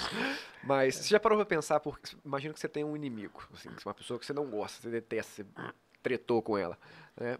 Mas seu inimigo tem amigo? Por que, que seu inimigo tem amigo? Na sua, perce- na sua percepção, então, sua exatamente. perspectiva, o cara é horrível. A pessoa, o menino, a menina, o homem, a mulher, é uma pessoa horrível, né? Que não, não combina contigo, na sua perspectiva. Mas ele tem mãe, ele tem pai, é, essa pessoa, ela é querida por outro É. alguém para quem ela, ela não tem essa, essa imagem de ser uma pessoa ruim. Ela perguntava, não, aquela pessoa ali é maravilhosa. É. Mas como, cara? Porque ela foi ruim no que você entende que é ruim no, no relacionamento com ela, mas com a outra pessoa ela é maravilhosa. Né? Então, é até por isso que a, a gente vê notícias assim de feminicídio e tal. Pô, aquele cara matou a mulher, o cara era mó legal, mó gente É. boa. Era comigo Depende, é, aqui, depende de onde você né? tá, né? comigo aqui, conversando no É, bar, filho, jogando assim, bola. né, o- legal, o- dentro de casa ele é outra Sob o ponto de vista do Hitler, era mó legal também, velho. Né? Tipo assim, não, eu queria salvar minha pátria, meu povo tava passando fome. Ele convenceu um monte de gente, inclusive, por causa disso. Sabe, meu povo tá, disso. tá passando fome aqui, ó, estamos subjugados pelo planeta. Não, a gente tem que se erguer. E, so- e sobre esse argumento, ele convenceu a galera a fazer um montão de parada, velho. Tá doido. Pois é. Do ponto de vista dele, ele só queria o bem da galera dele. E quem concordou com essa ideia foi, Foi na atrás. onda. Exatamente. Então seu inimigo vai ter amigo também, porque não existe esse Tem negócio problema não, de se ser não bom e ser concordar comigo, tem problema não. Tem um campinho ali maneiro ali, ó. Não, gente, mas isso é pro nosso bem. Vai lá, isso é pro nosso bem. Mas essa era uma filosofia caduca do, do, do- do universo dos super-heróis que já não cabe mais hoje. Não, não. O do Né? Star Wars, por exemplo, era assim. Que era bonzinho O Jedi. Não, o Jedi tá vestido de branco e o Darth Vader, que era vilão, é preto. E aí você Tipo, se pergunta assim, pra que, que essas pessoas seguem esse cara que todo mundo sabe que é mal, então? Porque nasceu mal, não tem jeito, não tem como salvar mesmo. Tem que eliminar esses caras aí. Não é assim que funciona, né? Pelo menos alguma, alguma coisa tinha que atrair, nem que seja maldade, tem que atrair no, no vilão, pra ele se associar a ele. Né? Então é- é- era muito estigmatizado como o lado bom e o lado ruim. O lado bom era sempre totalmente perverso. né? E não, não dá. não- a vida não se constrói assim. Né? É uma plural- pluralidade imensa de A vida não é essa. Coca-Cola aí, né? É, não é um lado e outro só, não é essa coisa de que não se mistura. A gente é bom e mal na nossa, nossa vida o tempo todo. A gente Quando a oscila gente... em alguns momentos. Em alguns oscila. momentos fala, "Ih, caralho, foi babado. Não, mas isso, isso é, É, humano, foi, né? Isso é humano. depois. Pois é, Esse é um cara gente boa pra caralho. Às vezes pra você, você acha que você é gente boa pra caralho. justamente. Às vezes você era um babacão. Ou o contrário. Fala, pô, achei que eu era babaca, não, que eu era maneiro. Pois é. Então, não dá pra viver nesse maniqueísmo. Isso, po- isso se transfere pra política também, né? Pra uma, Sim. uma esfera mais... Ah, é, ainda tem na parada do estadista, né? Que o cara, às vezes, o cara tem que fazer, tomar decisão que não agrada, mas que ele precisa tomar porque é o melhor pra todo mundo, né, velho? Exatamente. Não, Tipo, você não é o populista que faz o que todo mundo tá pedindo. Às vezes a pessoa nem sabe o que tá pedindo também, velho. É Foda. Ah, é. A galera às vezes tá pedindo umas paradas lá, mano, que você assim, mano, você não sabe o que você quer, velho. Aí, aí você começa até a botar em xeque a democracia. Eu nem sei se te dá esse Mas poder a todo. pessoa, é. a pessoa- a pessoa não quer, nem sabe o que ela quer, ela só quer É, essa coisa, comer, tipo assim, botar comida Pô, no, mercado, no dei- mercado, encher o carrinho, tá bom. te deu poder. Botar uma merda o resto. É, Ou lá na frente ela pode pagar por isso, nem sabe, mas tá enchendo o carrinho, tá, tá beleza. Tá É tudo por isso certo. que na democracia o- a população é volátil. né? Então, aquele mesmo, aquele mesmo povo que apoiou a eleição de 2018, agora está vendo dificuldade para encher a geladeira de mantimentos, está encontrando dificuldade para ter trabalho, né? o número de desempregados aumentou muito. Então, as mesmas pessoas que apoiam uma coisa em uma eleição passam a apoiar outra que às vezes é a contrária. Na Se daqui outra seis eleição. meses melhora, ela volta a apoiar de novo. Volta a apoiar de novo. Volta a porque o, o ser humano tem necessidade da sobrevivência. Nós não, somos, nós não vivemos mais na natureza, Sim, mas a gente lógico. tem que comer, tem que pagar o aluguel, tem que pagar a conta de luz, tem que né, vestir. É a necessidade básica e imediata. Se essas coisas pioram na sua vida, você está vendo que não está dando certo aquilo ali que está A grande acontecendo. maioria vai, vai, vai por isso aí, por esse marcador, né? Vai. Nem sempre ele é o verdadeiro, mas ela vai por esse marcador. E às vezes ele é desumano, como o discurso do atual presidente, que sempre foi carregado de ódio, né, com discursos de ódio muito explícitos. Mas isso foi ignorado por conta de um maniqueísmo que colocou aí o outro lado político como adversário. né? Então, necessidade de, de, se, de se alimentar, de colocar dinheiro no bolso, sustentar a família, é, ignorando inclusive essas, absurdas, essas coisas absurdas. É, foi uma soma de muita coisa, né, cara? O momento que o Brasil tá passando por problema de crise já não, já não é de agora, né? Tipo, já é de muitos anos. Revolta, desemprego, a situação tá ruim pra todo mundo. Cara, os caras foram somando os negócios e se agarraram na, na- na aparente. Tipo assim, opção diferente a essa, aquela. Bora. Aham. E a próxima Porque ser a mesma tá- coisa, e a próxima ser a mesma É, coisa. porque, a tipo assim, ser a isso aqui tá ruim há muitos anos. O que, que, que tem de todo. Porque muita gente avaliaria que aquele balaio tinha muita coisa do mesmo. Uhum. E aí o que, que é totalmente diametralmente oposto a isso aqui? Aquilo ali. E vendo aí aqui. você vai pro outro lado da balança. Pois é. Aí na, outro, na outra próxima eleição, qual que é o diferente do que tá aqui É. agora? Que também tá ruim. É, o outro, aí pois é. pro outro. Então, Falta que faz política pública de educação. Para uma observação, porque tinham várias outras opções é, disponíveis. Né? Mas vamos pro diametralmente oposto, que é radicalmente do lado de lá. Não que o, o adversário fosse radical, era muito dentro do campo democrático. Mas vamos radicalmente pro lado de lá, porque tem- é um discurso que neste momento cabe. Porque eu tô vendo aí que a gasolina aumentou, né, o combustível aumentou, isso lá atrás, né? Aumentou e tô reclamando. Né, aumentou pra 4,20. É, na época era 5,20. 3,20, se eu não me engano. Que tinha Eu lembro que na época da, da greve dos caminhoneiros, eu, eu lembro de ter visto matéria falando assim que o. Era pra chamar. Eles é, caso de polícia. Posto aumentou a gasolina pra 5,20. É, chegou a seis e pouco. E lá. porque assim, os caras estavam abusando, né? Porque assim, não, pô, não Só tem gasolina, vou posto, subir pra caralho o preço. Não, já tava mais de 5,20. seis, cara. Chegou a mais de seis. Não, então, teve lugar, mas quando começou a, a no, no, sinalizar que tava dia- aumentando muito, dia foi... é. quando bateu 5, os caras falaram assim, ó, os caras estão abusando, 5,20 é muito caro, sacou? Você já não É encontra um mais absurdo. gasolina por 5,20 por aí, né? Não. infelizmente. Prejuízozão foda, tá? E a capacidade de compra do brasileiro vai só. É, aí o pessoal fala, agora desculpa o ICMS, né, do estado, que estão falando. Ah, não, conversa com o governador, mas tipo assim, sempre teve ICMS também. Sempre teve. Sempre... Mas é sempre prático transferir também a culpa. Né? porra, mas assim, e o ICMS lá de trás, os outros anos pra trás? Tipo assim, excluindo este agora. E os de trás? Sempre Pois é. teve aí. Né? Então, a culpa é minha, eu coloco em quem eu quiser. então eu transfiro a culpa para quem eu quiser. Tem mais alguma coisa lá no chat? Ah, cara, tinha uma pergunta aqui. Tem mais a galera falando aqui, que já até passou dos... Foi a mais recente agora, foi na hora do, do Brown, né? Que seu, acho que é seu aluno, Antônio Henrique. Ah, não, desculpa. É isso mesmo. Ah, não, é ele mesmo lá. Qual é, professor? Faz aí, que era o que você não queria fazer. Tá vendo? Qual é, professor? Tá Faz Antônio aí, porra. Tá feito, Antônio Henrique. Aí o Antônio Henrique falou, isso é verdade, nunca confio em uma pessoa muito boa, cara, do papo que tava tendo aí. Aham. Tô indo agora, né? O no Raíssa Amaral, a terra é plana. Fonte minha cabeça e meu tio compartilhou com uma corrente no WhatsApp. Ótima referência bibliográfica. É, o Pedrinho falou que o Felipe é foda mesmo, não dá nem pra acompanhar, que você tava com aquela faladeira. É, ele tá Rodrigão, falando, a Rodrigão já mandou te mutar. tá falando pra caramba. ele tá o, falando Rodrigo, o. Rodrigo fez uma- aqui. O Rodrigo mandou aqui, ó. Não, isso aqui eu vou falar, não, Rodrigo. Isso aí é pra vocês aí. Agora você falar um vai Corinthians aí. Fala. Vai Corinthians. Pera aí, deixa eu, deixa eu ver minha carteira aqui.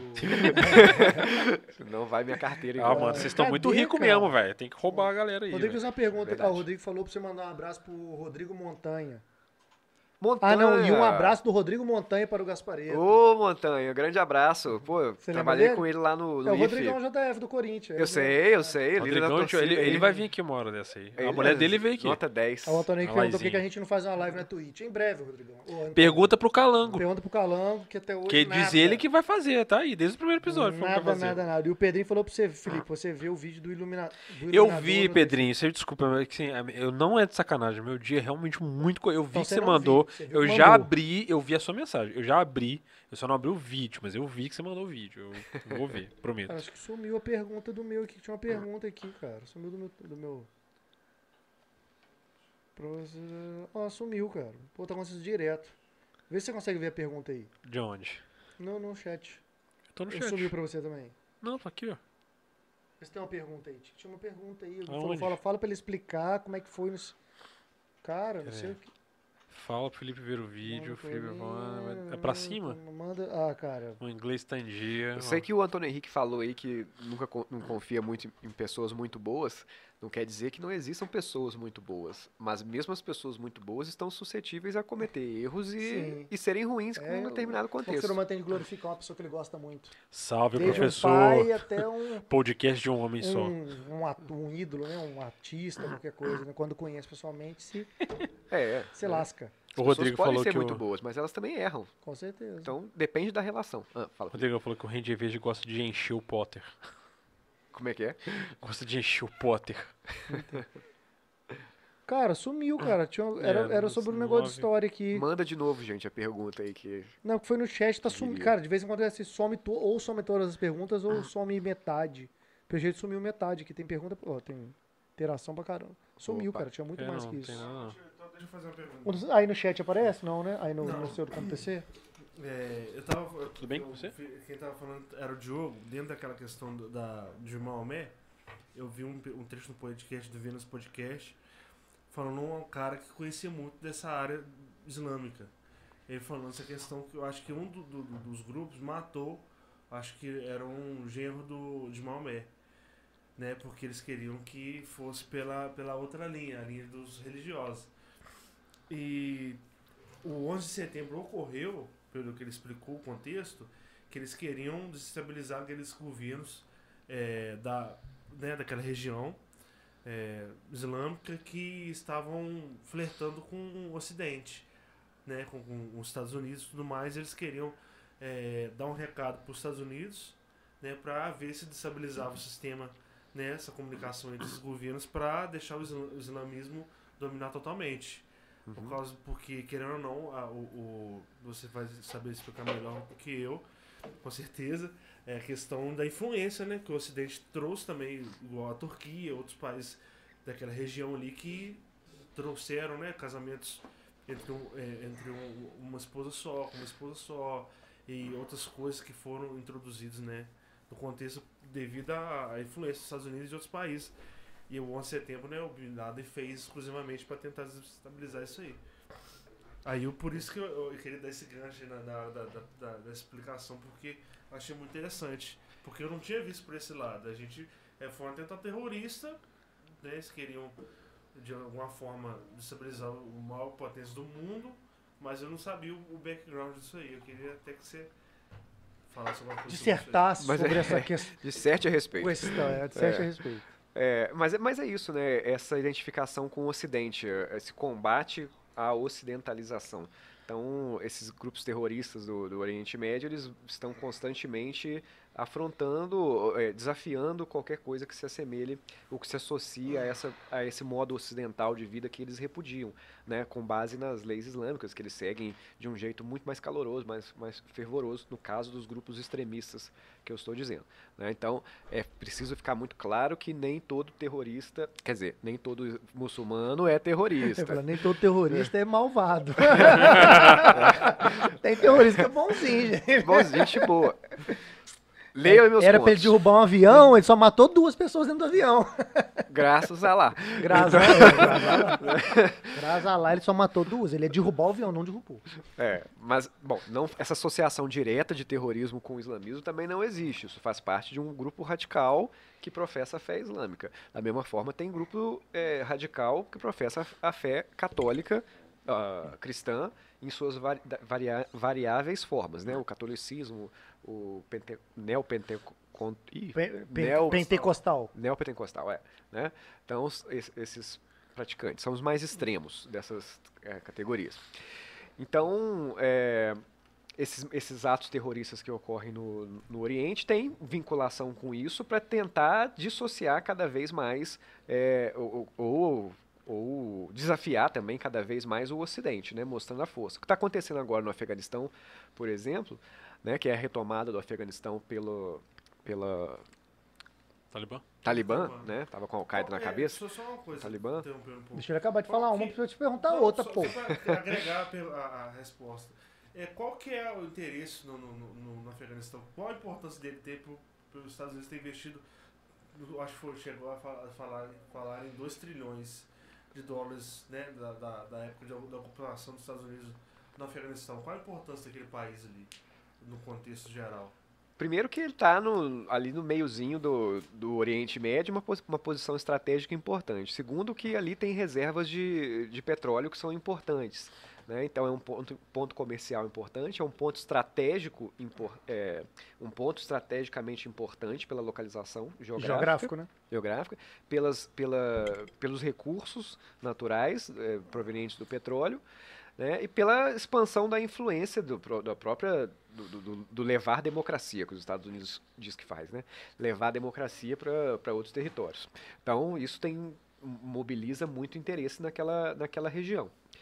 É, mas o que aconteceu foi uma retomada de um grupo extremista, que é o, o Talibã agora, que botou para correr de lá todo mundo de um jeito muito rápido, que foi muito surpreendente e que vai, que promete impor a lei islâmica mais rigorosa é, possível, né, seguindo aí o, o Alcorão a pé da letra do jeito mais radical possível, é, o que gera um alarme internacional.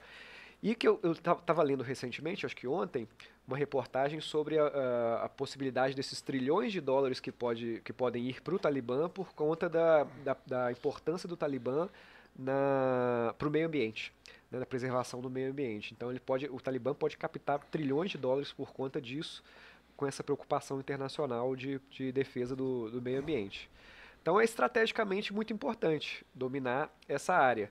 Né? E nos Estados Unidos foram para lá no contexto da guerra ao terror, depois do atentado terrorista de 2001 dos Estados Unidos, é, com essa justificativa de combater o terrorismo, de levar a democracia, de estabilizar o país, mas 20 anos depois o, o país continua aos cacos. né? A, a metade da população, 13 milhões de habitantes, passam fome. Quantos anos tem isso? 20? 20 anos. Este ano, agora dia é, 7, 11 Eles de foram pra logo depois do atentado, né? foi logo depois, vai completar agora 20 anos. A Olha. ideia do Biden era tirar as tropas de lá no dia que completasse 20 anos do atentado, como um marco sim- simbólico, né? Ele antecipou, e o Talibã também antecipou. antecipou também a Tinham fontes. Tinham Tinham fontes. fontes. Opa, já tal ali, já vai rolar um negocinho. Anteciparam a tomada também do, do poder Cara. por lá. né? Então é um cenário catastrófico, humanitariamente catastrófico que está acontecendo lá. A gente vê as pessoas tentando fugir desesperadamente. matando Principalmente geral, as né? mulheres, né, cara? Eles vão. penar lá os caras, velho. Vão. Não, É, os, a- outros direitos todos Pegaram cerceados. os né? generais, os comandantes dos outros exércitos lá, já, já fuzilou todo mundo já em praça pública. Bom, pra nego tá fugindo pendurado lá de fora de um avião, velho. Dá pra ter a noção do, do, do, né, do Não, caos tá que correndo com ser. mulher, com filho, larga a mulher, o filho pendura no avião e deixa tudo pra trás. então, Não, pô, o cara lá, É, é, o a era cena da mulher jogador. entregando a, criança dela, né? É, não, não. Os soldados. O, o cara lá, o menino que caiu do avião, cara, ele era jogador. Jogador de futebol, seleção afegã. Eu vi um, um relato da menina que tava na Olimpíada, da seleção feminina de futebol de lá.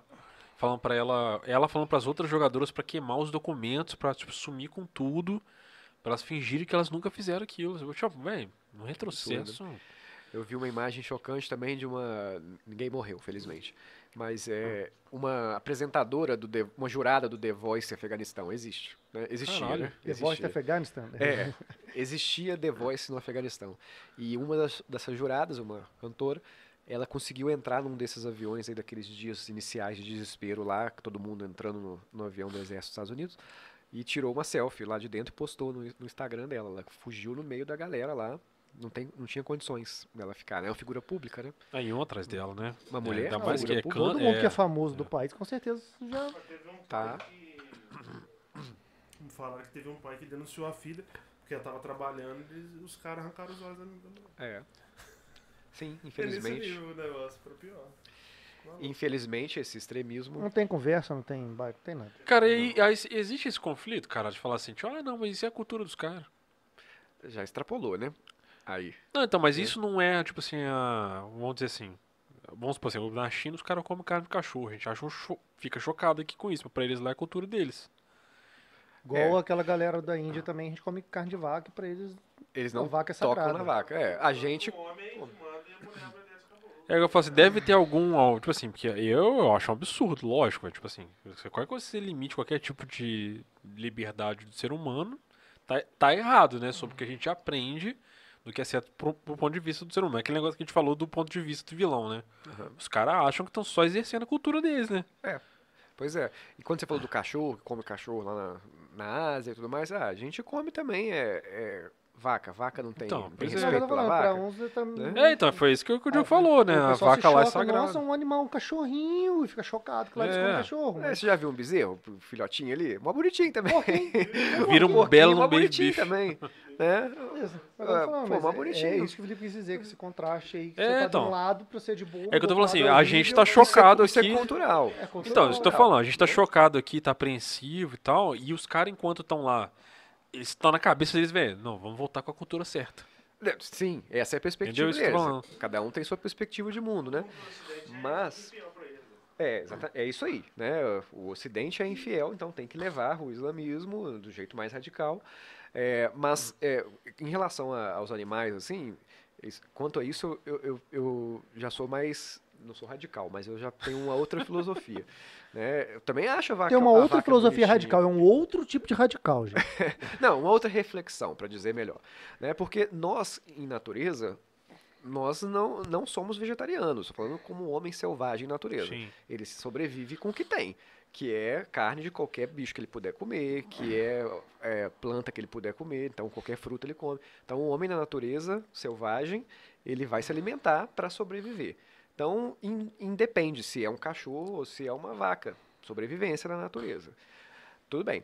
Agora, daí passar para execução de pessoas Ah, não, sim. né, de uma forma assim totalmente descabida, que nenhuma execução seria considerável, mas de uma forma absurda, assim, na rua executar as pessoas por causa de nada, né? Ah, é mulher, então pode morrer. Homossexual, que estão correndo muito, homossexuais estão correndo muito perigo lá agora no Afeganistão, né? Eles estão morrendo de medo de sair de casa. Estão num, num dilema. Né? Se eles saírem de casa, eles vão ser pegos e uma hora vai chegar o Talibã na casa deles, porque o Talibã passa de porta em porta. Então eles estão sem. Eles não conseguem ir para o aeroporto, porque eles têm medo de chegar lá e morrer no caminho, e não, cons- e não conseguem sair de casa porque tem medo de, né, é, de encontrar o Talibã ou o Talibã chegar lá. Então, eliminar pessoas por conta disso aí já é completamente é, é, bárbaro. Né? Então, não é uma questão que você está na natureza, você mata o outro porque ele é mulher ou porque ele é homossexual. Né? Isso, isso é uma, uma lógica social que foi construída com base em argumen- com argumentos religiosos. Às vezes também não usam argumentos religiosos, mas só preconceito mesmo. Estou falando do caso do, do Afeganistão. Mas é um argumento totalmente criado, so- socialmente criado.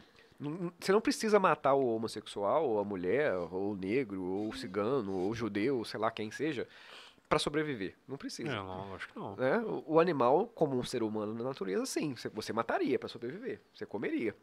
né? Mas o ser humano não. Até existiram, existem, né?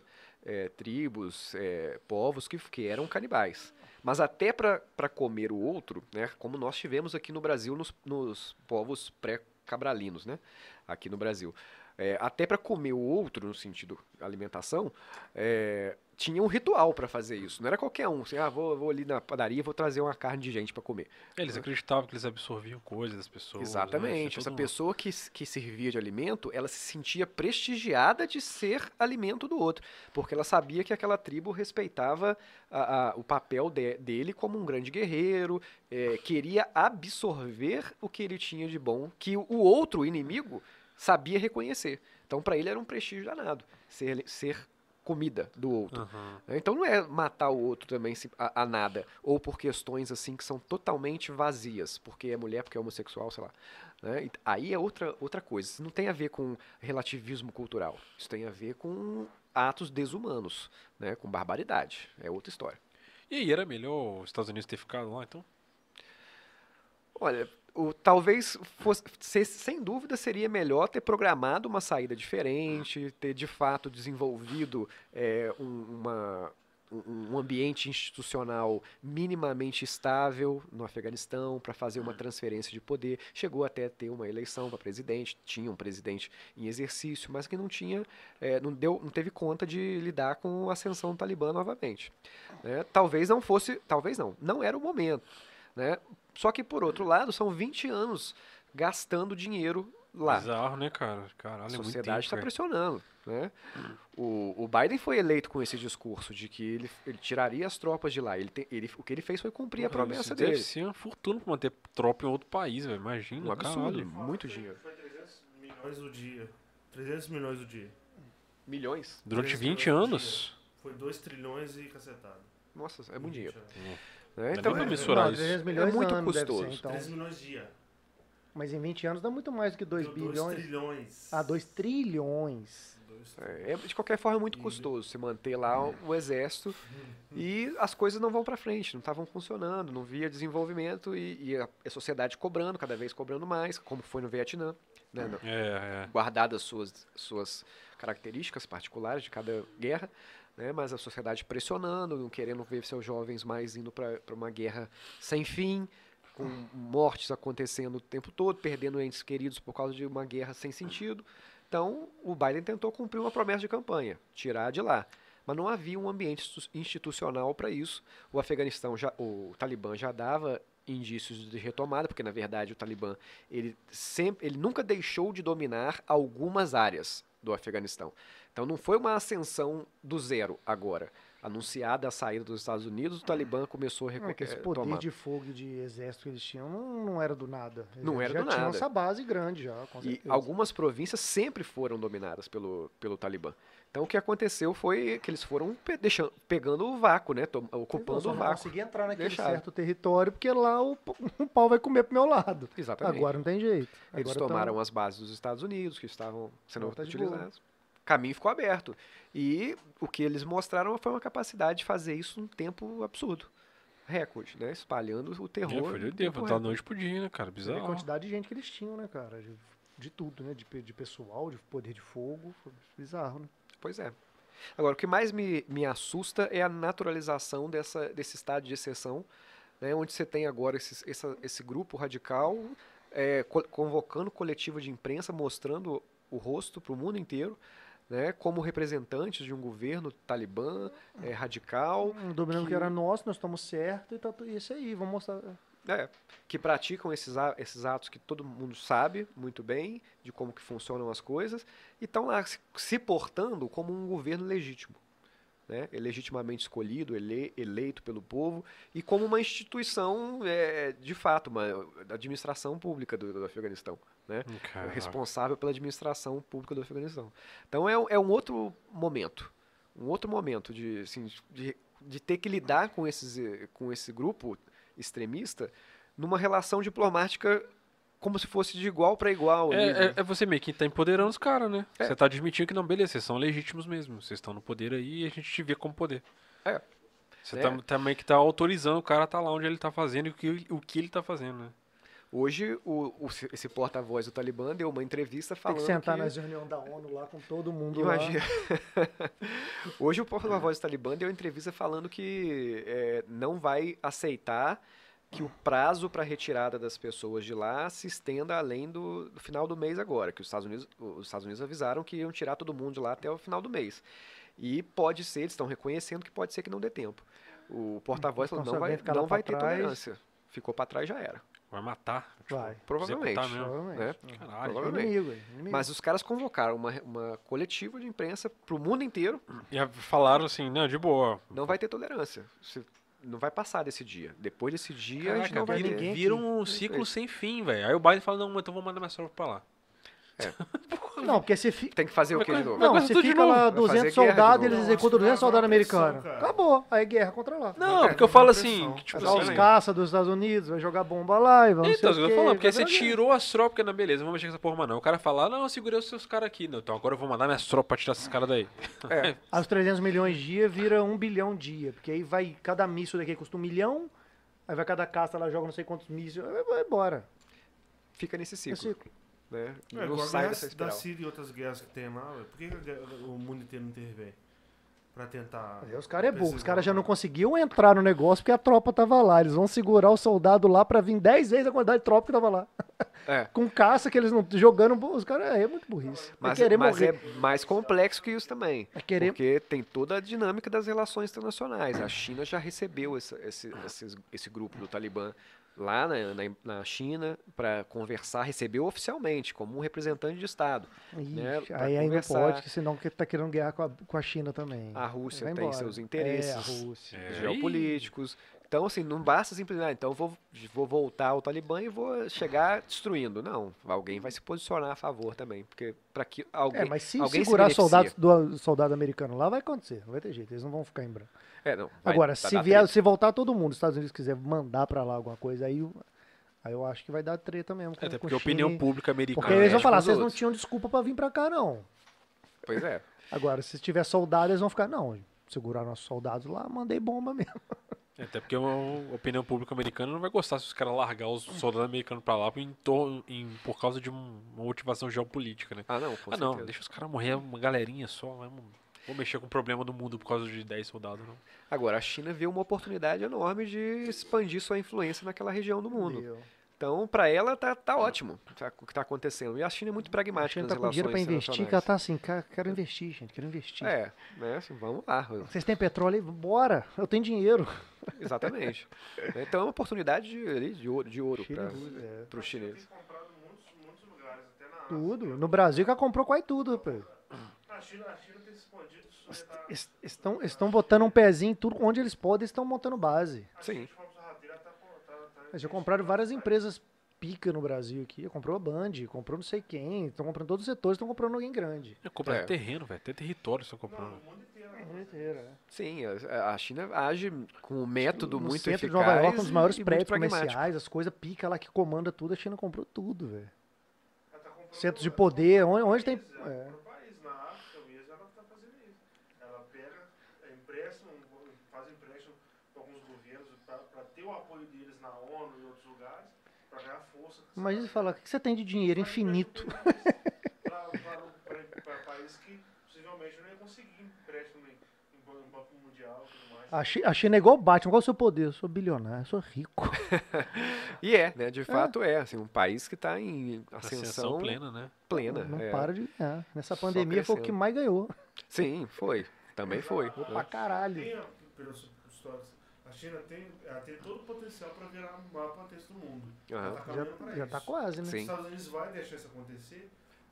A China vai engolir todo mundo, a China vai ser a nova ordem Já tá mundial. tendo essa Guerra Fria, né? Já faz não tempo, vai né? querer. com Já, já tá tendo já, essa Guerra já Fria. tá ó. vendo, já China tá em desenvolvimento. ordem- o novo. Essa é a Guerra Fria do momento. é. Um futuro distópico.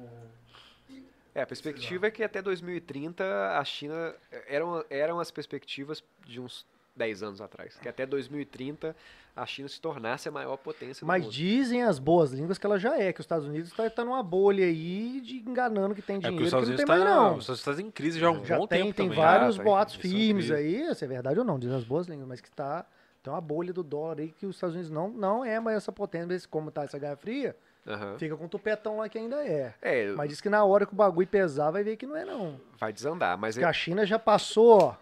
Obviamente, eles não vão querer perder a posição hegemônica Não. né, do, na Ah, eles geopolítica. vão nem admitir, né? Não vão admitir. É Então, eles vão mesmo. usar os recursos necessários. Por isso que a gente percebe também que nessas, ah, principalmente durante o governo Trump, é, essas, esses, essas relações entre China e, e- Estados Unidos estavam aí mais ásperas, né?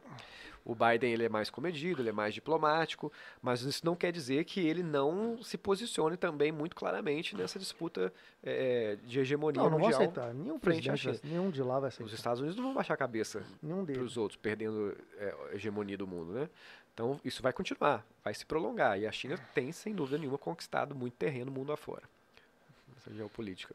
O problema dos Estados Unidos é é esse investimento absurdo em segurança, né?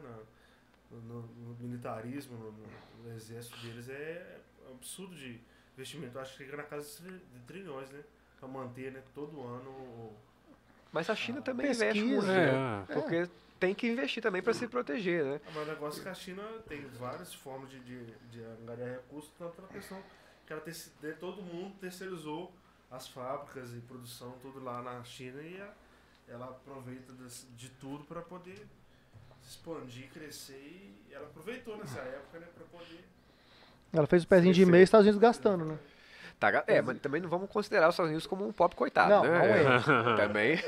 Tá, Tá atrás- longe de tá ser atrás pobre da coitado. China, Tá longe tá de atrás da ser. China significa que ela é muito grande, né, Os? Estados É. Unidos pode ser, no máximo, aquele assim, pô, tô, aquele milionário, assim, tô fudido, cara. Pô, tô com quatro Ferrari, vou ter que vender duas, vou ficar só com duas. Eles fudiram, eu tô com duas Ferrari só, tinha quatro. Mas Pois é- é.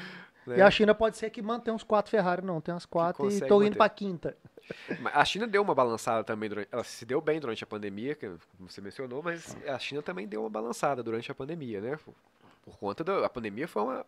É uma pandemia, né? Uhum. Então, influenciando o mundo inteiro. A China também balançou. Mas é, ela tá de pé e conseguiu se erguer muito bem e continua páreo a páreo ali, né? Com, com os Estados Unidos. Essa, essa disputa vai continuar nos próximos anos. É o que a gente vai testemunhar na nossa geração, né? Essa disputa ideológica. Talvez em- aí da- daqui a algum tempo. Acho que tá bem recente isso aí, deve ser, tá bem, bem perto, né? de Tá bem perto. Isso aí. Daqui a algum tempo talvez você, você Muito antes de esteja. 2030 a gente vai ter, vai ter alguma, alguma notícia. É, eu tava, hoje mesmo, tava é, lidando com, com o, o currículo do curso novo de administração pública e já tem lá mandarim instrumental, Caralho. né, como matéria eletiva, né? Cara, a expansão da língua na- nativa de um país pra outro país é um Não, sintoma já- muito forte do tamanho do país. coisa. Eu né? já tô vendo que Você vê, o tem uns, inglês foi um negócio que é, dominou o planeta inteiro, tipo assim, sem a gente perceber, sei né? lá, é. Foi no- do- a globalização passou pela universalização da língua através do inglês, velho. Claro. Eu, Olha vi- que eu, vi- eu não sei onde que eu vi, foi, foi alguma, alguma matéria, tem uns 3 ou 4 anos isso, a galera do business, foi alguma coisa de business, os caras falando. Aí, sa- sei que eu acompanho muito essa galera de business, né, esses, enfim. Aí a galera falando assim, desde gente no- jovem até os mais velhos, falou, cara, quer ficar foda daqui um tempo, não sei o que, agora é- aprende o mandarim. Aprende mandarim. Aprende o mandarim. Mais do que inglês. Tinha uns caras que eram até mais radicais. Falou, cara, aprende o mandarim. Se você quiser escolher entre inglês e. Vai os dois. Mas se for só um, só vai no mandarim. Por causa É. disso, os caras, pô, falaram, caralho, são uns três ou quatro anos atrás. Os caras, mano, é lá. Daqui é a tu- pouco é vai estar lá, na escola, é pô, lá. né? Vai estar na Eu não lembro agora, os caras foram explicando, nós quer fazer não sei o que, não sei o que, é lá. Não sei o que, não sei o que, não sei o que, é lá. Você vai montar uma empresa aqui, não sei o que, você vai lá. E se sabendo falar, você vai lá, você pega, cara, você monta uma empresa aqui com tudo de lá, fica milionário rápido. será que isso reflete culturalmente também no planeta? Tipo assim, por exemplo, a gente é, a gente é hiper-americanizado por causa dessa potência, né? Uhum. A gente consome muito enlatado americano, tipo assim, filmes, Eu acho que só talvez não chegue né? a esse ponto, porque lá é um país ainda um pouco fechado, né? Nesse É, sentido. Mas, Mas eles produzem muita estão abrindo agora. né? É, mas tipo assim. Não, mas eu falo assim, a partir do não- momento que o país passasse a ser uma potência máxima. Mas de e forma cultural e recurso, tudo, eles não são abertos assim igual os Estados Unidos. Não é um país que vai, vou, vou visitar lá e fazer o que eu quiser, vou ficar fazendo filme. O cara que tá lá não pode fazer o filme que ele quiser. É. Então, tipo assim, quer dizer, não vai chegar a esse ponto, talvez. A não sei que mude tudo lá, eles abram, ó. Pode fazer o que quiser agora. É. O cara pode fazer o filme que ele quiser. Mas tem uma limitação, né? Porque é, o idioma é muito distante daquilo que a gente tem como referência Muito, de muito, idioma. É, muito difícil. Então Isso essa é uma atrapalha primeira muito. limitação. Não existe nem cognata, né? É, assim, tá totalmente distante daquilo que a gente conhece, né? É, hoje, gente está falando aí, é, é, há pouco tempo a gente estudava inglês e depois espanhol. Inglês e espanhol. Né? Espanhol, Espanhol já tá mais pertinho da gente tira. a gente não aprende essa merda. Mas tira, elimina o espanhol. Vamos aprender inglês e, e mandarim. E o, o que mais influencia, na verdade, é, são os métodos, né? Que a China vem demonstrando que países mais autoritários e mais fechados, tam- de partido único, têm condição de ter um grande sucesso econômico também. Então, os Estados Unidos, aí a gente tem um embate. Os Estados Unidos, que embora não sejam tão democratas assim como se propaga, né, e tão liberais assim como se diz, né, eles têm ali uma democracia estável há muito tempo, com eleições ocorrendo regularmente, presidentes eleitos, termina mandato, passa outro tal. Bom, isso acontece, existe essa- essa divergência, né? E a China não, a China é um partido único.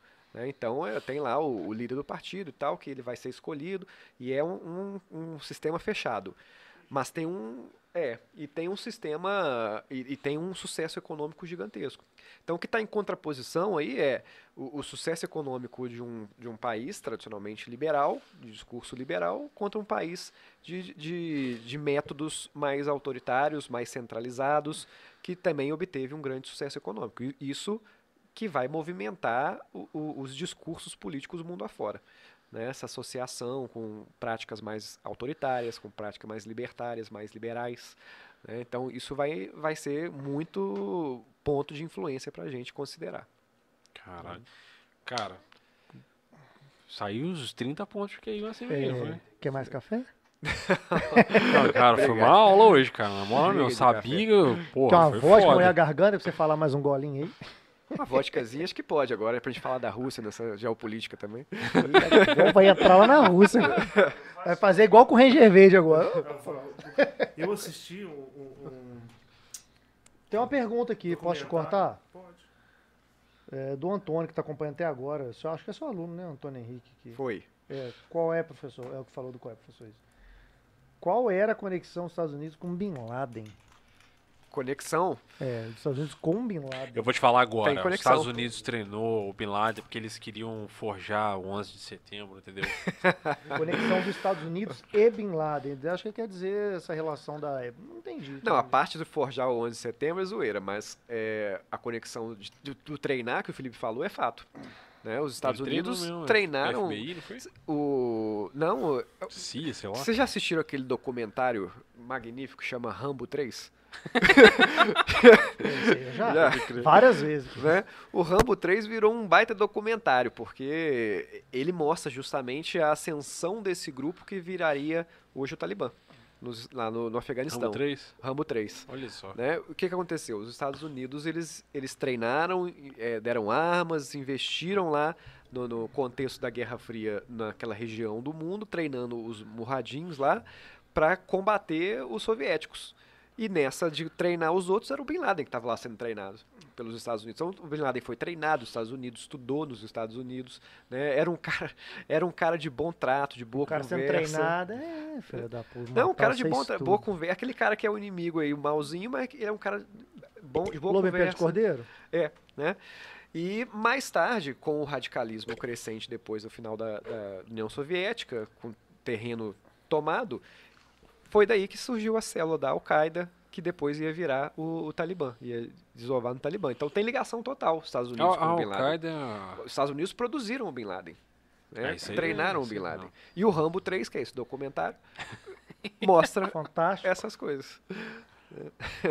Tá É, eles- explicado aí, Antônio Henrique? Tem, Antônio uma, Henrique. uma, uma ligação mais forte. Se você for Antônio ver, ó, Henrique. Osama Bin Laden, ele, é- ele é parente do Obama Bin Laden. É, tô- tudo, tudo junto. É família, você não percebeu? O Obama Bin Laden.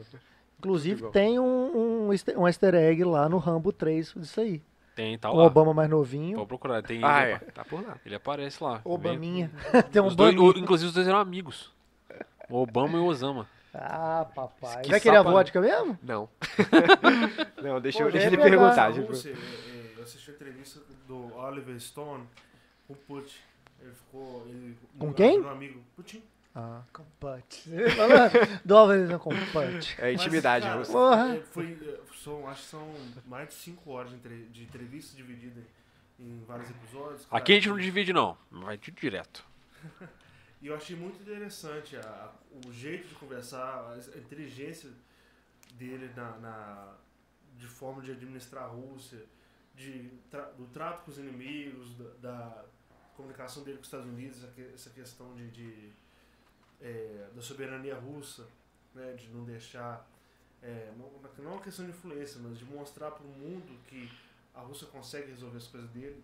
Existe uma diferença, né, é uma época né, que a Rússia tem alguns países, né, depois eu acho da Segunda Guerra Mundial ali, alguns países próximos ali da, da, da fronteira, e hoje em dia tem uma luta, né, que eles, da Rússia, com não sei se é a Ucrânia, alguns países próximos ali, que eram anexos hoje em dia, alguns querem, né, de volta a Rússia ele dominando, mas alguns, alguns não querem mais, existe essa, essa coisa. O que, que você pensa sobre essa questão da Rússia, de a- a- o domínio dela na regi- Uhum. naquela região balcânica, por exemplo, né, é, isso não acabou, porque a fragmentação da União Soviética é, fragmentou esse poder da Rússia, mas a influência não, né? Eu estou até lendo agora um, um, um dos livros que eu estou lendo agora, que normalmente eu, tô eu sempre leio mais de um ao mesmo tempo. Um dos livros que eu estou lendo agora é o Sovietistão, de uma, uma antropóloga norueguesa que viajou pelo, pelos pa- ex-países da União Soviética, eh, Cazaquistão, eh, Cazaquistão, É tudo parecido. Azerbaijão, Azerbaijão, Bujequistão. esses tudo aí. Por isso que chama Sovietistão, Sovietistão né, o, o nome do livro. É, como a Rússia mantém, ma- tenta manter o controle sobre aquela região até hoje, a influência sobre aquela região, que é a mesma coisa que acontece ali, disputas com a Ucrânia, em, regiões da Ucrânia, né, Crimeia e tudo mais, que é a tentativa de manter essa, esse antigo domínio imperial da, da, da União Soviética. Né? A Rússia não vai abrir mão dessas coisas, não vai abrir mão dessa influência. Não é mais a União Soviética de antes, que já se, se, se fragmentou e esses, esses outros territórios conseguiram suas independências, seus, seguir seus caminhos próprios, é, mas a Rússia não quer abrir mão, como o caso agora da, é, da Bielorrússia, onde tem onde o, o, ditado, o, o ditador, né, que tá, o último ditador da, da Europa, né, que está lá no governo há muito tempo e as pessoas estão fugindo de lá, teve as adversárias mulheres políticas eh, adversárias fugiram de lá, estão denunciando os abusos da Bielorrússia. Ah, ele está lá ainda porque a Rússia não quer abrir mão de dominar aquela região. É, a sua influência, de ter esse domínio de influência naquela, naquela área ali. E perder o domínio sobre esse território. Então ele, a a Rússia ajuda a manter esse, esse ditador da, da Bielorrússia né? lá no, no governo. A Rússia ainda é uma potência mundial, mas ela é uma potência que foi decadente. Né? Ela sobrou da União Soviética, que foi muito maior. Ela tenta manter ainda sua, alguma, alguma atuação, ser um personagem relevante no mundo como foi antes. Mas ela tem, tem algum. Tem porque ela é muito chegada à China. Sim. países. Ela tem uma possibilidade de ascensão novamente ou ela vai ficar estagnando e não, não tem pretensão de. Não, eu, eu, não, né, eu não vejo essa possibilidade da Rússia entrar como esse ator para rivalizar com China e Estados Unidos nessa proporção. Né? A China está disparadamente na frente da Rússia. A Rússia, a, a União Soviética passou por um período de, de crise que levou ao fim da União Soviética e a Rússia é é, voltou como o resto di- disso, né, da União Soviética. Então está se reconstruindo com o passar do tempo. Nunca deixou de ser um ator é, no, no tabuleiro internacional Nunca importante. ficou pequena, né? Ela não não é gigante, Nunca. mas é, mas é muito grande ainda. né? É, é o maior país do mundo, Muito né, grande. até o, territorialmente, o maior país do mundo.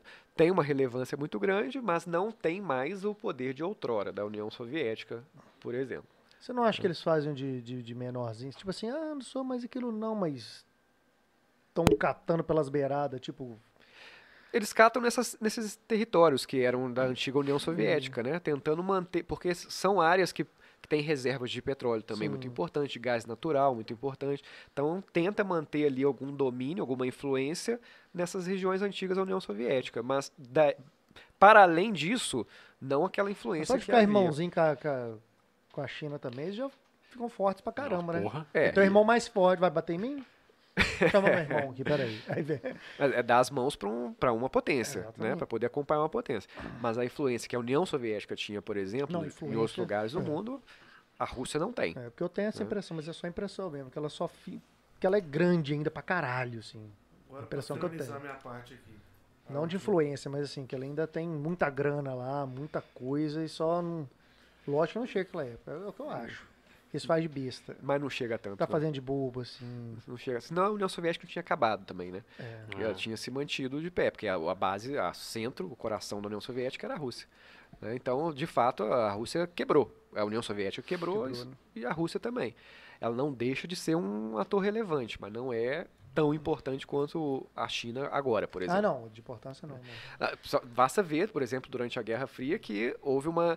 A, a China passou por um processo de revolução popular né, que foi influenciado pela União Soviética. Hoje nós temos a China como poderosa e a, Rússia como necessitando de algum auxílio, de manter eh, esses laços de proximidade. Exatamente, o coadjuvante passou a ser a Rússia. né, e não a China como. A China virou a cria maior do que o criador. Com certeza, a China tá, tá dominando aí. Agora, para finalizar minha parte aqui, é, voltando da questão da Rússia, a questão armamentista nuclear. Você acha que numa possível tensão no, no, no- no mundo distópico existiria a possibilidade de uma terceira guerra mundial nuclear ou algo do tipo? Isso existe a qualquer momento. Essa possibilidade de uma mundo- terceira guerra têm, mundial. é, Se der essa merda, alguém vai apertar o botãozinho ali. Pois é, o, o- acho que o maior, a, maior, maior ameaça do mundo hoje é o, o Kim lá da, da É. Coreia do Norte. Kim- Kim- quando Kim dá uns tiros Jong-un. pro alto maluco lá. Cara, assim, ele é um completo lunático, né? Um, um cara totalmente pancado. Assim, Eu não duvido nada, é, é, porque os países também não vão entrar em guerra. Você não viu ninguém invadir a Coreia do Norte. Né? Então os Estados Unidos não foram lá levar a democracia. Né? Levar a democracia. Não foram. Né? Não foram invadir, porque o, o, Kim lá ele faz testes de arma É, atômica. Claro, na caruda mesmo. Na tá caruda. E ele é um cara, assim, ele é obviamente louco. é que O regime é, norte-coreano é, fala, louco. eu. Né? Pra um cara desse jogar uma bomba atômica em qualquer lugar aí, que seja na Coreia do Sul, pra, pra- pra- Demonstra poder, né? mostrar poder, não custa nada. Se ele, se ele vê que ele tá perdendo né, uma guerra, perdendo poder, um cara desse não vai contar duas vezes para poder jogar um- uma bomba em algum lugar. Por isso que você não vê ninguém invadindo a Coreia do Norte, para tirar de lá aquele governo ditatorial, aquela monarquia ditatorial. Né? Então, é, vai continuar lá aquele negócio até que algo mude na população, na, na E a sociedade. E a galera fica doida, vai não sabe a acontecer. quantidade que ele tem, né? Isso aqui tem quantos É, bombas se ele tem pra 100 testar, Mil? Que é muito mais fechado Duas do que a mil? China. 50 mil? Esse que ficou doido. né? A gente que sabe que eles têm capacidade, de- tem míssil com capacidade de atingir a costa dos Estados Unidos. Né? Ele sentadinho na cadeira lá, Não, eu fico imaginando, ele, Ele aperta um botão, tipo assim, cai várias nos Estados Unidos, cai várias não sei aonde, cai várias, tipo assim, agora ninguém pode me atacar. Quem podia me atacar, sei lá, é a China, é os Estados Unidos, não sei quem, França, ele joga em todo mundo, acabou. É. Não tem ninguém com poder pra me atacar. Brasil não tem bomba. Não, po- poder até tem. né? Então, É minoria, se for mandar um monte. Mas uma hora se ele É. surtar lá com algum desses, fala, meu irmão, se eu só atacar os Estados Unidos, o outro vai me atacar. esse é então eu plot ataco do- ele, atacou ele, atacou ele, só uma É, hora ele... ele... não vai atacar, porque para ele vai não. começar, ele vai, vai colocar o, governo dele, ó, o regime dele, numa possibilidade de ser derrotado, né? Se ele atacar alguém. Então, mas eu imagino isso. Se ele fosse fazer, eu acho que ele faria, assim, cortava a cabeça da Copa. Todo mundo, se, eu- se ele tiver o suficiente, aí ninguém ataca ele. É, mas também não. Imagina assim, loucura. É, mas é, o rebote vai ser se- forte. é né? vai ser absurdo, né? Então, os Estados Unidos é, iam revidar imediatamente. Também não é- vai ser assim de um monte de míssil né? ao mesmo tempo. É, né? não Videogame. sei, é o que eu tô falando, ninguém É. sabe, né? A quantidade que tem. Eu também Mas- acho que não. De Teria forma reativa, ele caralho. faria. É. te Bom pra um caralho. filme, não sei se você já assistiu, um filme francês. Já, já viu. Ainda mais que ele ainda mais na França, ele tava todo lá. filme que ele via era francês nos últimos anos. Alerta Lobo? Como é que chama? Alerta Lobo. Ai, não vi. Lá era. Não, é porque tem outro nome. Como é que é a letra do É, alerta Alerta Lobê. Letra Alerta Lobê. É. Lobê. Assiste pra você ver. É sobre a questão da, da- do, do alerta de um submarino soviético, só o sinopse. E- Ah, eu vi esse filme, é bom pra caramba. E, uma- a- Um alerta falso, né? é, e o pessoal da, sobre um, É maneiraço esse filme, maneiraço. Nuclear. É um alerta falso. perto da, da, da área que atingiria a França, aí eles mandam Começa o é, por causa de um alerta falso, mó doideira. um, isso no, também um, um submarino nuclear francês para poder tentar interceptar isso aí. Muito maneiro o filme. Esse filme é Dois filmes pra ver. Tem, Alerta Lobo. Francês, só. Não, esse é massa mesmo. Esse daí, inclusive, é o plot o- do Exterminador do Futuro. Ah, Tô é? dando informações nerds aleatórias aqui no meu. De quem? Daquele ali atrás ali? Tem dois filmes pra ver. O Vai. É. Como é que é? Vai.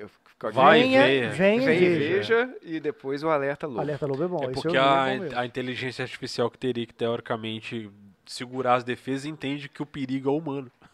Aí falou, opa, pera aí, deixa eu ativar o míssil desse país, desse país, desse país, desse país E e, mata jogar todo mundo. to- todos os humanos. Sim. E a Skynet. É, não, isso, isso é o plot desde o primeiro filme, né? Porque eles mostraram no, no terceiro isso. Não, o terceiro aconteceu mesmo. No 2 mostra que ele- essa eu acho que é a última a parte Ela, é, não, no 2 ela tem um pesadelo vendo o que aconteceu. No 3 acontece de verdade.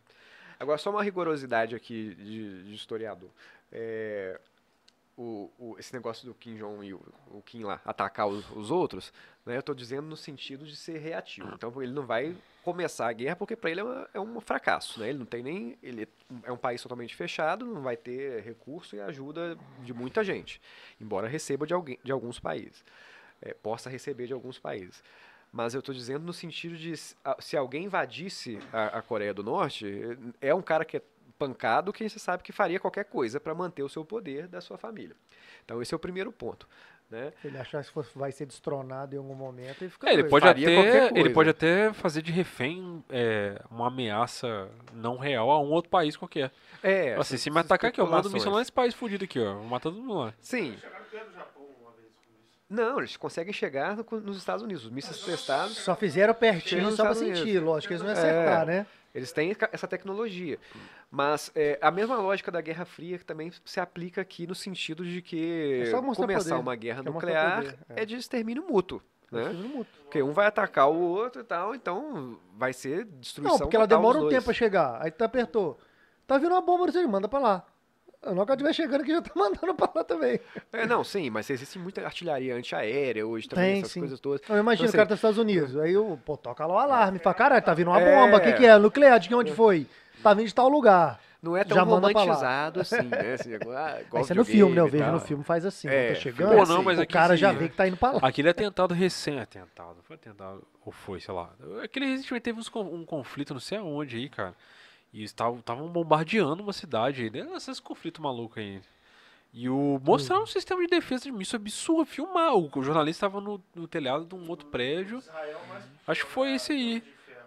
Caralho, os caras mostraram. Eu fiquei chocado com o Mas vídeo, Israel tem velho. O- tecnologia O, fodida, né? prédio, Quase ninguém sabe o disso. prédio né? tava Ué, assim. tem Israel tem tecnologia de, de tudo, cara. ajuda dos Estados Unidos. O né? alvo era o Não, prédio, de, de cara. medicina, de tudo. Os caras estão assim à frente de muita coisa. É. né? Foi o primeiro país do mundo na, na vacinação, né? É, não, eu tô falando, é, mas não O alvo, disso, cara, várias o, coisas, né? o alvo era o prédio lá, cara. E, tipo assim, o cara cinematografou, ele cinematografou o momento. E, tipo assim, Como cara, fala o cara filmou o momento? o cara filmou o momento. Falar difícil, tem que gastar. pô. e aí o. Porque eu ia falar É é cinegrafista, professor e tá misturei querendo tudo, falar, na é, real, e sacou? Misturei tudo. Ele não tem que me Cara, é impressionante. tudo, né? O, o- veio um outro, outro bombardeio contrário àquele pra anular o ataque, cara. E, tipo assim, nenhum míssil bizarro o negócio. É, Fiquei a chocado, gente tem que velho. pensar em guerras hoje em outro patamar, que não é aquela guerra de Segunda Guerra Mundial, A gente mas... for falar dos drones, mano, fica doido. Aquela não tem nuvem de drone, piloto. cara. A gente nem É. sabe, cara. a tem nada disso. a ideia de guerra é igual alguns jogos, é a guerra eletrônica. Se, se o governo se realmente juntar a maioria dos hackers e derrubar financeiro, parte de é, energia, que é tudo controlado. É, Caralho, sabe o que você me fez lembrar agora? Do, do último, último episódio da segunda temporada do Rick and Morty. Tem uma organização alienígena gigante que tá tentando dominar a galáxia e tal. Esse desenho é surtado, cara. E aí é, ele resolve e fala assim: Ah, vou acabar com esse problema de uma vez por todas. Tipo assim, tava a vida inteira fugindo dos caras, vou acabar com esse problema aí. Aí os caras falam: O que você vai fazer? Uma, uma- uma arma mortal que vai destruir o império inteiro, não sei o quê. Não, vou acabar com a única coisa que pode realmente destruir esses caras. Eu vou zerar o valor monetário deles. É. Mano, ele vai lá, muda o sistema, assim, tipo, aí a moeda dos caras passa a valer zero. Aí os soldados começam a pensar, ih, como é que eu vou receber agora? Aí tu não vai receber. Ah, então você vai trabalhar. Você vai trabalhar? Eu também não. Aí os caras jogavam assim, acabou, acabou tudo. Tipo, assim, sistema- tipo, todo o sistema opressor que os caras faziam na galáxia é destronado, assim, Buga em tudo, né? segundos. Nós estamos fazendo aqui. Pra pô, eu vou ganhar objetivo? nada. Não tem dinheiro, não, tem dinheiro, eu falei, porra, Minha nenhuma. família vai passar fome lá, vamos voltar. Per- Perdi a chance de colocar esse conto aí, ó, subversivo. Cara, você já viu esse desenho? Não, como é que chama? Rick and Morty. Não. muito bom. Cara, é- é- Rick você vai gostar, cara. Você vai gostar, velho. Rick? É Rick e Tá Morty, saindo né? agora, né? A Rick quinta, e né? Morty. Cara, é assim, umas coisas muito assim, é, é, é muita piadinha assim que você pega assim, tá no ar, assim. É Renato e Mário. No Bra- que- no Brasil seria Renato e É, do- Mário. Tecnológica, é uma viagem muito boa. Fala de filosofia, No Brasil fala é de Robson sabe, e João. viagem na galáxia, as paradas assim, cara, é só coisa surtada. O cara vive tipo assim, N realidade, sacou? Ele fala de realidade paralela. Muito doido o Eu desenho, não, cara. não conhecia, não. Esse Vou... desenho é surtado, tá cara. Aprendi surtado. Agora é a coisa aí, última agora, de verdade. Não é a última que você tá falando, a última tem 58 Tiagão, só minutos. vou te velho. falar um negócio. Faz a pergunta, não conta a história da pergunta pra fazer a pergunta. Parece pergunta do Enem. O teu, cara. O Thiago parece. Sabe a pergunta do Conta Enem? a história da pergunta dele, velho. O Enem era assim, Tem tipo, historiador. Joãozinho Maria, ca- caixa roxa. Eu, historiador, vou contar a história da minha pergunta Ah. pra ele. Agora é a Índia, agora é a Índia. Sobre a Índia. Primeira, por que que houve... A, Qual não Índia? sei, Ah, queria aprofundado. Por que que houve a, a ocupação da Inglaterra na Índia? O motivo, um dos motivos possível. E se hoje em dia é possível fazer um, um trabalho como a China fez de natalidade na, na- com os chineses, se, se na Índia é possível ser feito. Ou devido a, a, a cultura deles não, não teria possibilidade. Devido à expansão, à dificuldade que eles têm de ser um país muito pobre e tudo mais. Manda pra nós. não? Não, em relação à Inglaterra na Índia, foi consequência direta da expansão imperialista da virada do século XIX para o século XX. Então, do jeito que a, que a Inglaterra é, co- neocolonizou a Índia, também foi no- na África do Sul, também foi em outros territórios é, do Oriente. Né? Então, esse foi o contexto de expansão do Império Britânico no mundo nessa fase imperialista, que foi que levou depois à Primeira Guerra Mundial, um dos motivos da Primeira Guerra Mundial, essa disputa imperialista. Agora, a questão do controle de natalidade, na China isso é algo muito marcante por conta da população enorme. A Índia também tem uma população enorme e as culturas elas se adaptam às necessidades. Né? Então, se há um limite ali né, é, de expansão, um limite de, de sobrevivência, né, de abastecimento, essas coisas são adaptadas. Para acontecer isso lá, o que é preciso é que haja uma política pública nesse sentido, de, de formulação de leis que limitem o número, o número de, de filhos eh, por habitante, né, por casais, eh, dentro do- dos, do- dos trâmites legais. O- a- a limita- não, não haveria uma limitação cultural, a princípio, para fazer isso. A limitação cultural já é dada pelo fato das- da, de ser uma cultura de castas, né, de não relacionamento entre castas distintas. Então essa já é uma cultura dada de forma histórica. Mas adaptar isso igual a- China fez depende de interesse do Estado de fazer isso, de propor uma política como essa. Assim como já teve no Brasil o contrário, Depende da uma caneta, política né? de aumentar a, a- a- a- natalidade durante o governo Vargas. Né? É, a ideia não era é, é, reduzir, mas aumentar a natalidade. Oferecia-se até prêmio para quem tivesse mais de quatro filhos, por exemplo. Então já foi, já aconteceu aqui, não acontece mais. É porque você vê lá que existe muito, muito órfão, existe muita é, miséria, gente que come fiéis. Mas é um país rico, né? A Índia, É. mais ou menos. Não digo de população, país. Não, você viu muitas Ah, de recursos. É, o país pode ser rico, mas grava na mão de uma galerinha e o resto que se foda. E é não uma- quer dizer que uma o país não pobreza seja danada. rico. Exatamente. Pois é, a pobreza é enorme. Tanto que. a- A é, é. Não, a desigualdade pode ser enorme, mas o Enorme, país enorme. pode ser riquíssimo. Sim, é, o Brasil é riquíssimo, mas Se a China amanhã vira a chave social. e fala assim, o dinheiro agora é todo do governo, vou confiscar tudo. Continua sendo rico, mas o povo vai, ficar, vai pra fome. Ou. Não, China ou a Índia? Não, tô falando na Ah, China. tá. Se eles viram a chavinha amanhã e falam, não, agora é tudo nosso. É, Não é muito diferente disso, na verdade. Né? Não, é, é deles.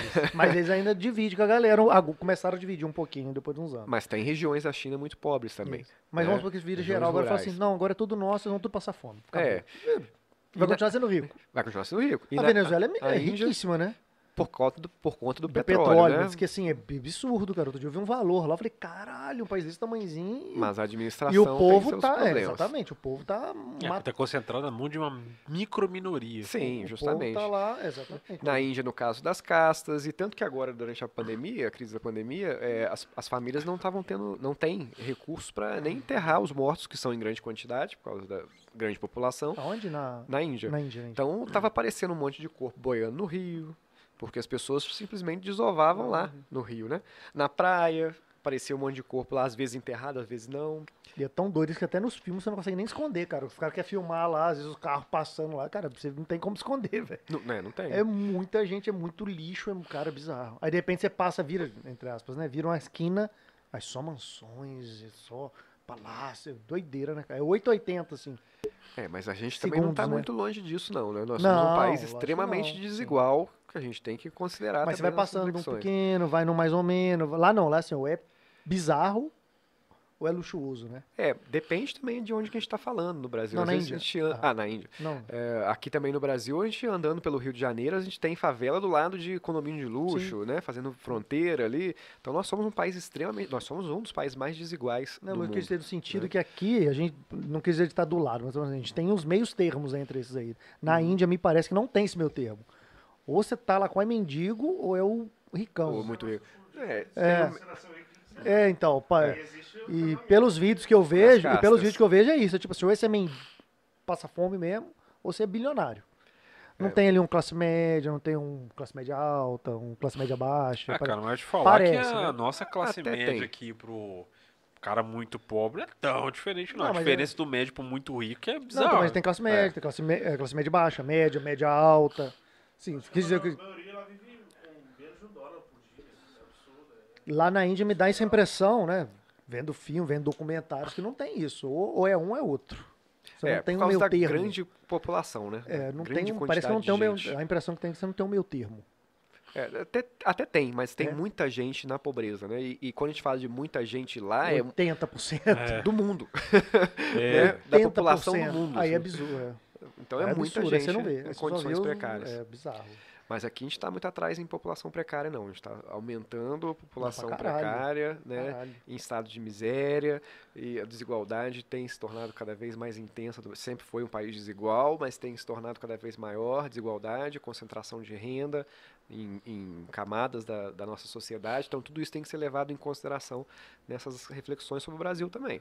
Nós não estamos no- em nenhum paraíso. Nunca. E agora tá mais do que nunca. Ah, A gente está percebendo que não é um paraíso mesmo, né? Porque o, o que mais me frustra, que me deixa chateado, é essa, essa coisa do, do Brasil ser um país do futuro, porque o futuro não chega. Nunca. Tem, tem quantos anos que tá É? pra chegar esse futuro A tá Pois é. trem bala Desde até hoje, 1500? Tá Eu até brinco com o 1500 pra pessoal lá. né? A País tá do futuro. o até hoje. Eu até brinco com o pessoal que tua campanha após campanha, o slogan dos políticos é vamos mudar. Está na hora do Brasil mudar. Muda de verdade. né? Vai ser, é sempre esse mesmo Então, discurso. essa última foi foda. Muda, Brasil. Muda de verdade. Mudou? Mudou. Pra pior. É, Mas mudou, mudou. pra pior. Pelo menos foi Verdade. verdadeiro. Não tem nada pior do que a, a- a coisa do horizonte, né? Ah, está no horizonte o nosso progresso. O horizonte é um negócio que não chega nunca, gente. Né? Não, O horizonte é você aqui, vai ó. sempre Não, andando e vendo Pra o mim, esse horizonte. horizonte é estagnado. Você tá aqui. É, é horrível essa analogia Linear, né? do horizonte. Ah, o nosso horizonte é de riqueza, prosperidade. Que pena, porque não vai chegar, então. Eu quero montar, eu quero Gente. subir. Falando, falando no futuro, é, a gente tem visto... Você falou que era a última pergunta, acabou. Não, É. não é pergunta. Eu falando- Agora um terceiro comentário. aqui Ah, agora. tá bom. Cara. Então pode, tá gente tá liberado. com O Chico, o Chico Rei, né, veio aqui falando sobre a questão de susten- sustentabilidade, sobre a troca de plástico, né, da embalagem por papel. A gente tem visto os ah, carros com energia fóssil cada dia diminuindo mais, chegando a bateria, né? O que, que você pensa sobre isso, sobre a... a- Ah, a colocou interrogação aí no comentário. pergunta. É. É uma tá pergunta. O que, você da- pensa sobre isso? da- É uma pergunta. Dentro da lógica, dentro da lógica do Não responde quem falou que era a última pergunta. Sustentabilidade é a palavra do presente, não é do futuro também. É a palavra do presente. É, as empresas que, que, é- que estão é, incorporando práticas sustentáveis estão na frente e, por consequência, os países que estão incorporando essas práticas sustentáveis estão adequados a um, a um, um- um futuro, né? a viver o futuro. Tanto que agora, agora tem uma, uma sigla que é ESG, que eu não vou me lembrar exatamente o que, que é, é, qual, que é mesmo, qual é o significado da sigla, mas significa essa empresa com consciência ambiental. né? Então, as empresas que estão se adequando a essa, a essa perspectiva estão se adaptando para uma nova realidade. O, o- a sustentabilidade, o meio ambiente, preservar o meio ambiente é a fonte da riqueza, não é, é o contrário. Não é exaurir o, o meio ambiente que, tão que é calmo, riqueza. né? É digo, mantê-lo. esses- Esses, impre- esses impérios que vivem no petróleo, igual na Arábia Saudita, esses lugares, quando os carros praticamente. Eles deram uma data, né? Pra, pra daqui a pouco todos os carros serem elétricos, ou sua maioria. Ainda vai existir maquinário que vai precisar de, de diesel, combustível, igual Mas tem uma polêmica grande também que eles falam, que, por exemplo, eu acho que vai ter que vir uma outra parada, porque até a questão das baterias, você tá falando, ok, vai passar, vai passar por carro elétrico.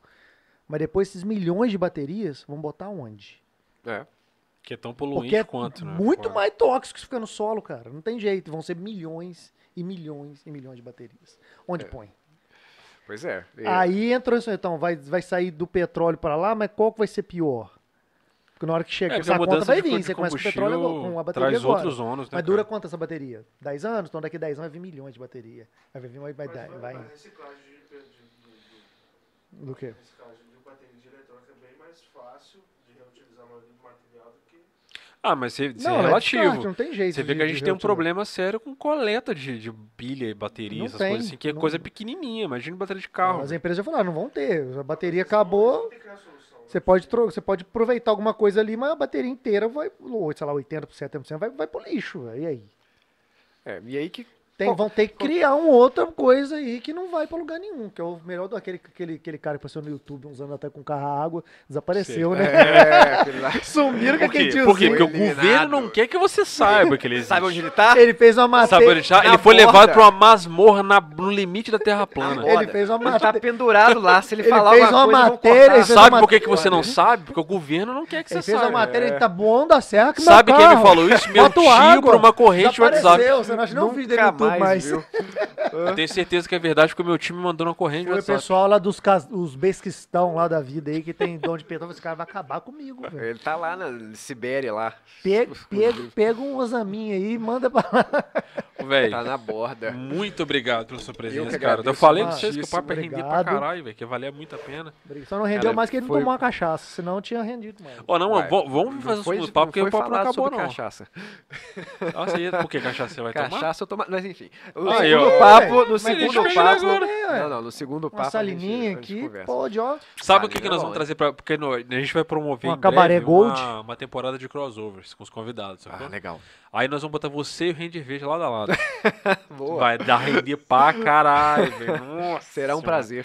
Deixa ele perguntar pra você se. Quando ele fala assim, ah, mas o sol precisa de fogo, como é que tem com ele oxigena no espaço? Ué, eu não vou discutir com um cara que tem o Megazord. Megazord. lá, né, ele pô? veio de Megazord o dia que ele veio, inclusive. Então, aí fica difícil pro meu lado, né? Como é que ele interditou a rua ali pra parar o. Megazord ali. Ainda pediu a Arbex Veículos pra trocar o, o Ah, eu- Megazord dele. Foi sagaz. Pediu a Souza Gomes pra sagaz. trocar o QG dele. É, não foi nada bobo, foi nada bobo. Sem Um vergonha. lugar, uma casa nova pro Zordon, né?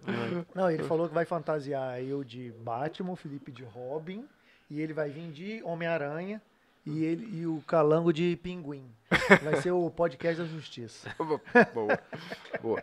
Ah, antes de terminar, deixa eu só falar também que eu tenho um podcast. Eu Olha queria convidá-los pra ouvir.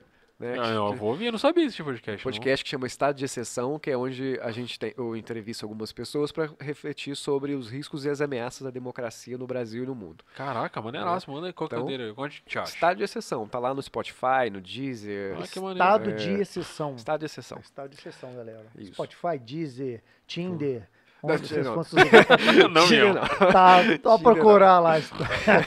Deixa aí um lá. recado pra galera aí, velho, que te assistiu e tal. Não, Pra- futuras ouça- gerações. Ouça a gente lá no de Exceção e eu Os quero um recado tá? aqui. É, os contos subversivos eu acho que são os mais apropriados para este momento, para dar uma, dar uma lida. Eu tô né? curioso pra ler isso tá aqui. Opa! Opa. Mais um? Quase que eu mais quero um? mais um aqui.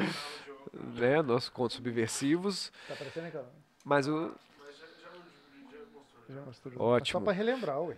não, o recado que eu dou é leiam. Não precisa ser meu livro, não, mas leiam livros. Leia o né? Harry Potter. Leia Harry Potter, leia Senhor dos Anéis. Senhor dos Anéis, É, sei Senhor dos Anéis lá, é bem leia difícil qualquer de ler, coisa. mas leiam. Leia, leia, mas leia pra você desenvolver a crítica, é, um pensamento crítico sobre qualquer coisa. Até pra você falar que o livro é ruim ou o livro é, bom, leia.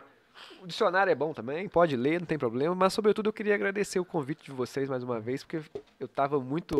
é, sabe que eu tinha um sonho quando eu era adolescente, né? Meu sonho quando eu era adolescente era ser entrevistado pelo Jô Soares. Eu pensava assim. Aí, Cara, dois. Desculpa, velho. Dois. Meu sonho era Desculpa, sentar no então. jogo. Olha o cara, olha a expectativa Não, do e tudo, cara. tudo que eu fui querendo foi acabando. Eu queria ir no jogo. Acabou. Acabou. Queria ir no Faustão. Acabou.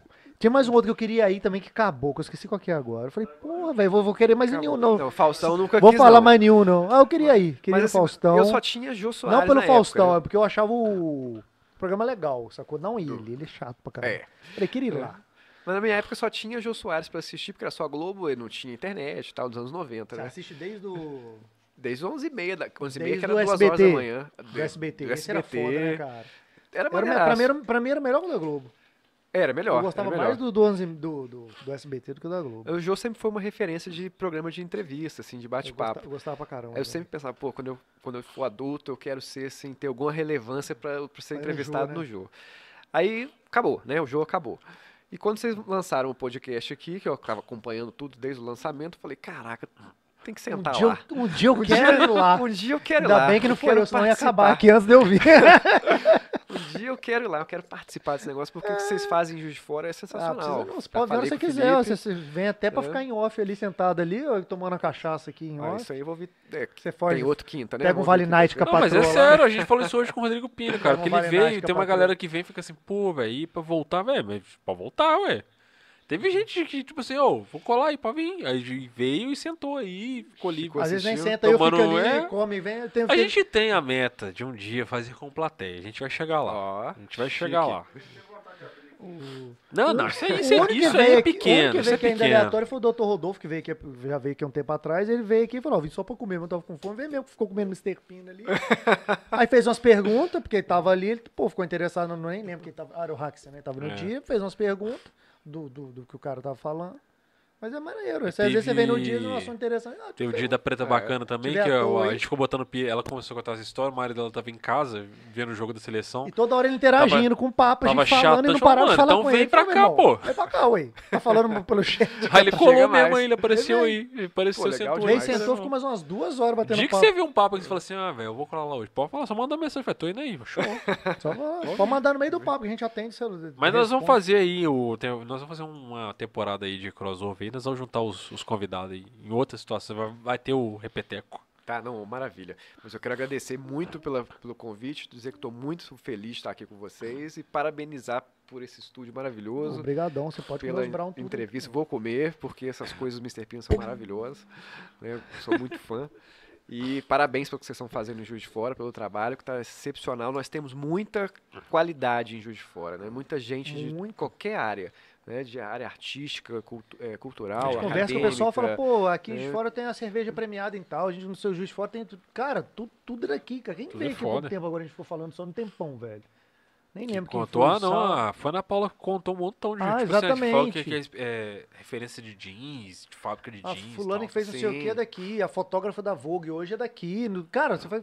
Cara, E às e vezes a ninguém gente não sabe, sabe. Não, ninguém sabe. É, eu descobri coisa com vocês aqui. Pessoas que eu descobri O pessoal da Antué, por exemplo, as as três cervejas mais premiadas são, são do Brasil, assim, de cervejas, é, como é que fala? Esqueci o nome, tem um termo lá, artesanal, é deles. Aham.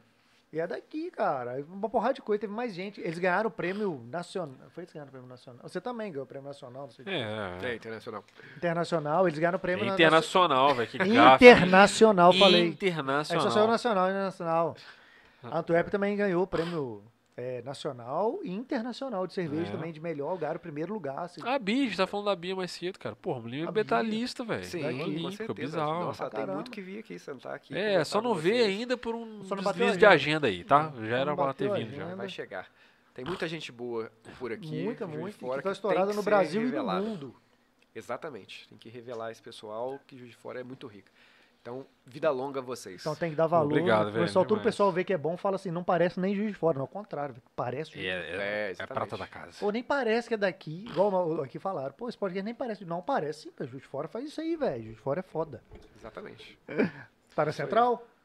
Galera, Galera. brigadão. Brigadão, Rodrigão do Mr. Pina, Antuérpia, o pessoal aí da Bendita Linguiça, Souza, Gomes. Obrigado pela força aí, galera. Chico Rei que deixa a gente menos feio, Eita. Com essa camisa bonita. Deixando a gente no estado. Obrigado, conseguiu. Antônio Gaspareto Vulgo Lestar, ex-vocalista do Morlock, atual pica das íntimos- galáxias da história. Os íntimos Toninho. Re- redesenhando a história que você conhece, que você achava que você Toninho. entendia. E, É, admi- no bom e nível, administração redesenhando a sua história. A, a nossa história ou a história. Gente, Galera. muito obrigado. Se inscreva aí no canal, beleza? Até a próxima. Valeu. Valeu!